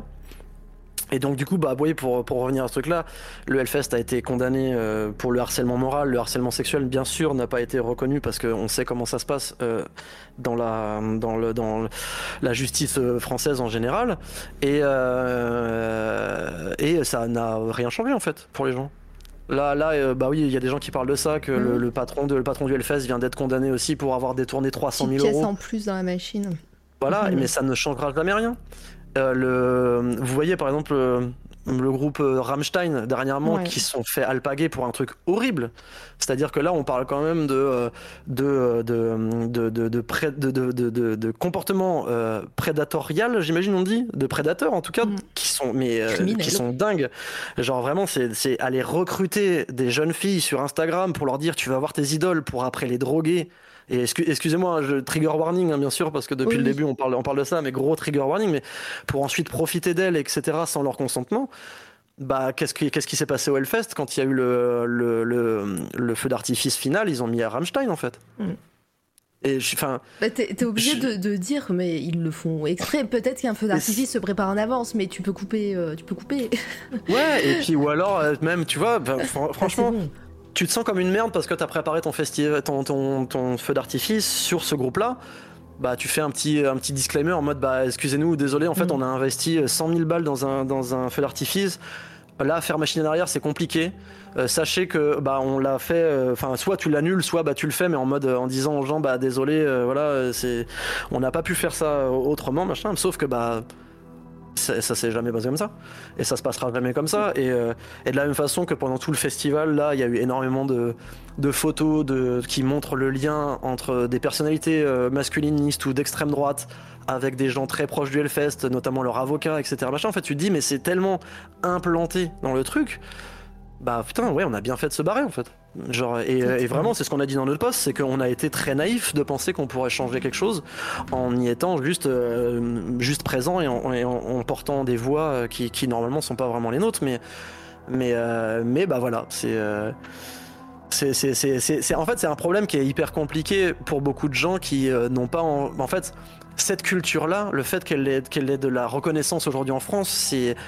Pour beaucoup de gens, tu vois, c'est une réussite, tu vois, c'est, se dire genre, ah yeah, ça y est, les gens ils comprennent que le métal, le punk, c'est une vraie culture. Euh, et le Hellfest, il est très porte-étendard de ça. Et euh, le problème, c'est que c'est un très mauvais, un très mauvais porte-étendard en fait.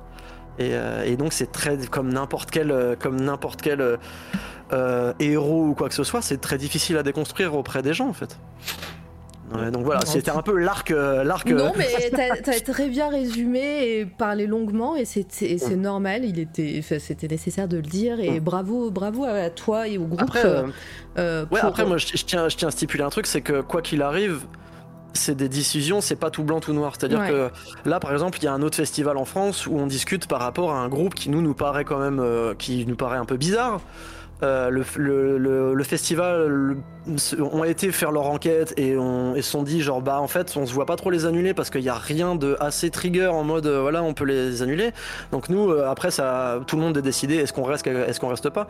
Mais il y a, il y a toujours la discussion de occuper les espaces parce qu'en fait euh, bah, nous c'est ce que je disais par rapport à- euh, au groupe de, de, de black metal antifasciste en fait on s'était retrouvé à un festival à Leeds où il y avait un groupe un peu chelou euh, où les membres du groupe ils ont tendance à jouer avec des groupes de, de, nazis, tu vois, des trucs comme ça où t'es un peu en mode bon. Je sais que c'est un peu un milieu où c'est très shady, tu vois, tout est un peu dans la brume, on sait jamais, on sait jamais qui est quoi et comment. Euh, mais là, ça commence. Enfin, pour moi, c'est quand même un peu bizarre d'accepter de jouer avec des nazis et de pas en être un, tu vois. Et, euh, et du coup, on avait commencé à parler avec le festival et notamment avec quelques groupes aussi du festival en mode genre, bah, qu'est-ce que vous comptez faire en fait? Et euh, le festival était en mode, bah, nous, en fait, euh, en vrai, on préfère largement avoir un groupe comme vous que ce groupe-là, mais en même temps, bah, c'est une programmation qui est très basée sur le métal et notamment le black metal et c'est un groupe qui est très important dans cette scène-là, donc euh, ils sont là et puis en plus, on pense que c'est pas si grave que ça, enfin, c'est pas, voilà. Et en fait, avec le groupe donc de, black metal antifasciste qui s'appelle Down Raid, on avait discuté, puis nous nous avait dit, bah nous clairement, le black metal c'est notre culture, c'est hors de question qu'on l'abandonne aux fascistes en fait. Donc en fait, on va occuper l'espace et, euh, et, euh, et on va aller. euh, on va aller dire ce qu'on a à dire sur scène et, et prendre la place qu'un autre groupe de fascistes aurait pu prendre en fait. Et donc en fait, il y a ces discours-là aussi qui, qui peuvent se valoir. Et donc, faut pas attendre d'un groupe comme nous ou de n'importe quel autre groupe de, que, que, à- au moindre truc, ça va annuler un concert ou un festival. C'est parce que s'il y a, y, y toujours, euh, il y a toujours de la nuance. Et qu'est-ce qui est le plus intéressant? Là, le vrai problème avec le Hellfest, c'est qu'il n'y a pas d'issue. Mm. C'est qu'il y a, Ouais, c'est tellement gangréné, implanté Ouais, c'est gangréné. Tous les gens que je connais qui parlent de, de, de la structure en elle-même disent ça ne changera pas. Et c'est parti, là, il y a à la tête de ce festival-là, il y a des gens qui sont, enfin en tout cas, il y a une personne, ça c'est sûr, qui est là pour faire de l'argent. Et, du coup, c'est à partir du moment où c'est le leitmotiv, euh, tu vas pas euh, abandonner euh, des artistes qui vont peut-être ramener des, des, des, sous à ton festival et tout machin, parce que le Hellfest, on parle quand même d'un budget de 35 millions d'euros. Pour le festival, c'est colossal quoi. Donc en fait, c'est là, t'arrives arrives face à un mur en mode bah j'ai aucun intérêt à aller poser ma signature sur ce mur là. Je vais, je vais aller ailleurs et puis c'est pas grave. Mm mais euh, bravo et euh, voilà, c'était important d'en parler et, du coup, c'est, vous êtes en train de discuter pour un autre festival, mais sinon, euh, ce que vous allez faire dessus, qu'est-ce qui, quelle est la suite pour, pour le groupe en ce moment? Bah en fait, nous, ce qui est cool, c'est que là, on fait, on fait, on fait un truc qu'on a toujours voulu faire, c'est-à-dire que l'amour que j'ai pour la, la, scène DIY punk, donc, mm. parce que vraiment, quand je dis on a grandi dans cette scène-là, c'est que vraiment moi, tout, tout ce que j'ai appris dans ce qui est politique, etc. Bon, ma mère est, ma mère est d'extrême gauche. J'ai un grand-père qui, qui, était cégétiste, tout ça. Donc, euh, je viens pas non plus de nulle part. Hein. Oui, t'as un bagage. Euh, euh, oui, mais mon père aussi. Enfin, j'ai jamais trop su où le placer vraiment, mais mais il a toujours eu des discours quand même relativement progressistes et tout. Donc voilà. Mais réellement, l'endroit où je me suis construit, c'est dans tous les endroits où on a été, les squats, etc. Avec des gens qui font vraiment des choses, des, militants, des militantes, des activistes. Euh, parce que encore une fois, je considère pas que je suis que je sois militant ou activiste vraiment. Nous, on est plutôt en mode à dire aux gens, euh, à dire aux gens, bah en fait, intéressez-vous à tout ça. Intéressez-vous à la politique parce que euh, l'apolitisme n'existe pas. C'est une, une erreur de penser qu'on peut, qu'on peut être apolitique. À partir du moment où on dit qu'on est apolitique, ça veut dire qu'on ne se, on ne, on ne prend pas la, notre propre responsabilité dans les choses euh, qui, qui sont de la société, c'est-à-dire euh, la, la, façon dont on peut interagir les uns entre les autres, comment on peut faire pour rendre le monde un peu meilleur pour tout le monde. À partir du moment où tu dis que tu ne veux pas avoir affaire avec ça, bah en fait c'est un acte politique en soi. Mm. Euh, c'est un abandon et, et, et voilà, c'est c'est exactement ça. Politisme égale statu quo. Et c'est pour ça aussi, souvent, dans notre milieu, quand quelqu'un se dit apolitique, on a tendance à se dire qu'il est de droite parce que c'est souvent pour cacher des idées qui ne sont pas très bien vues, quoi. Donc c'est ça, ça va souvent de pair. Je dis souvent, ça veut pas dire tout le temps. Hein. Mais, euh, mais voilà. Et du coup, en fait, nous, notre discours, c'est plutôt ça. C'est de dire, euh, voilà. Et donc, en fait, on arrive à, on arrive à ce moment-là à, à prendre tous ces trucs qu'on kiffe, qu'on a appris et qui, je pense, ont fait de nous des meilleures personnes on arrive à les prendre et à essayer de les amener ailleurs, dans des endroits où des gens ont déjà plus ou moins des idées comme ça, mais peut-être pas forcément de la même façon. Euh, ou alors, ou même, enfin, j'ai envie de dire, dans le milieu mainstream, les discours politiques, c'est moins courant quand même. Genre nous là dernièrement on joue beaucoup dans des salles, tu vois, des grosses salles, des gros festivals, et, euh, et les gens sont en mode putain mais vous parlez entre les morceaux et en plus de ça ça nous fait du bien quand vous parlez en fait. Enfin ce que vous dites, ça m'a fait du bien, ça m'a fait euh, ça m'a fait me reconnaître dans ce que vous disiez parce que bah, forcément nous notre dernier album il parle beaucoup de, de dépression, de de, de, de, d'où ça vient, de, de justement de l'aspect aussi politique de, de, ça. Euh, et destructeur en fait. Et, et, du coup on en parle on en parle dans nos morceaux. Donc forcément quand je présente des morceaux sur scène euh, j'en parle. Euh, et, les gens viennent nous voir en disant bah putain merci ça m'a grave fait du bien ce que vous avez dit entre les morceaux et tout. Et parce qu'en fait ils ont pas l'habitude. C'est un milieu où en fait les gens parlent pas nécessairement beaucoup euh, sur scène tu vois. C'était là pour t'es là pour donner aux gens ce qu'ils sont venus acheter c'est-à-dire bah, de la musique de, de l'entertainment quoi un peu. Et donc en fait c'est là où on en est aujourd'hui avec le groupe. C'est que on, tâtonne parce que c'est très difficile de, garder nos valeurs, euh, les trucs qui sont importants pour nous, et en même temps rentrer dans un milieu qui n'a rien à voir avec ça à la base, et du coup essayer de trouver, tu vois, le juste milieu, parce que c'est pareil, là maintenant on commence à en vivre, et c'est trop cool, mais ça induit aussi que bah euh, on joue forcément plus dans des endroits euh, qui nous payent et qui ont l'argent pour nous payer. Donc en fait, on fait, enfin, on fait quasiment plus de, plus de concerts DIY depuis le, depuis le Covid en fait parce que tout, euh, enfin, il a fallu reconstruire pas mal de trucs et tout machin, et, euh, et, et c'est un peu compliqué, tu vois, de, de se dire, bah, on n'a pas envie d'abandonner du tout notre scène, et en même temps, pour l'instant, on est, on est un peu enfermé dans cette boucle, etc. Et, et on sait très bien que ça va revenir, on va revenir euh, dans, à nos origines à un moment donné et tout machin, mais mais mais en fait on est un peu à tâtons tu vois. C'est un peu on découvre on est un peu des explorateurs. Et c'est sauf que t'es es explorateur dans le milieu de dans un truc un peu bah, politisé, un peu, un peu, un peu qui se veut éthique ou moral et machin. Et donc c'est c'est c'est compliqué quoi. C'est assez compliqué et je comprends qu'aussi il y a des gens des fois qui qui nous suivent pas et qui comprennent pas euh, où, où on va en fait. Mais euh, mais voilà, du coup, bah, tu on se retrouve à jouer au, au Francofolie, on se retrouve à jouer euh, au Festival de Dour, Euh, enfin voilà, c'est des trucs, euh, c'est enfin c'est assez costaud d'être là-bas pour un, un, groupe pour, comme nous quoi. Bah c'est assez cool. Tu m'étonnes, tu m'étonnes, mais c'est mm. cool d'avoir ça. On parlera, on parlera des prochaines dates, je pense, euh, sur la fin. Et bah en parallèle côté tatouage, t'en es où? Tu mm. fais quoi? Tu vas faire quoi? Eh ben en fait, euh, un peu avant le Covid, j'ai. Oui, parce qu'on n'a pas parlé du Covid, on n'a pas parlé de la Twitch encore et tout ça, hein, donc. Euh. Ouais, ouais, c'est clair. Euh, avant, avant, le, avant le Covid, si tu veux, je me, j'ai commencé à petit à petit mentalement à, me détacher de de, bah de, de, la boutique où je travaillais, Lollipop là, et, et en fait, plus ça va, plus je réduisais le temps de travail, etc. Et, et moins je me reconnaissais aussi dans dans la façon dont je faisais les choses là-bas, et et, et puis c'est l'envie d'aller ailleurs aussi, quoi normal. Euh, et, du coup, bah, j'ai fini par dire, bah écoute, je vais arrêter de travailler là-bas. Euh, c'était un peu une séparation, c'était un peu bizarre, un peu, un peu, un peu dur, quoi. Euh, en disant, bah, je vais, reviendrai en guest, peut-être un peu tous les mois, ou je sais pas. même si j'habite à Laval, en fait, ça reste un guest. Mais par contre, je vais privilégier le temps que je passe à Paris, parce que j'avais commencé à venir tous les mois à Paris à l'époque chez Mémé, et maintenant, maintenant chez le, gamin à 10 doigts, quoi. Et, et, et, du coup, bah, en fait, comme je vois que j'ai de la clientèle, qu'il y a des gens qui ont des projets hyper intéressants, bah vas-y je vais, je vais privilégier ce truc-là. Peut-être même que ça pourrait me donner vachement plus de temps libre pour faire d'autres trucs. Justement, euh, essayer de me mettre à la peinture, essayer de, essayer de composer des trucs un peu plus régulièrement, etc. Et, euh, et du coup, le Covid est arrivé à ce moment-là.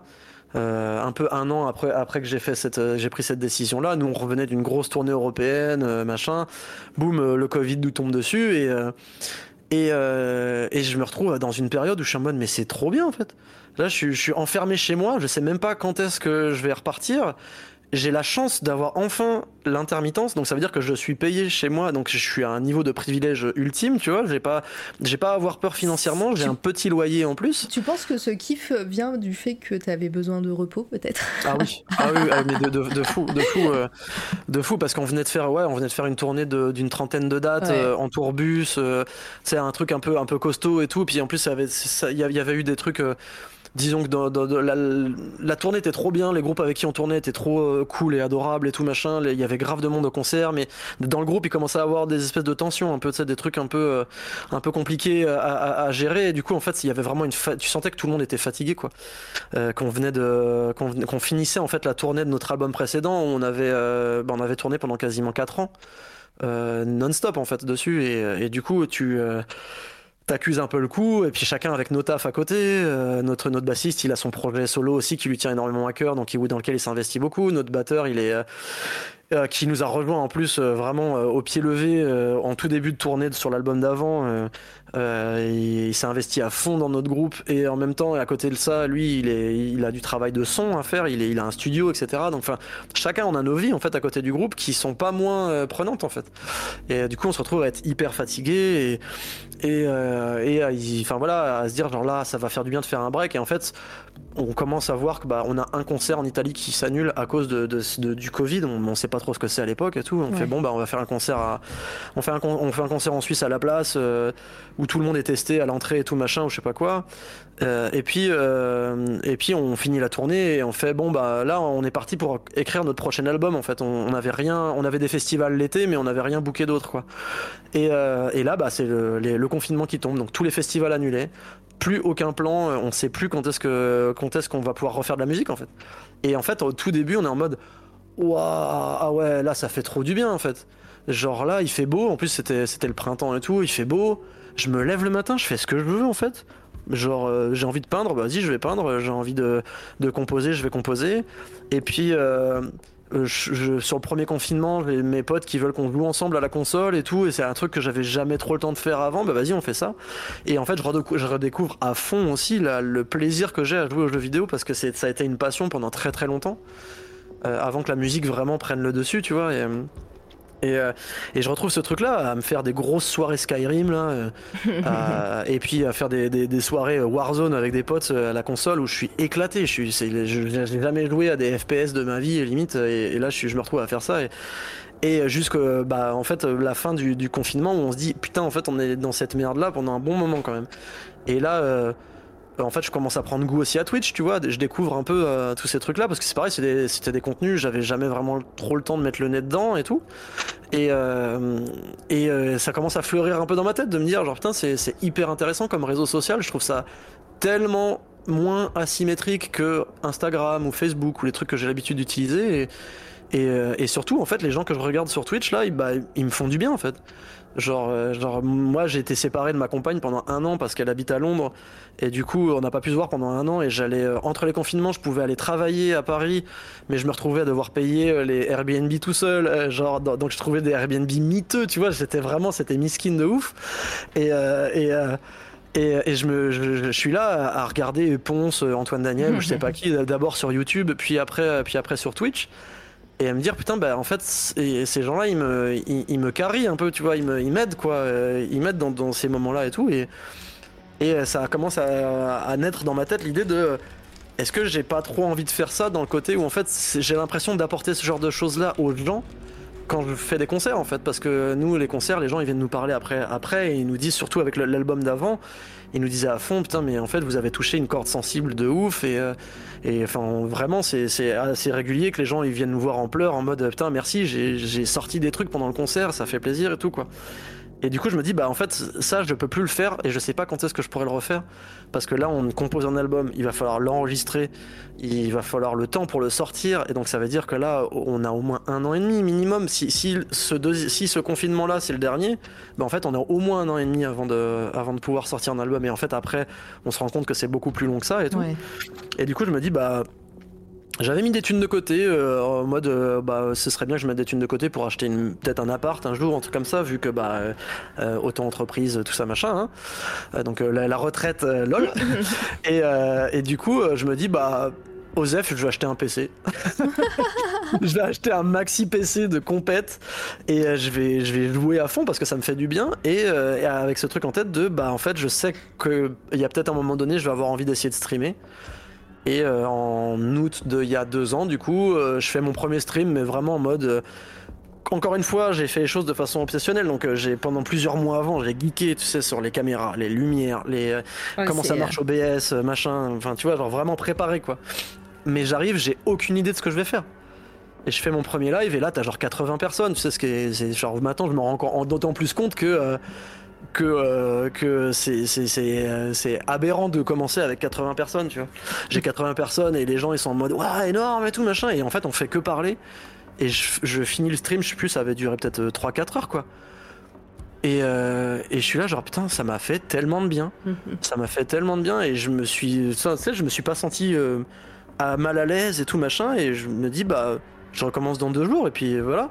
Et là, je commence à streamer régulièrement et, euh, et forcément, bah, plus ça va, a de monde parce que les gens se disent bon, c'est bon, je vais pas mater ce mec-là euh, jouer à des jeux vidéo. Surtout qu'au début, je, streamais Yakuza, donc euh, c'est le truc instreamable, c'est l'enfer.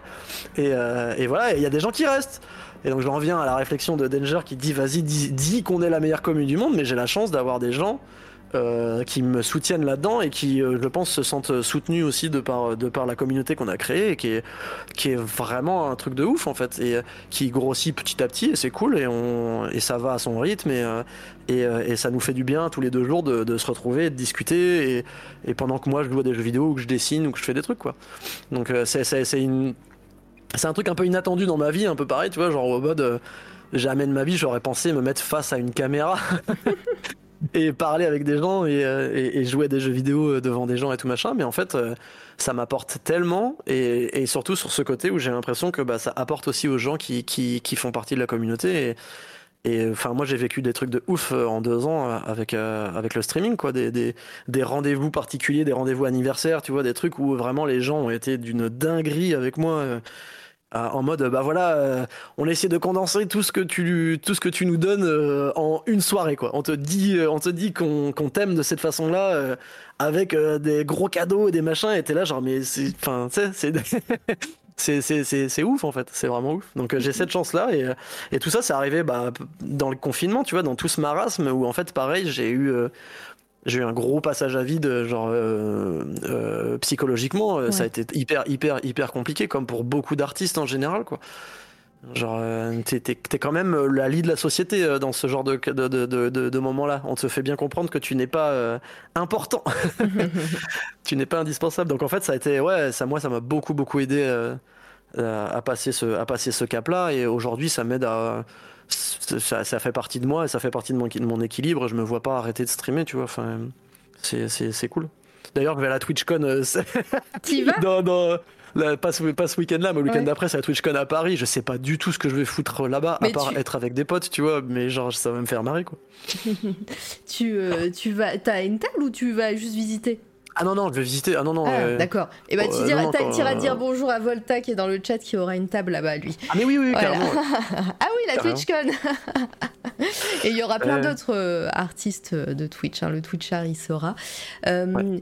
Maintenant, je, je, je, vois bien que, bah, que le stream fait partie un peu de, de ta vie. Donc, ça, ça s'est intégré entre le tatouage, la musique euh, et, et, tout ça. tu streamais beaucoup de gaming, mais de petit à petit, tu essayes d'ouvrir, tu le disais au tout début, euh, euh, avec bah, ton métier artistique, que ce soit me faire de la linogravure, faire, enfin, euh, faire les sur iPad d'abord le dessin et et faire de la peinture, même le Watts, t'as fait une toile, c'était de l'huile, je sais plus. C'était de l'huile, ouais. Ouais, euh, t'as fait une toile avec de la peinture à l'huile, donc euh, voilà, diversifier ça. Est-ce que c'est un truc que t'aimerais euh, montrer encore plus, cette partie artistique de toi? Bah, en fait, à la base, c'était un peu pour ça que ouais. je voulais streamer. En fait, si tu veux, quand je dis le, bah, le premier live, j'ai été un peu en mode roue libre parce que c'était vraiment. Euh, bah, en fait, j'ai besoin de juste savoir si ça me plaît de faire ça et si je me sens à l'aise. Et quand j'ai vu que je me sentais à l'aise, j'ai commencé à me dire euh, bon, pour l'instant, je vais faire un peu de gaming parce que c'est ce que j'ai comme référence. Parce que moi, les gens que je regardais sur Twitch, ils faisaient du gaming. Je connaissais oui. pas encore la communauté art en fait sur Twitch. Et, euh, et, donc, bah, je vais faire un peu de ça. Il y a des jeux que j'ai envie de faire. Ça peut être marrant de les partager avec des gens. Surtout que, bah, franchement, le milieu du punk, metal, tout ça, machin, il y a énormément de, de nerds et de geeks en fait. Enfin, ça, ça va vraiment de pair comme, comme avec le tatouage et tout quoi. Et du coup, bah, je savais que bah, c'était euh, des gens qui potentiellement me suivaient pour le tatouage ou pour le, la musique allaient peut-être être intéressés par le jeu vidéo aussi. Donc je me dis, bah, je, je, je, perds rien à tester comme ça le temps que je vienne avec un concept et tout machin. Et, euh, en fait, dans ma tête, je me dis, mais en fait, qu'est-ce que j'ai à apporter? Et, et euh, en fait, moi, ça m'intéresserait trop de faire, tu vois, bah, par exemple, ce genre d'interview là, mais avec moi, les, les, gens avec qui on a tourné, par exemple. Oui. Parce qu'on a eu la chance de tourner avec des groupes mortels ou avec des tatoueurs ou des tatoueuses, tu vois, euh, euh, que, que j'ai rencontrés. On peut parler de tatouage et tout machin. Et euh, alors, je comprends, je commence à comprendre que aussi, c'est pas si simple que ça. que, euh, que bah, forcément, enfin, t'es pas un intervieweur né, etc. Et, oh, et que, bah, sais, pareil. On peut, on peut faire semblant, hein. t'inquiète. Ouais, mais tu bricoles très bien si tu bricoles, tu vois. mais, euh, mais non, mais c'est un truc, c'est faut, faut savoir en fait, euh, lancer les gens sur des questions et tout. Moi, je suis très fort pour parler, mais pour, euh, pour lancer les gens sur des, sur des thèmes et tout, je suis peut-être moins, moins doué, je sais pas, tu vois, faudrait que je teste vraiment. Mais, mais je me dis que je peux faire ça. Puis il y a aussi le côté que la, la plupart des gens qui, je sais, par exemple, pourraient intéresser ma commune, ça machin, bah, ils parlent anglais. Et donc en fait, euh, moi je serais à l'aise de parler avec, euh, avec LE, mais, euh, mais en fait, est-ce que sur le chat ça se suivrait? Il y aurait forcément des gens qui viendraient de l'étranger ouais. qui essaieraient de suivre le truc. Ouais, c'est vraiment vois, le dilemme. c'est le dilemme. J'aimerais beaucoup avoir des personnes qui parlent en anglais. En plus, moi c'est de la radio, donc on n'aurait même pas ouais. le, le, côté euh, vidéo qui ferait que qu'on pourrait s'attacher à, à, enfin, s'attacher à, à, un langage corporel, on va dire. Et, et c'est vrai que pour streamer ça, si euh, faire, euh, faire euh, le, la traduction en direct ou alors euh, laisser gérer des sous-titres qui ah. se généraient automatiquement parce que ça existe maintenant les sous-titres qui, ouais. qui, traduisent maintenant, directement ouais. en, en, français mais, mais je comprends le ouais je comprends le dilemme et, mais l'envie également parce que en fait c'est aussi bah, toi c'est des personnes que tu as côtoyées mmh. ouais puis c'est que je, en fait c'est comme dans tout je me dis qu'est-ce que j'ai à apporter? C'est humblement, tu vois, que c'est quoi ma, c'est quoi ma petite pierre à l'édifice, mon petit grain de sable dans le désert, tu vois. Euh, c'est, c'est ça, c'est que bah des gens qui jouent aux jeux vidéo, il y en a un milliard. Après, bah t'as ta propre personnalité qui fait que les gens, voilà. Et en fait, je me suis rendu compte que surtout l'aspect qui me plaisait le plus, c'était quand même l'aspect communauté, et que du coup, je me suis dit, enfin, je me suis dit, mais en fait, en vrai, c'est ça pour moi le centre de ce que je fais, et euh, et euh, et c'est le, le fait d'être rassembleur, tu vois, d'essayer de, ramener un maximum de gens et de créer aussi un espèce de petit cocon, tu vois. C'est un, un, truc tout bête, mais quand je me suis, quand j'ai commencé à me dire, euh, j'ai envie de créer une chaîne, ça va être quoi l'esthétique en fait Qu'est-ce que je vais avoir comme esthétique Ça va être quoi le nom de la chaîne? Bah, je, bah, je, vais la, je vais donner juste mon nom, ça va être plus simple. Ça, ça, ça cadre un peu tous mes, tous mes projets et tout machin. Et, euh, et en fait, moi, il y avait des trucs que j'avais trop kiffé dans le, dans le streaming euh, de le gros, les gros streamers et grosses streameuses c'est euh, quand tu arrives sur un chat et que rien que l'esthétique et euh, le vocabulaire du, euh, de la personne qui stream ou, du, ou enfin, de la communauté te fait te dire que bah tu vas pas trouver des vieux nazis ou des gros mascus mmh. c'est planqués là qui balancent des trucs des dingueries et tout machin. Parce que moi c'était aussi un truc qui me faisait un peu peur tu vois d'être de me taper des raids par des par des nazis des trucs comme ça tu vois au début. Et et du coup je me dis bah qu'est-ce que je kiffe? Par exemple bah tu vois je regarde Ponce Ponce sa communauté s'appelle les fleurs quoi à quel moment quand tu t'inscris dans cette communauté-là, tu peux te sentir viril. c'est genre viriliste en tout cas. À quel moment tu peux te dire genre euh, ouais je vais balancer des grosses dingueries de, gros mascus de merde et tout. Euh, bah c'est pas possible en fait. Et du coup euh, je me suis dit un peu comme une blague au début, je me je me suis dit bah vas-y je vais essayer de leur trouver un nom un peu un peu niant tu vois, un peu un peu voilà qui est qui est qui est pas forcément genré et tout machin, mais surtout qui est qui, fait un peu mignon et tout machin. Et puis en fait, je les ai fait voter. Et puis on, est, on, est, on en est venu à, appeler tout le monde les petons, tu vois, parce que vu que ma chaîne elle tourne autour de mon chat et que ses, ses pieds, je les appelle les petits petons. on, a fini, on a fini par dire ça. Et, et en fait, c'est bah, mine de rien, rien que ça, tu te dis, genre, bah en fait, ça crée une vibe dans la communauté, tu vois, ça crée un, un sentiment de. Euh, ouais, on va pas, on va, va pas, y a... c'est difficile d'être toxique et d'être un peu ton, tu vois. c'est un peu, c'est un peu compliqué, quoi. Et, euh, et, ça fait que, bah, en fait, c'est là, où j'ai vu que Twitch, pour ça, c'est hyper fort pour créer euh, un sentiment de communauté et, et, surtout que la communauté ait une place importante dans le contenu qui est créé. Et que, parce qu'en fait, tu vois, tous les, même tous les gros streamers ou grosses streameuses, elles disent, bah, en fait, 50% de ton live, c'est ton chat, en fait. C'est à part là, tu vois, là on est deux personnes à parler, donc en fait le contenu il se fait tout seul, machin. Ah bah Mais quand t'es tout seul ou toute seule face à ta caméra. Euh. De toute façon, si j'étais toute seule et euh, face à mon micro, je pense que C'est toi la radio n'existerait plus. Hein. Ou alors ah il y aurait un, live tous les ans, tous les six mois comme sur ma chaîne perso. Voilà. c'est ça. ouais, c'est ça. Euh, et, donc du coup, c'est moi c'est surtout ça en fait qui m'intéresse. Et par contre, bah Là, où c'est assez fort, c'est que ça m'a aidé à me remettre à dessiner parce qu'en fait, je faisais un énorme blocage en, revenant euh, du Covid, euh, enfin de, la, de, la, période de confinement, tout ça. Il a fallu que je me remette à travailler. Et, euh, en fait, j'ai eu la chance de quand même réussir à, dessiner pour les gens au début, mais en fait, j'avais du mal à me remettre à dessiner pour le plaisir. Et en fait, je me suis dit, bah en fait, en, discutant avec la commu et tout, les gens étaient en mode, ah nous ça nous intéresserait en fait de te voir dessiner, surtout que tu dessines sur iPad, donc facile à facile à streamer, tu vois. Et je fais bah vas-y on va faire un test. Et en fait je me suis rendu compte à la fin de ce live là que en fait j'avais j'avais produit des trucs donc j'étais content. Et en plus de ça euh, je m'étais pas pourri tout le process par euh, tu sais tous les euh, tous les toutes les pensées un peu intrusives que tu peux avoir quand tu es dans une mauvaise passe et que tu crées. C'est ce truc de bah tu fais une ligne et tu fais putain c'est de la merde je l'arrête j'abandonne. Enfin tu sais c'est il y a, y, a, y a tellement de il y y a tellement de difficultés quand tu es dans un truc créatif euh, que euh, bah en fait euh, c'est enfin même t'as beau le savoir c'est difficile de passer outre et il y a des jours sans vraiment de ouf et il y a des y a des jours où t'es un petit peu plus dans l'excitation et ça passe mieux mais en fait c'est très difficile à contrôler. Et là en fait j'arrivais à dire bah dimanche on va dessiner des flash tattoos par exemple et à la fin du live, bah, j'avais créé des flashs et je m'étais même pas posé la question de c'est bien, c'est pas bien. Bah, juste en fait, j'ai partagé ça avec des gens. Et à la fin du live, je regarde mes trucs, je fais ah, mais c'est cool en fait. Je, suis content de ce que j'ai fait. Et, et, en plus de ça, ça apporte un truc à mon style et tout. On a réussi à développer des trucs. J'ai pris des risques en fait. Euh, sur, sur, par rapport à moi-même en fait à me dire genre bah tiens je vais tester un truc si ça se trouve ça va être de la merde et ça pourrait me peser sur le moral mais là en fait on s'en fout parce que en fait euh, c'est dans une démarche de, de, partage avec les gens en mode de montrer justement la réalité de ce que c'est que de créer des choses. Et des fois bah des fois tu fais de la merde des fois tu fais des trucs cool et voilà. Et donc ça ça ça m'a vachement aidé à me remettre à dessiner. Puis en fait j'avais fait de la peinture pendant les confinements justement bah, pour la pochette de l'album notamment de de Birds in Row et et j'avais pas retouché un pinceau et et bah quand j'ai euh, j'avais vu le, le, Watt par exemple le Weekend Art euh, euh, la première année bah oui c'était la première année où je streamais et en fait, j'avais regardé le truc un peu de loin et je m'étais dit, putain, est-ce que c'est pas un truc que je pourrais tester? Et, et j'étais là, ouais, concours, concours de concours d'art, je suis pas très fan. Moi, j'aime pas trop les, les, les, délires de, de on va faire un top 3 des meilleurs artistes et machin, des trucs mmh. comme ça. Mais en fait, cette année, euh, j'étais en mode j'ai vraiment envie de me remettre à la peinture et j'y arrive pas. Et bah, en fait, ça, ça sera un objectif. Donc, euh, je me suis dit, je vais euh, m'inscrire au Watt. Comme ça, ça fait, euh, ça fait que je euh, me responsabilise en mode genre, je, je, je me, je me commit à faire ce truc-là, quoi. Et, euh, et, et je me retrouve. Face à ma communauté qui me dit bah bah bro euh, prends tes pinceaux en fait genre euh, maintenant t'as dit que tu t'as dit que tu faisais ça bah fais-le et, euh, et du coup je me retrouve à, à streamer ce genre de truc là et ce qui est vraiment cool c'est qu'en plus on l'a fait euh, bon, on était trois de la communauté à le faire donc il y avait Danger il y avait Blank je sais pas si- s'il est dans le je crois que je l'ai vu passer dans le chat Ouais. tout à l'heure mais Il est là. et du coup, en fait, bah, par exemple, le fait que Danger dise euh, ça y est, je me suis inscrite au Watt, j'ai fait bon bah là, je peux pas, euh, je peux pas les abandonner, je peux pas dire que je le fais pas et je prends mes, euh, je prends mes jambes à mon cou et je le fais.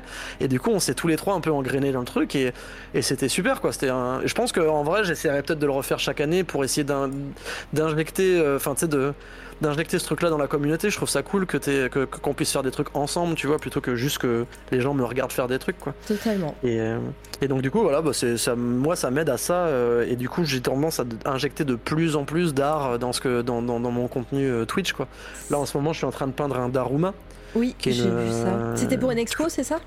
C'est une expo qui va avoir Ouais. lieu au Gamin d'Idois à Paris le 17 juillet si je me trompe pas. Enfin dans ces eaux là mais qui à la base comment comment on dit j'allais dire commandité je pense que c'est ça le terme quand même. Euh, commandité Ou par euh, commandé, par, un- euh, ou, ouais euh, par euh, euh, par un, un studio de design euh, japonais qui s'appelle Studio Sokai. Et, euh, et du coup c'est avoué aussi à être envoyé au Japon pour être euh, pour euh, être exposé là-bas normalement quoi. Donc euh, donc voilà et ça c'est un truc qu'on fait euh, bah, quasiment euh, tous les deux jours là en live on, on est on est là-dessus et euh, on, on arrive à enfin moi j'arrive à peindre 3-4 heures là où avant j'avais du mal à prendre un pinceau euh, à cause de l'état psychologique dans lequel j'étais quoi donc Mhm. c'est trop cool c'est un gros un gros avancement quoi Trop bien. Merci Litena pour le pour le lien et Mm. euh, je suis en train de remonter parce qu'au final je suis allée tour- j'ai pris mon temps tranquillement pour monter Ah. ton feed mais euh, mais on arrive euh, vers la fin de l'interview hein, de toute façon si Ouais. vous avez si vous avez des questions hein, dans le chat n'hé- n'hésitez pas donc commissionné bah, commissionné c'est bien Ouais.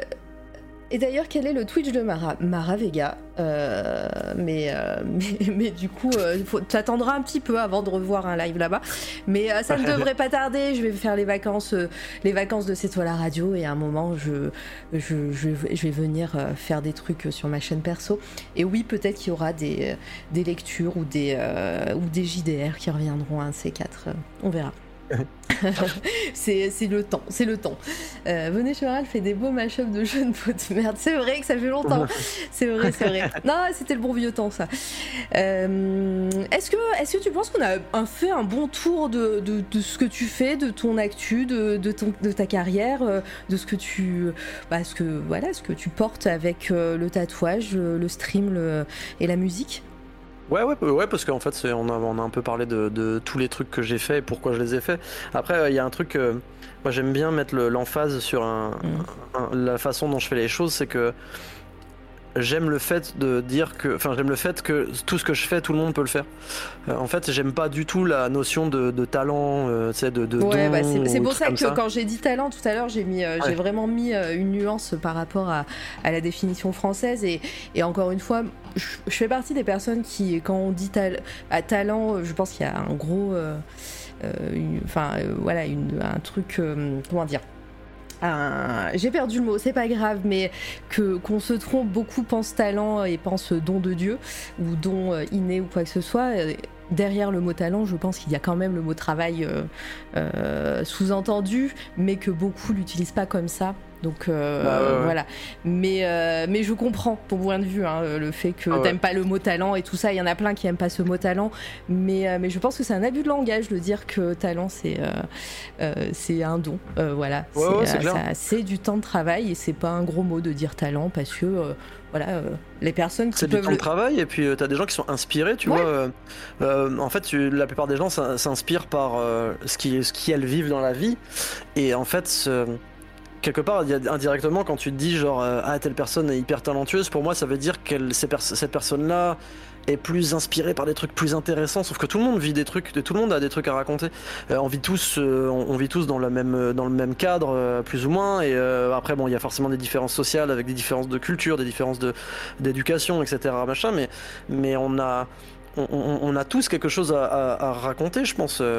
Et, et ça, c'est hyper important. Et moi, en fait, j'ai tendance à le à le, leur rappeler aux gens parce qu'en fait il y a aussi beaucoup de gens qui n'ont qui ont, l'impression de ne pas pouvoir avoir de passion et surtout pas avoir de, de véhicule pour les, les, mm. émotions qu'elles ont tu vois et t'es là genre mais en fait moi ce genre de truc ça me sauve tellement la vie euh, le fait de faire de la musique le fait de euh, euh, bah des fois ouais des fois dans les peintures aussi hein, j'arrive j'arrive à mettre des trucs qui me, qui me parlent vraiment et ne serait-ce que par rapport aussi tu sais le, le regard que tu portes sur toi-même le fait de tu fais ta peinture, tu, tu, recules un peu, tu fais putain, c'est moi qui ai fait ça quoi. Genre, c'est, c'est, c'est, c'est, pas la meilleure peinture du monde du tout, euh, mm. mais c'est pas forcément la pire. Et puis, euh, et puis en fait, j'ai commencé récemment et je suis indulgent avec moi-même et il y a toujours une excitation quand tu commences à faire des trucs en plus et tout. Et, et du coup, en fait, tu, tu ça, ça, te fait du bien en fait. Tu te dis, genre, je suis capable en fait de faire, de, de faire des choses.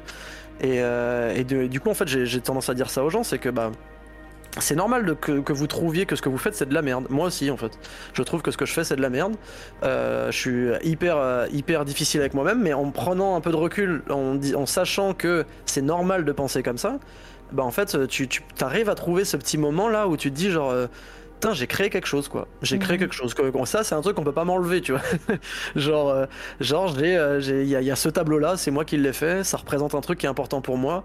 Il y a peut-être une personne dans le monde qui va trouver ça cool. Bah au moins ça l'aura touché et, et c'est cool. Et moi au moins ça m'aura fait du bien de le mettre sur une toile. Ça m'aura fait du bien d'écrire ce morceau avec des amis ou tout seul ou toute seule voilà euh, et, ça, c'est, pas négligeable en fait, et c'est à la portée de tout le monde. Et c'est, vraiment l'une des premières choses que le punk rock m'a appris en fait. C'est que t'as pas besoin de savoir jouer de la guitare pour faire un groupe. Et, euh, et, du coup, bah, en fait, tu, tu, veux être musicien, bah, prends une guitare, point barre, ou prends une batterie, et, tu seras musicien en fait de fait, parce que tu fais de la musique. Euh, tu veux, tu veux être peintre, prends un pinceau en fait. Et, voilà. Après, bien sûr que on a tous envie de faire des dingueries, on a tous envie de, voilà. Et puis d'autant plus quand tu quand as de la reconnaissance, moi j'ai de la chance d'avoir de la reconnaissance dans les trucs que je fais. Euh, mais je rappelle bien que c'est de la chance en fait, parce qu'il y a beaucoup de gens qui sont qui, qui font des trucs euh, au moins aussi bien que ce que je fais, voire il y en a beaucoup qui font des trucs bien mieux que ce que je fais, mais qui sont pas reconnus parce qu'ils ils étaient pas au bon moment, au bon endroit. Ça peut être des problèmes de communication par rapport à votre propre travail, machin, des trucs comme ça, et et, euh, et ça n'a rien à voir, encore une fois, avec des histoires de talent ou des trucs comme ça en fait. C'est euh, euh, c'est des, des, alignements de planètes en fait, et, euh, mm. voilà. Mais ouais, mais non, mais c'est beau et je pense que ça peut être un, un moment de fin de, de, ta, de ta vie en tout cas mais de toute façon c'est pas fini hein. on, a encore quelques minutes ensemble mais, mais je trouve ça cool et, et puis bah le fait que ouais t'as envie as envie de partager ça mais en même temps te faire, euh, te faire kiffer et, euh, et voilà, de, de, de, faire des choses que tu as envie de faire. Et ça, c'est cool. Et pas bah seulement. Euh, voilà, et comme tu le dis, on trouve tous qu'on fait des, des, trucs de merde et, et c'est normal. Et, et voilà, faut, faut, faut pas s'empêcher de kiffer quand on fait un truc. Ouais, c'est ça. Et mais du coup, ouais, pour, pour revenir à ça, mais en fait, moi, en général, quand je fais des euh, streams art et que je vois des gens arriver avec des raids et tout, je précise tout le temps, n'hésitez pas à poser vos questions. Donc, si jamais il y a des gens là dans le chat qui ont des questions sur euh, n'importe, que ce soit la musique, que ce soit mon vécu ou autre chose, hein, mhm. euh, le tatou et tout machin, faut jamais hésiter à poser des questions. Bah, maintenant, c'est l'occasion rêvée. Si, si, ça vous, si vous avez la flemme de suivre ma chaîne, c'est l'occasion rêvée de le faire maintenant, quoi. c'est, ce sera avec, avec grand, grand plaisir. Puis, la radio en fond et découvrir cet univers, bah, trop cool. C'est trop mignon, oui, merci. euh, oui, continuez à poser vos questions ici, mais je pense que Bart vous invitait aussi à aller sur sa chaîne et si un jour vous, voilà, vous avez des questions pour lui, n'hésitez pas à les poser sur son chat et à les follow, hein, évidemment, euh, évidemment sur, la, sur la, la, commande que l'Itena a fait popper, il y a tous ces réseaux sociaux, euh, voilà, et, et c'est vraiment un gros, enfin, c'est important de, de, soutenir. À quand un duo musical Screameo avec Pascal? Euh, en fait, j'ai commencé les lives où je fais du synthé semi-modulaire, donc c'est-à-dire euh, des, des, de la, de la ah, musique électronique. Trop bien. C'était trop ah, bien. Ah oui, t'as kiffé, ouais. Ouais, j'étais en lurk. Euh, c'est le, le genre de musique qui passe bien en vrai sur en, en lurk et, et, en faisant autre chose et, et surtout que ouais, c'était ouais, donc c'était vraiment très très cool. Et un de ces quatre, en fait, j'en avais parlé, euh, j'en avais parlé en live. Un de ces quatre, j'essaierai de, de, sampler euh, Pascal et de, de, de, créer un morceau comme ça avec euh, avec avec avec sa voix dessus. Mais mais oui, c'est compliqué parce que c'est c'est un artiste aussi. bon, il, il, il, crée que quand il veut, quoi. Ouais, bah, c'est. c'est difficile de l'avoir, quoi. C'est normal.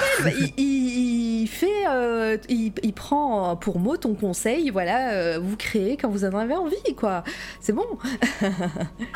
Merci, euh, pas d'RPG. Ah d'ailleurs, je vois euh, dans ton pseudo RPG, il y a quelqu'un qui parlait de JDR. Oui. euh, parce Eh que ben, j'avais peut-être parlé euh, de- d'essayer un de faire du de JDR un jour. Ouais.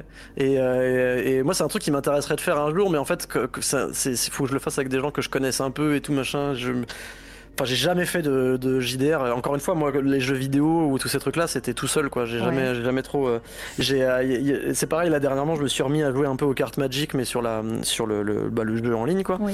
Euh, mais parce qu'en fait, quand j'étais gamin, j'avais acheté des cartes, mais j'avais personne avec qui jouer, quoi. C'est trop la même, trop pareil.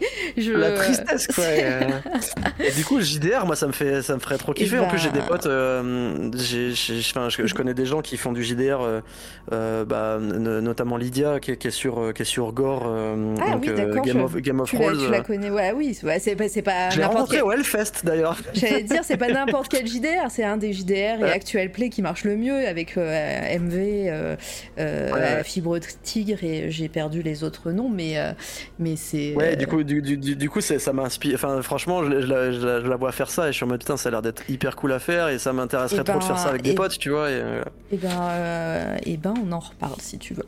Bah Voilà. ouais, j'ai cru comprendre que t'étais pas mal dedans, mais là, je sens que je vais me sentir, euh, Non, je vais me sentir non. happé par le truc. Ouais, Attention. mais t'inquiète, t'inquiète, je, je prépare un truc en. en- Est-ce qu'il faut déjà que je prépare mon mage noir euh, T'inquiète, ça dé- non, ça dépendra, on verra, on verra. Je prépare un truc en, en, soum soum. Ah, Euh, yes, ok, trop cool. Mara a une idée. Alors mes idées, j'en ai beaucoup. En général, elles arrivent deux ans plus tard, mais elles arrivent. hein. Vous le savez toutes et tous que euh, le euh, quand j'ai une idée en tête, il y a, il y a plein de trucs qui se préparent euh, en soum soum. Et, euh, et vous allez voir, tu vas kiffer le JDR, c'est le feu. Juste, oui. je joue, ja- je joue jamais avec Volta, c'est un traître. Mais en fait, c'est ça, c'est que moi, l'une des personnes, l'une des amies que j'ai qui, qui fait du JDR, c'est une personne qui est énormément investie dans tout ce qu'elle fait. Et en fait euh, je, je- je dormais chez elle avec avec ma compagne un jour et, euh, et elle m'a sorti tous ces gros tous ces bouquins de règles de euh, donjons et dragons et tout machin en mode tiens lis ça. Et genre je en mode mais en fait je suis censé aller me coucher. Et là elle a commencé à me dire à m'expliquer les trucs et à me dire genre moi ça me ferait trop kiffer d'être maîtresse de- du jeu pour toi et tout machin. Juste faut que tu saches j'adore mettre les gens dans des positions vraiment difficiles. J'étais là genre la connaissant en plus c'est des trucs vraiment tu sais des choix cornéliens et des trucs qui doivent être horribles. Je suis pas sûr d'avoir envie de faire ma première game de JDR avec toi. Ça me fait un peu trop peur là. Mais je suis sûr que je kifferais. Enfin moi j'a- j'a- j'adore ça. Après c'est le, le gros problème que j'ai c'est que les jeux sur table euh, ça induit d'être dans la même pièce avec des gens Mm, bah, et c'est pas facile pour moi Ouais. Et Après, justement, non, le JDR, après, tu peux le faire en Discord et tout, ouais. ouais. Et puis ça passe Ça, bien, cool. ça peut passer bien maintenant. euh, autant, euh, autant, je, euh, voilà, il y a quelques temps, je t'aurais dit, ah, c'est quand même mieux en vrai et tout, mais, mais ça peut être très intense. En, en- voilà, il faut mettre l'ambiance et, et tout. Et direct le niveau Dark Souls à la première partie. C'est ça ouais je suis un tryhard mais peut-être pas à ce point là quoi on va, on en reparlera. Vous avez, vous avez, voilà, c'est, c'est, avec c'est plaisir bon, c'est pas tombé dans l'oreille d'une sourde, comme on dit. Euh, les amis, si vous avez d'autres questions, n'hésitez pas, c'est pas fini. Euh, pour les personnes qui ne connaissent pas C'est toi la radio, en fin de live, en général, je demande euh, des coups de cœur artistiques du moment, ou pas forcément dans ton domaine de compétence, même si j'ai bien compris Mm. que, que tu en as gardé un petit peu de côté peut-être.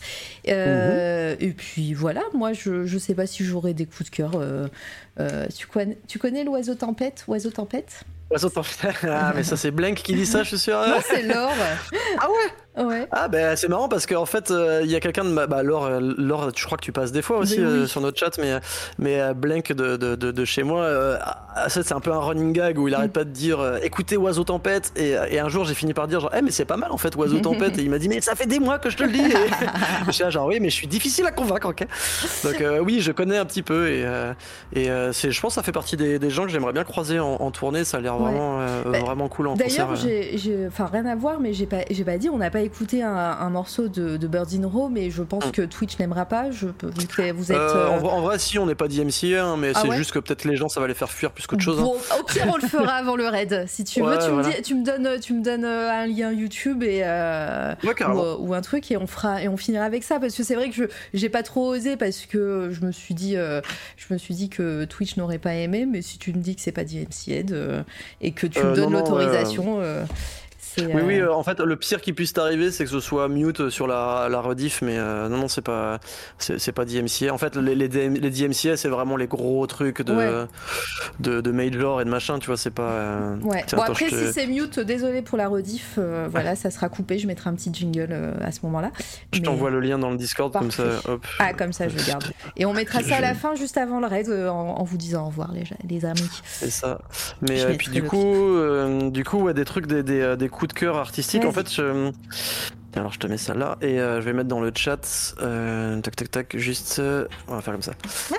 Euh, en gros, bah, déjà, je peux commencer par Edouard Pauvet, qui est un, un peintre, en gros, qui m'a vraiment influencé sur, euh, enfin, qui m'a bien inspiré sur la pochette de l'album que j'ai fait pour Birds in Row pour Gricklin. Tu me, tu me mets un lien ou je cherche Ah, Je, le mets, je viens de le mettre dans, dans le, dans le chat. Qui est un peintre que j'ai découvert par hasard sur Instagram, quoi Ah oui. Et euh, qui en fait fait des trucs euh, hyper, enfin vraiment très réalistes et en même temps utilise des, des techniques de composition vraiment euh, de cubiste en fait. Donc, en fait, c'est- vraiment hyper intéressant et il y a, y a quelque chose de très euh, mélancolique dans ce qu'il fait et tout. Et, euh, et en fait, la, la pochette de l'album bah, de Gricklin, donc le dernier album de Birds in Row, c'est un album qui parle, comme je disais, de dépression, etc. Donc en fait, il fallait que ce soit un truc un peu mélancolique, oppressant et tout. Euh, et, euh, et du coup, en fait, ce- dans son travail à lui, je trouvais que dans la composition, euh, bah, par exemple, tu vois, la, la- la- la- ouais, voilà, ce- Ouais. ce- ce- cette peinture-là, là, tu vois, la position de la personne, ce genre de position-là, c'est des trucs qui m'ont vraiment inspiré pour, pour, pour la pochette, quoi. Et donc, c'est quelqu'un, je kiffe vraiment son travail. Toute la, la- en fait, c'est, quand je kiffe quelqu'un, j'essaye de pas pomper, tu vois, j'essaie Mhm. de pas, de pas être en mode, je vais faire exactement pareil, machin. Mais ça m'a vraiment inspiré aussi sur le fait que, bah, essayer de se détacher aussi un peu du, ré- du réalisme et machin, d'essayer de, de justement d'avoir des compositions un peu plus pétées. Et ça, c'est un truc que j'ai vachement du mal à faire. euh. Je sais pas si c'est secret de dire la personne qui t'a inspiré pour la pochette. Et bah voilà, elle est juste là, Isig. Ta- question arrive pile à ce Bah moment-là. ouais, c'est marrant. et, euh, et ouais, ouais, c'est. euh, bah, on avait, on a fait un petit. euh, En fait, avec Birds in Row, on a fait quand, euh, pendant la sortie de, de, la- de l'album, on a fait des petits, des petits morceaux de documentaire sur le, sur le studio. Et le premier, c'était justement pour parler de la pochette. Et donc, si ça vous intéresse, allez voir sur l'Instagram de Birds in Row. Euh, en fait, il y a, plusieurs, petits épisodes comme ça où en fait on parle du processus, cré- processus créatif, l'intérêt du live et tout pour nous. Et le premier, c'était justement sur euh, un peu tout ce qui m'avait amené à, peindre cette pochette là de, cette façon là et tout. Euh, donc ça c'est un peu le premier euh, artiste dont j'avais envie de parler. Il y a un autre Edward que j'aime beaucoup aussi qui s'appelle Edward Kinsella. Euh, qui est quelqu'un pareil que j'ai découvert par hasard et euh, en fait c'est des gens que j'ai jamais vraiment digué tu vois euh, Mhm. j'ai- pas été chercher euh, ça je t'ai mis dans le chat Ouais, j'ai pas été chercher euh, ouais, ouais d'où ils viennent. J'ai même pas besoin machin. de scroller, j'ai direct c'est follow. Ah ouais, ouais, non, mais c'est, ça, c'est absolument magnifique aussi. Ah là là. C'est, une dinguerie, c'est du, multimé- c'est du, ouais, du multimédia dans le sens où il utilise plusieurs médiums différents. quoi. De- Il y, a de- il y, y y a de la peinture, de la, de- du crayonnage, il y a des fois du collage, des trucs comme ça. Euh, je crois qu'il y a aussi de, la, de la, l'impression. Donc euh, il va faire une lino, puis euh, dessiner, peindre par-dessus et tout, machin. Euh, et ça, c'est euh, le genre, tu vois, de, de, de personnes que je suis depuis un moment. Et euh, à chaque fois qu'il y a un de ces posts dans mon feed, c'est du bonbon, quoi. C'est Mhm. vraiment, je suis en mode. euh, pff, et, c'est- et vraiment, là, tu vois, dans, dans, dans, dans le genre de. De symbolisme, de, de déconstruction aussi, de, de, de, trucs qui se veulent un peu réalistes et tout. Enfin, il y a dans, ouais, dans la dramaturgie de la composition, tout, je trouve c'est c'est une dinguerie. C'est vraiment trop trop beau. C'est un peu un mélange, tu vois, de. Moi, je suis pas très art abstrait, je suis pas très euh, ouais, art, art moderne, art abstrait, tout ça machin, mais, mais en fait, tu retrouves des trucs de l'abstrait que je trouve jolis, genre, tu sais, des textures, des, des formes euh, qui, qui, qui vont avoir tendance à me toucher esthétiquement, mais qui vont pas me, me faire me dire, ouais, c'est une grosse dinguerie, euh, tel, euh, tel tableau abstrait. Bah là, en fait, je les retrouve utilisés dans un cadre un peu plus illustratif qui me, qui me, qui me parle, Mhm. quoi. Qui me parle vraiment bien. Donc ça, ouais, ça, c'est genre. c'est. c'est un peu un, but, c'est de, de réussir à, à créer ce genre de truc là pour moi, quoi. Genre, euh, en mode à réussir à faire un truc qui soit aussi parfait, aussi, euh, aussi fou. Puis c'est pareil, c'est quelqu'un qui teste beaucoup de trucs. Genre là, par exemple, ça, c'est. euh, c'est un moment donné où je sais- comment ça s'appelle ça? C'est du euh, euh, c'est du charcoal là du, du hum, merde c'est pas du fusain mais du euh, ah je suis bête du charbon en fait du charbon liquide euh, qu'il applique d'abord sur sa sur son papier puis après en fait il vient creuser dedans avec de l'eau. Donc un peu comme quand tu comme quand tu fais de la de la gravure mais en fait il vient il vient Mm. il vient creuser avec de l'eau et du coup il crée des, des dégradés des lavis et tout comme ça et c'est c'est hyper intéressant. Et en fait c'est le genre de gens qui me donnent envie de tester des trucs quoi. C'est ça- je ça connaissais pas du tout. Je admiration là. ça fait ouais ça fait ça fait vraiment partie des, euh, des, des gens que tu découvres par hasard en fait sur Instagram euh, Ah oui. voilà Et Zenibuka qui euh, nous fait un deuxième raid. Il, il- elle avait le temps de nous faire deux raids en. allez en- en- ça Merci. charbonne sur le stream Merci. Coucou Ouais. Zeni, allez follow. J'ai fait le, la petite dédicace. euh, je vous invite. C'est euh, t'étais sur quoi? T'étais sur Viral Fantasy 14. Ah, ok, je connais pas. Ah non. Final, Final, Fantasy. ah oui. Bah non, non, mais c'est Ah bah, le titre. C'est le titre. ah oui ouais. euh, euh, Viral Fantasy 14 et c'est donc euh, Final Fantasy 14. Pardon, j'avais pas lu. j'avais Très pas bien. Toi, toi aussi, tu, tu, tu es tombé dans les MMO et euh, Online, ouais. encore quelqu'un qui ne prend plus de douche. voilà. Je comprends, je comprends très bien. Euh, du coup, je, je- je fais la, je fais la suite de ma, de Oui, ma vas-y, parce que je vais, je vais pas en avoir. Moi, de, de- je, je donnerai le programme de C'est toi la radio et on, on- on conclura sur ça de toute façon. Donc, je t'invite à, à faire tous les coups de cœur que tu veux. Bah ça c'est un, un, un tatoueur, il s'appelle Mich- Michele, euh, Michele Servadio, mais qui se fait juste appeler Servadio, Mhm. qui est quelqu'un qui a vachement challengé mon image d'un beau tatouage. en fait c'est euh, non mais vraiment parce qu'en fait euh, il y a, bah, par exemple il y a des gens quand moi je fais je fais des pièces tu sais des je sais pas des têtes de mort des machins et les gens ils sont en mode je comprends pas qu'on se fasse tatouer des trucs moches tu là mais ouais mais pour nous c'est joli euh, c'est notre culture c'est notre machin Ouais. et en fait, lui, c'est un peu pareil, c'est qu'il il arrivé avec des. En fait, il avait une technique qui était assez proche de- du tatouage traditionnel français, donc euh, des tatouages de bagnards, etc. euh, où en fait, c'est beaucoup de trucs. euh, euh, griffés, euh, enfin tu sais genre euh, hachurés, etc. machin, et, euh, et, à- et en utilisant en fait des trucs très empruntés à Modigliani ou, ou ce genre d'artistes là. Donc des trucs qui sont quand même très référencés euh, dans, dans. C'est lui, là, je suis sur Attends, je vois, je ne vois pas. euh, je- Michel, Oui, c'est ça, ouais. C'est ça Ouais, Michel, Michele euh, Michele. Servadio. ouais. Et, euh, et, euh, et qui bah, gravitait notamment aussi autour de Sang Bleu, donc le, le shop londonien dont je parlais à la base. Euh, et, euh, et voilà, en fait, qui, qui faisait des trucs qui, à la base, euh, tu pourrais te dire c'est des tatous éclatés, mais en fait, c'est quand quelqu'un sait ce qu'il fait ou elle fait. Euh, elle peut cette personne-là peut très bien utiliser, tu vois, des, des techniques qui, euh, qui sont empruntées à des tatouages qui se veulent moches, machin, tout ça, mais qui en fait ont vraiment une cohérence et un et euh, bah, une esthétique forte et tout machin. Et lui c'est ça a été vraiment l'une des l'un des tatoueurs où je me suis dit mais c'est dingue en fait quoi. C'est genre vraiment euh, t'as l'impression qu'il s'est pas tatoué alors qu'il tatoue hyper bien euh, t'as euh, t'as le euh, t'as tous ces trucs de composition aussi qui sont hyper euh, enfin, qui challenge vraiment la façon dont on voit le tatouage, c'est-à-dire qu'il va passer sur des lignes du corps alors que normalement t'es censé les suivre, etc. Enfin, il y a, y a plein de trucs, plein de trucs hyper intéressants dans son travail. Et pareil, bah, comme par hasard, c'est quelqu'un qui fait plein de trucs différents, qui va faire de, de la peinture, de la sculpture, euh, voilà. Et souvent, moi, les, les, les, les tatoueurs euh, que je, enfin, je, je respecte énormément la culture du tatouage. La tradition, etc. machin, mais les trucs qui m'inspirent le plus, c'est souvent les gens qui viennent challenger, qui viennent, euh, qui viennent un peu euh, montrer des choses nouvelles, tu vois, comme ça, quoi. Mhm. Donc lui, lui, il en fait partie. C'est euh, euh, incroyable. Puis les photos sont magnifiques à chaque fois. euh. Mais c'est ça, c'est que il y, a- il y a des gens. Moi, je suis nul à chier en photo, c'est une catastrophe. Mais il y a des gens qui arrivent très bien à retranscrire, tu vois, le- l'esthétique de leur travail en tatou euh, par le euh, par la façon dont ils les prennent en photo, en fait. Et, et ça, moi, c'est un truc que j'arrive vraiment pas à faire et, et que je l'envie vraiment à beaucoup de gens, quoi. Genre un peu comme bah tu vois le, le prochain tatoueur que je te mets là, c'est un tatoueur français qui s'appelle Vincent Denis. qui est quelqu'un en fait que je connaissais euh, que je connaissais de, de la de- des forums de punk rock à l'époque parce que c'est quelqu'un qui, qui, qui a joué dans des dans des groupes et tout machin mais on s'est jamais vraiment rencontré enfin on s'était jamais vraiment rencontré et euh, par contre on se connaissait euh, aussi de euh, de tel ou tel euh, bah, par exemple quand j'allais travailler chez Mémé à Paris les gens me disaient ah bah il vient travailler lui aussi il est trop gentil. Et moi j'avais plein d'a priori parce que c'était quelqu'un sur internet qui était particulier tu sais un gros troll et tout. Donc j'étais en mode ah mais ça a l'air d'être quand même quelqu'un de un, connard non? Et en fait pas du tout. Et en fait dès le début il a une il a une esthétique hyper forte hyper belle avec quand même cette idée. Je sais qu'il il, il travaillait beaucoup son tatouage à l'époque en mode un truc dans lequel je me reconnais, c'est-à-dire que de la même façon qu'on fait de la musique, dans le sens où bah en fait t'as pas besoin que ce soit parfait pour que ce soit beau et que, ça parle à la personne qui le porte. Donc en fait, pas forcément tout de suite la recherche de la meilleure ligne, etc. Maintenant, il est vachement plus, vachement plus dans ce truc-là, dans des lignes très épurées, très fines, très propres et tout. Mais je sais qu'à l'époque où, où, nos chemins se croisaient un peu, même sans qu'on se croise nous-mêmes, ben en fait, il était un peu dans cette, dans cette mmh. démarche-là. Et c'est un truc qui, pareil, m'a permis un peu de mettre des mots sur ma démarche et tout, quoi. et tu vois, encore une fois, c'est quelqu'un qui fait de la peinture et tout comme ça. Et, euh, tout, ouais. Oh là là, mais c'est assez sublime. Ben, vraiment merci pour ces recos et euh, ces découvertes. Je pense que ça a plu aussi dans le chat. Hein. Euh, on arrive à 4 heures. Tu vois, on arrive à 4 heures de live. Ouais, mais non, mais je te dit. Juste oui. Mettre une personne en avant. Vas-y. non, mais fais, autant. Moi, je voilà, je suis pas pressé. en fait, j'ai euh, encore plein d'autres gens, mais c'est de, enfin, c'est pas, c'est pas très important.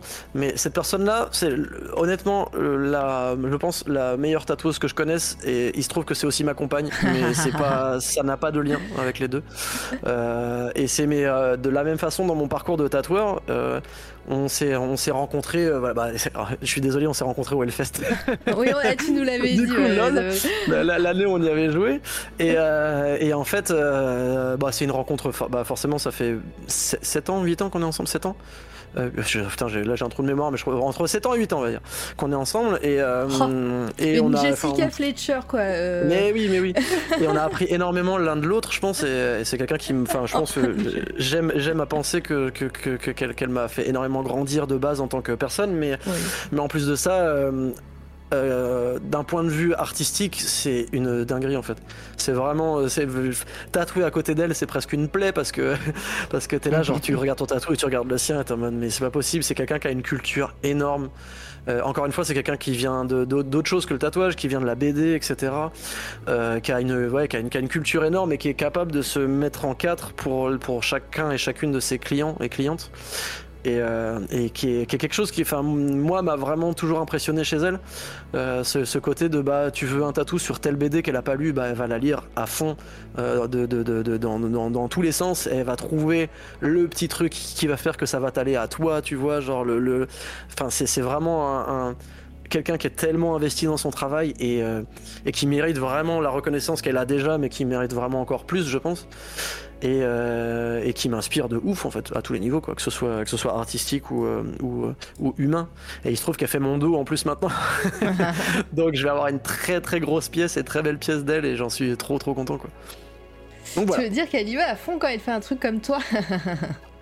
Oui oui mais c'est ça c'est peut-être que après non tu vois moi dans le tatouage je, je, je le travaille pas comme elle. euh, j'ai euh, j'ai beaucoup plus de mal à m'investir à ce niveau-là. C'est-à-dire que quand les gens me demandent un, tatou sur un, film, par exemple, dont j'ai pas la ref, bah, je vais pas forcément passer euh, une soirée à regarder le film et tout machin. Et je vais plutôt demander aux gens qu'est-ce qui t'a marqué dans ce film-là, euh, à, quel, à quel genre de moment, par exemple, il faut que j'aille chercher une image de rêve. Tu vois, c'est quoi la scène vraiment que tu veux représenter et tout machin? En fait, je vais aller chercher chez les gens ce que, ce que, ce que eux veulent faire et tout machin.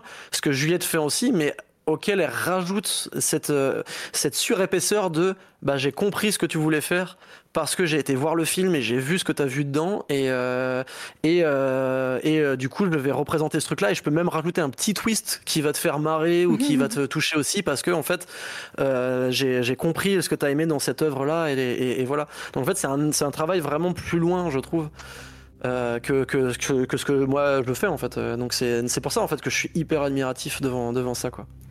Mais euh, c'est beau, c'est beau. Et encore une fois, encore une fois, sans, être, euh, sans, enfin, sans, sans, comment dire, sans en faire des caisses, euh, je trouve que c'est, ça, elle fait, elle fait, partie des gens qui montrent que dans un milieu où, où, les hommes sont très présents, trop présents.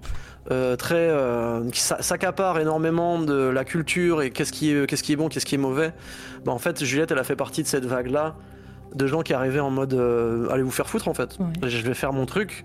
Et, euh, et euh, elle, a, elle a défoncé des murs et, et, elle est arrivée à ce, à ce niveau de, d'excellence, de, de, je pense vraiment. Et, et surtout de, je pense d'exemple pour, pour d'autres personnes qui ne sont pas des hommes cis et, et qui, qui ont envie de faire ce métier mais qui ont peur de se, de, de, se lancer parce qu'on on pourrait penser que c'est un métier de, gros loupards, de motards, machin et de de, mecs ou euh, voilà, euh, alors que c'est pas, euh, c'est pas que ça. Quand Juliette sur cette toile à radio Et ben je viens, je viens d'apprendre son existence, donc quand elle veut, euh, avec grand plaisir. De toute façon, tout le monde est, bienvenu ou la bienvenue euh, dans, dans, la limite de nos valeurs, comme on dit. Mais, mais ouais, c'est c'est cool. ah mais carrément, c'est un modèle. Et ben voilà, je, bah, tu pourrais lui dire que je pourrais lui envoyer un message si tu veux, comme ça les gens veulent savoir. veulent savoir les gens veulent savoir. Et puis regardez-moi ce petit sphinx avec sa petite doudoune et son petit trou de cul béant là. Quelqu'un s'est fait tatouer le petit trou du cul du sphinx, quoi. C'est trop mignon. C'est trop cool. Voilà. Adorable. Ah non, mais c'est trop beau, c'est trop beau. c'est vraiment trop, chouette, ouais. Petit poulet. Un euh, Est-ce que tu voulais terminer avec autre chose, euh, mon cher Bart euh, non, pas spécialement. Après, vraiment, si il y a des gens qui ont des, qui ont des questions et tout, que je peux répondre rapidement, c'est avec, avec grand plaisir. Mais je pense euh, qu'on a fait un bon tour et puis de toute façon tu, seras le bienvenu euh, de nouveau si tu le souhaites, euh, si tu as des projets, si tu veux venir avec l'autre partie de ton groupe ou voilà. après j'ai déjà beaucoup parlé de, ça donc j'imagine qu'on ne pourrait pas rapporter de, nouveaux trucs mais... Ou bah, parler sur un event, ou, sur un album en particulier qui sortira peut-être. Ouais carrément. Mais après je vais faire ma mini promo machin mais genre vraiment en fait je m'investis beaucoup sur Twitch et tout machin et, je, et pour les gens qui savent pas ce que ça fait de, de streamer, c'est hyper euh, c'est euh, hyper important quand on voit quelqu'un qui commence à suivre ce qu'on fait, même si la personne participe pas au chat, etc. Euh, en fait, juste le fait de voir qu'il y a des gens qui s'intéressent à ce qu'on fait, euh, c'est hyper hyper cool. Donc, n'hésitez pas vraiment à, suivre la chaîne et puis à, à, unfollow le jour où vous pensez qu'en fait c'est de la merde. Mais n'hésitez pas, n'hésitez pas à, suivre, essayer de à, nous aider un peu de à, comment dire à, densifier la petonnerie, tout ça, euh, parce que euh, parce que vraiment, on, passe vraiment des, des purs moments. Mm. Vraiment, c'est vraiment quelque chose d'important pour moi et et, euh, et je, je, rencontre des gens vraiment hyper cool là-dedans et j'aimerais bien vous rencontrer. Donc, n'hésitez pas, hésitez pas à faire à faire de même. Ce sera avec un, grand plaisir, quoi. bah, c'est le message est passé. Moi, j'ai follow depuis un moment et vous? Ah oui, voilà. Donc c'est parti. Hein. alors moi, c'est vrai que je, je lurk beaucoup, mais des fois je pop. voilà, moi j'aime beaucoup les live gaming, j'aime beaucoup les, euh, tout, tout, ce que tu fais. Là, même les peintures, là, en ce moment, c'est sympa. Euh. et euh, les moments sur, sur Diablo, là, qui vient de sortir aussi, c'était rigolo ah parce que le jour J, vous étiez là avec tes potes et tout, en train en train d'attendre. Bon, alors, ouais, c'était rigolo. Ouais, tous ces cœurs. Et eh oui. Euh, du coup, euh, les amis, euh, on, va on va terminer avec, avec ça ce soir. On va finir avec le clip qui dure 10 minutes. Tu m'as envoyé un clip qui dure 10 minutes Non, non, mais c'est deux morceaux. c'est deux morceaux. Tu ah, peux très bien mettre que le premier morceau si tu veux. C'est juste l'un des plus calmes de, de cet album. Parfait. on mettra que le premier morceau. Il y aura un raid en même temps. Enfin, en même temps, à la fin, je veux dire. donc, restez pour le raid. Je vais, je vais choisir ça tranquillement.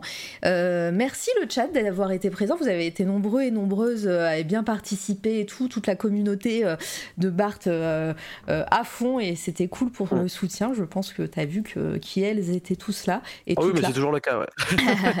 Ils me lâchent pas, ça me saoule. Ah c'est trop bien. pour la suite de cette toile à radio, donc je le répète, demain c'est repos. je vous invite, je vous invite à aller voir le Twitchar demain. D'habitude, je dis le mercredi aller voir Doctrice, mais elle est, elle n'est pas là, donc il n'y aura pas de live doctrice. Euh, cependant, euh, jeudi, il y aura ici même une interview de Grisart. Euh, hop, Grise normalement, j'ai fait la commande, voilà, Grise, qui a fait le Watt, qui est illustrateur euh, numérique, qui a bossé pour, euh, pour euh, Riot Games et tout ça. Donc, ah, vous allez voir, ça va être très très cool et il est super sympa. Il nous a bien ambiancé pendant le Watt et, et ses streams sont toujours super cool. vendredi, je serai sur la chaîne de Monsieur Alceste, justement avec Doctrice, avec Monsieur le Prof et Monsieur Samovar. Beaucoup de monsieur. Hein. Ils sont, ils, sont tous euh, euh, au moins euh, profs ou enseignants et enseignantes. Il y a que moi qui fais tâche. J'ai enseigné le volet à une époque, si vous voulez, voilà. Mais, mais on va faire un JDR sur l'univers de Doctor Who. Ça va être très cool. Bien. ouais, c'est un one shot qui durera sur plusieurs séances, donc soyez au rendez-vous si vous le souhaitez. Ça sera à 20h30 sur la chaîne de, de Alceste, Monsieur Alceste sur Twitch. samedi vers 14h, je pense, 15h, 14h, je sais plus. Litena, tu nous diras. Ça sera sur la chaîne de Litena. elle a sa commande. Hop. Euh, pour du JDR, Donjons et Dragons. Euh, c'est notre petite partie euh, avec notre table. Il y avait qui, a, qui a mis un petit mot tout à l'heure, Pad RPG. qui sera à la table, il y aura Volsein et Smoldino qui et c'est Volsein qui sera MJ. Et puis, et puis, ça sera une bonne semaine, dimanche repos, et on se retrouvera la semaine prochaine, mais j'en parlerai en fin de semaine pour tout ça. en tout cas, merci Bart, c'était trop cool. J'ai trop kiffé, j'espère que toi aussi. Merci à toi. Puis, euh, enfin, c'est ce qu'on se disait un peu en off avant. Merci pour euh, l'énergie que tu mets dedans, parce que comme, comme je disais, quand même, bah moi, je sais que dans ma communauté, beaucoup de gens ont dit putain, mais Mara, le travail qu'elle fait sur le, week le weekend art et tout, c'est une dinguerie. Et donc, euh, merci beaucoup parce que c'est trop, c'est trop cool de faire ce genre de truc là. Moi, c'est une des rares interviews que j'ai faites où, où je parlais un peu de tout ça. Donc, donc c'est, c'est, hyper cool et bravo à toi. Merci beaucoup. bah ouais, bah, c'est, c'est la passion, c'est la passion. Voilà, je marche à la passion. Donc n'hésitez pas à follow C'est toi la radio si vous n'avez pas follow euh, ici même sur les réseaux sociaux pour avoir euh, la suite et les, et les, infos sur tout ce qui va se passer pour euh, pour les prochains lives.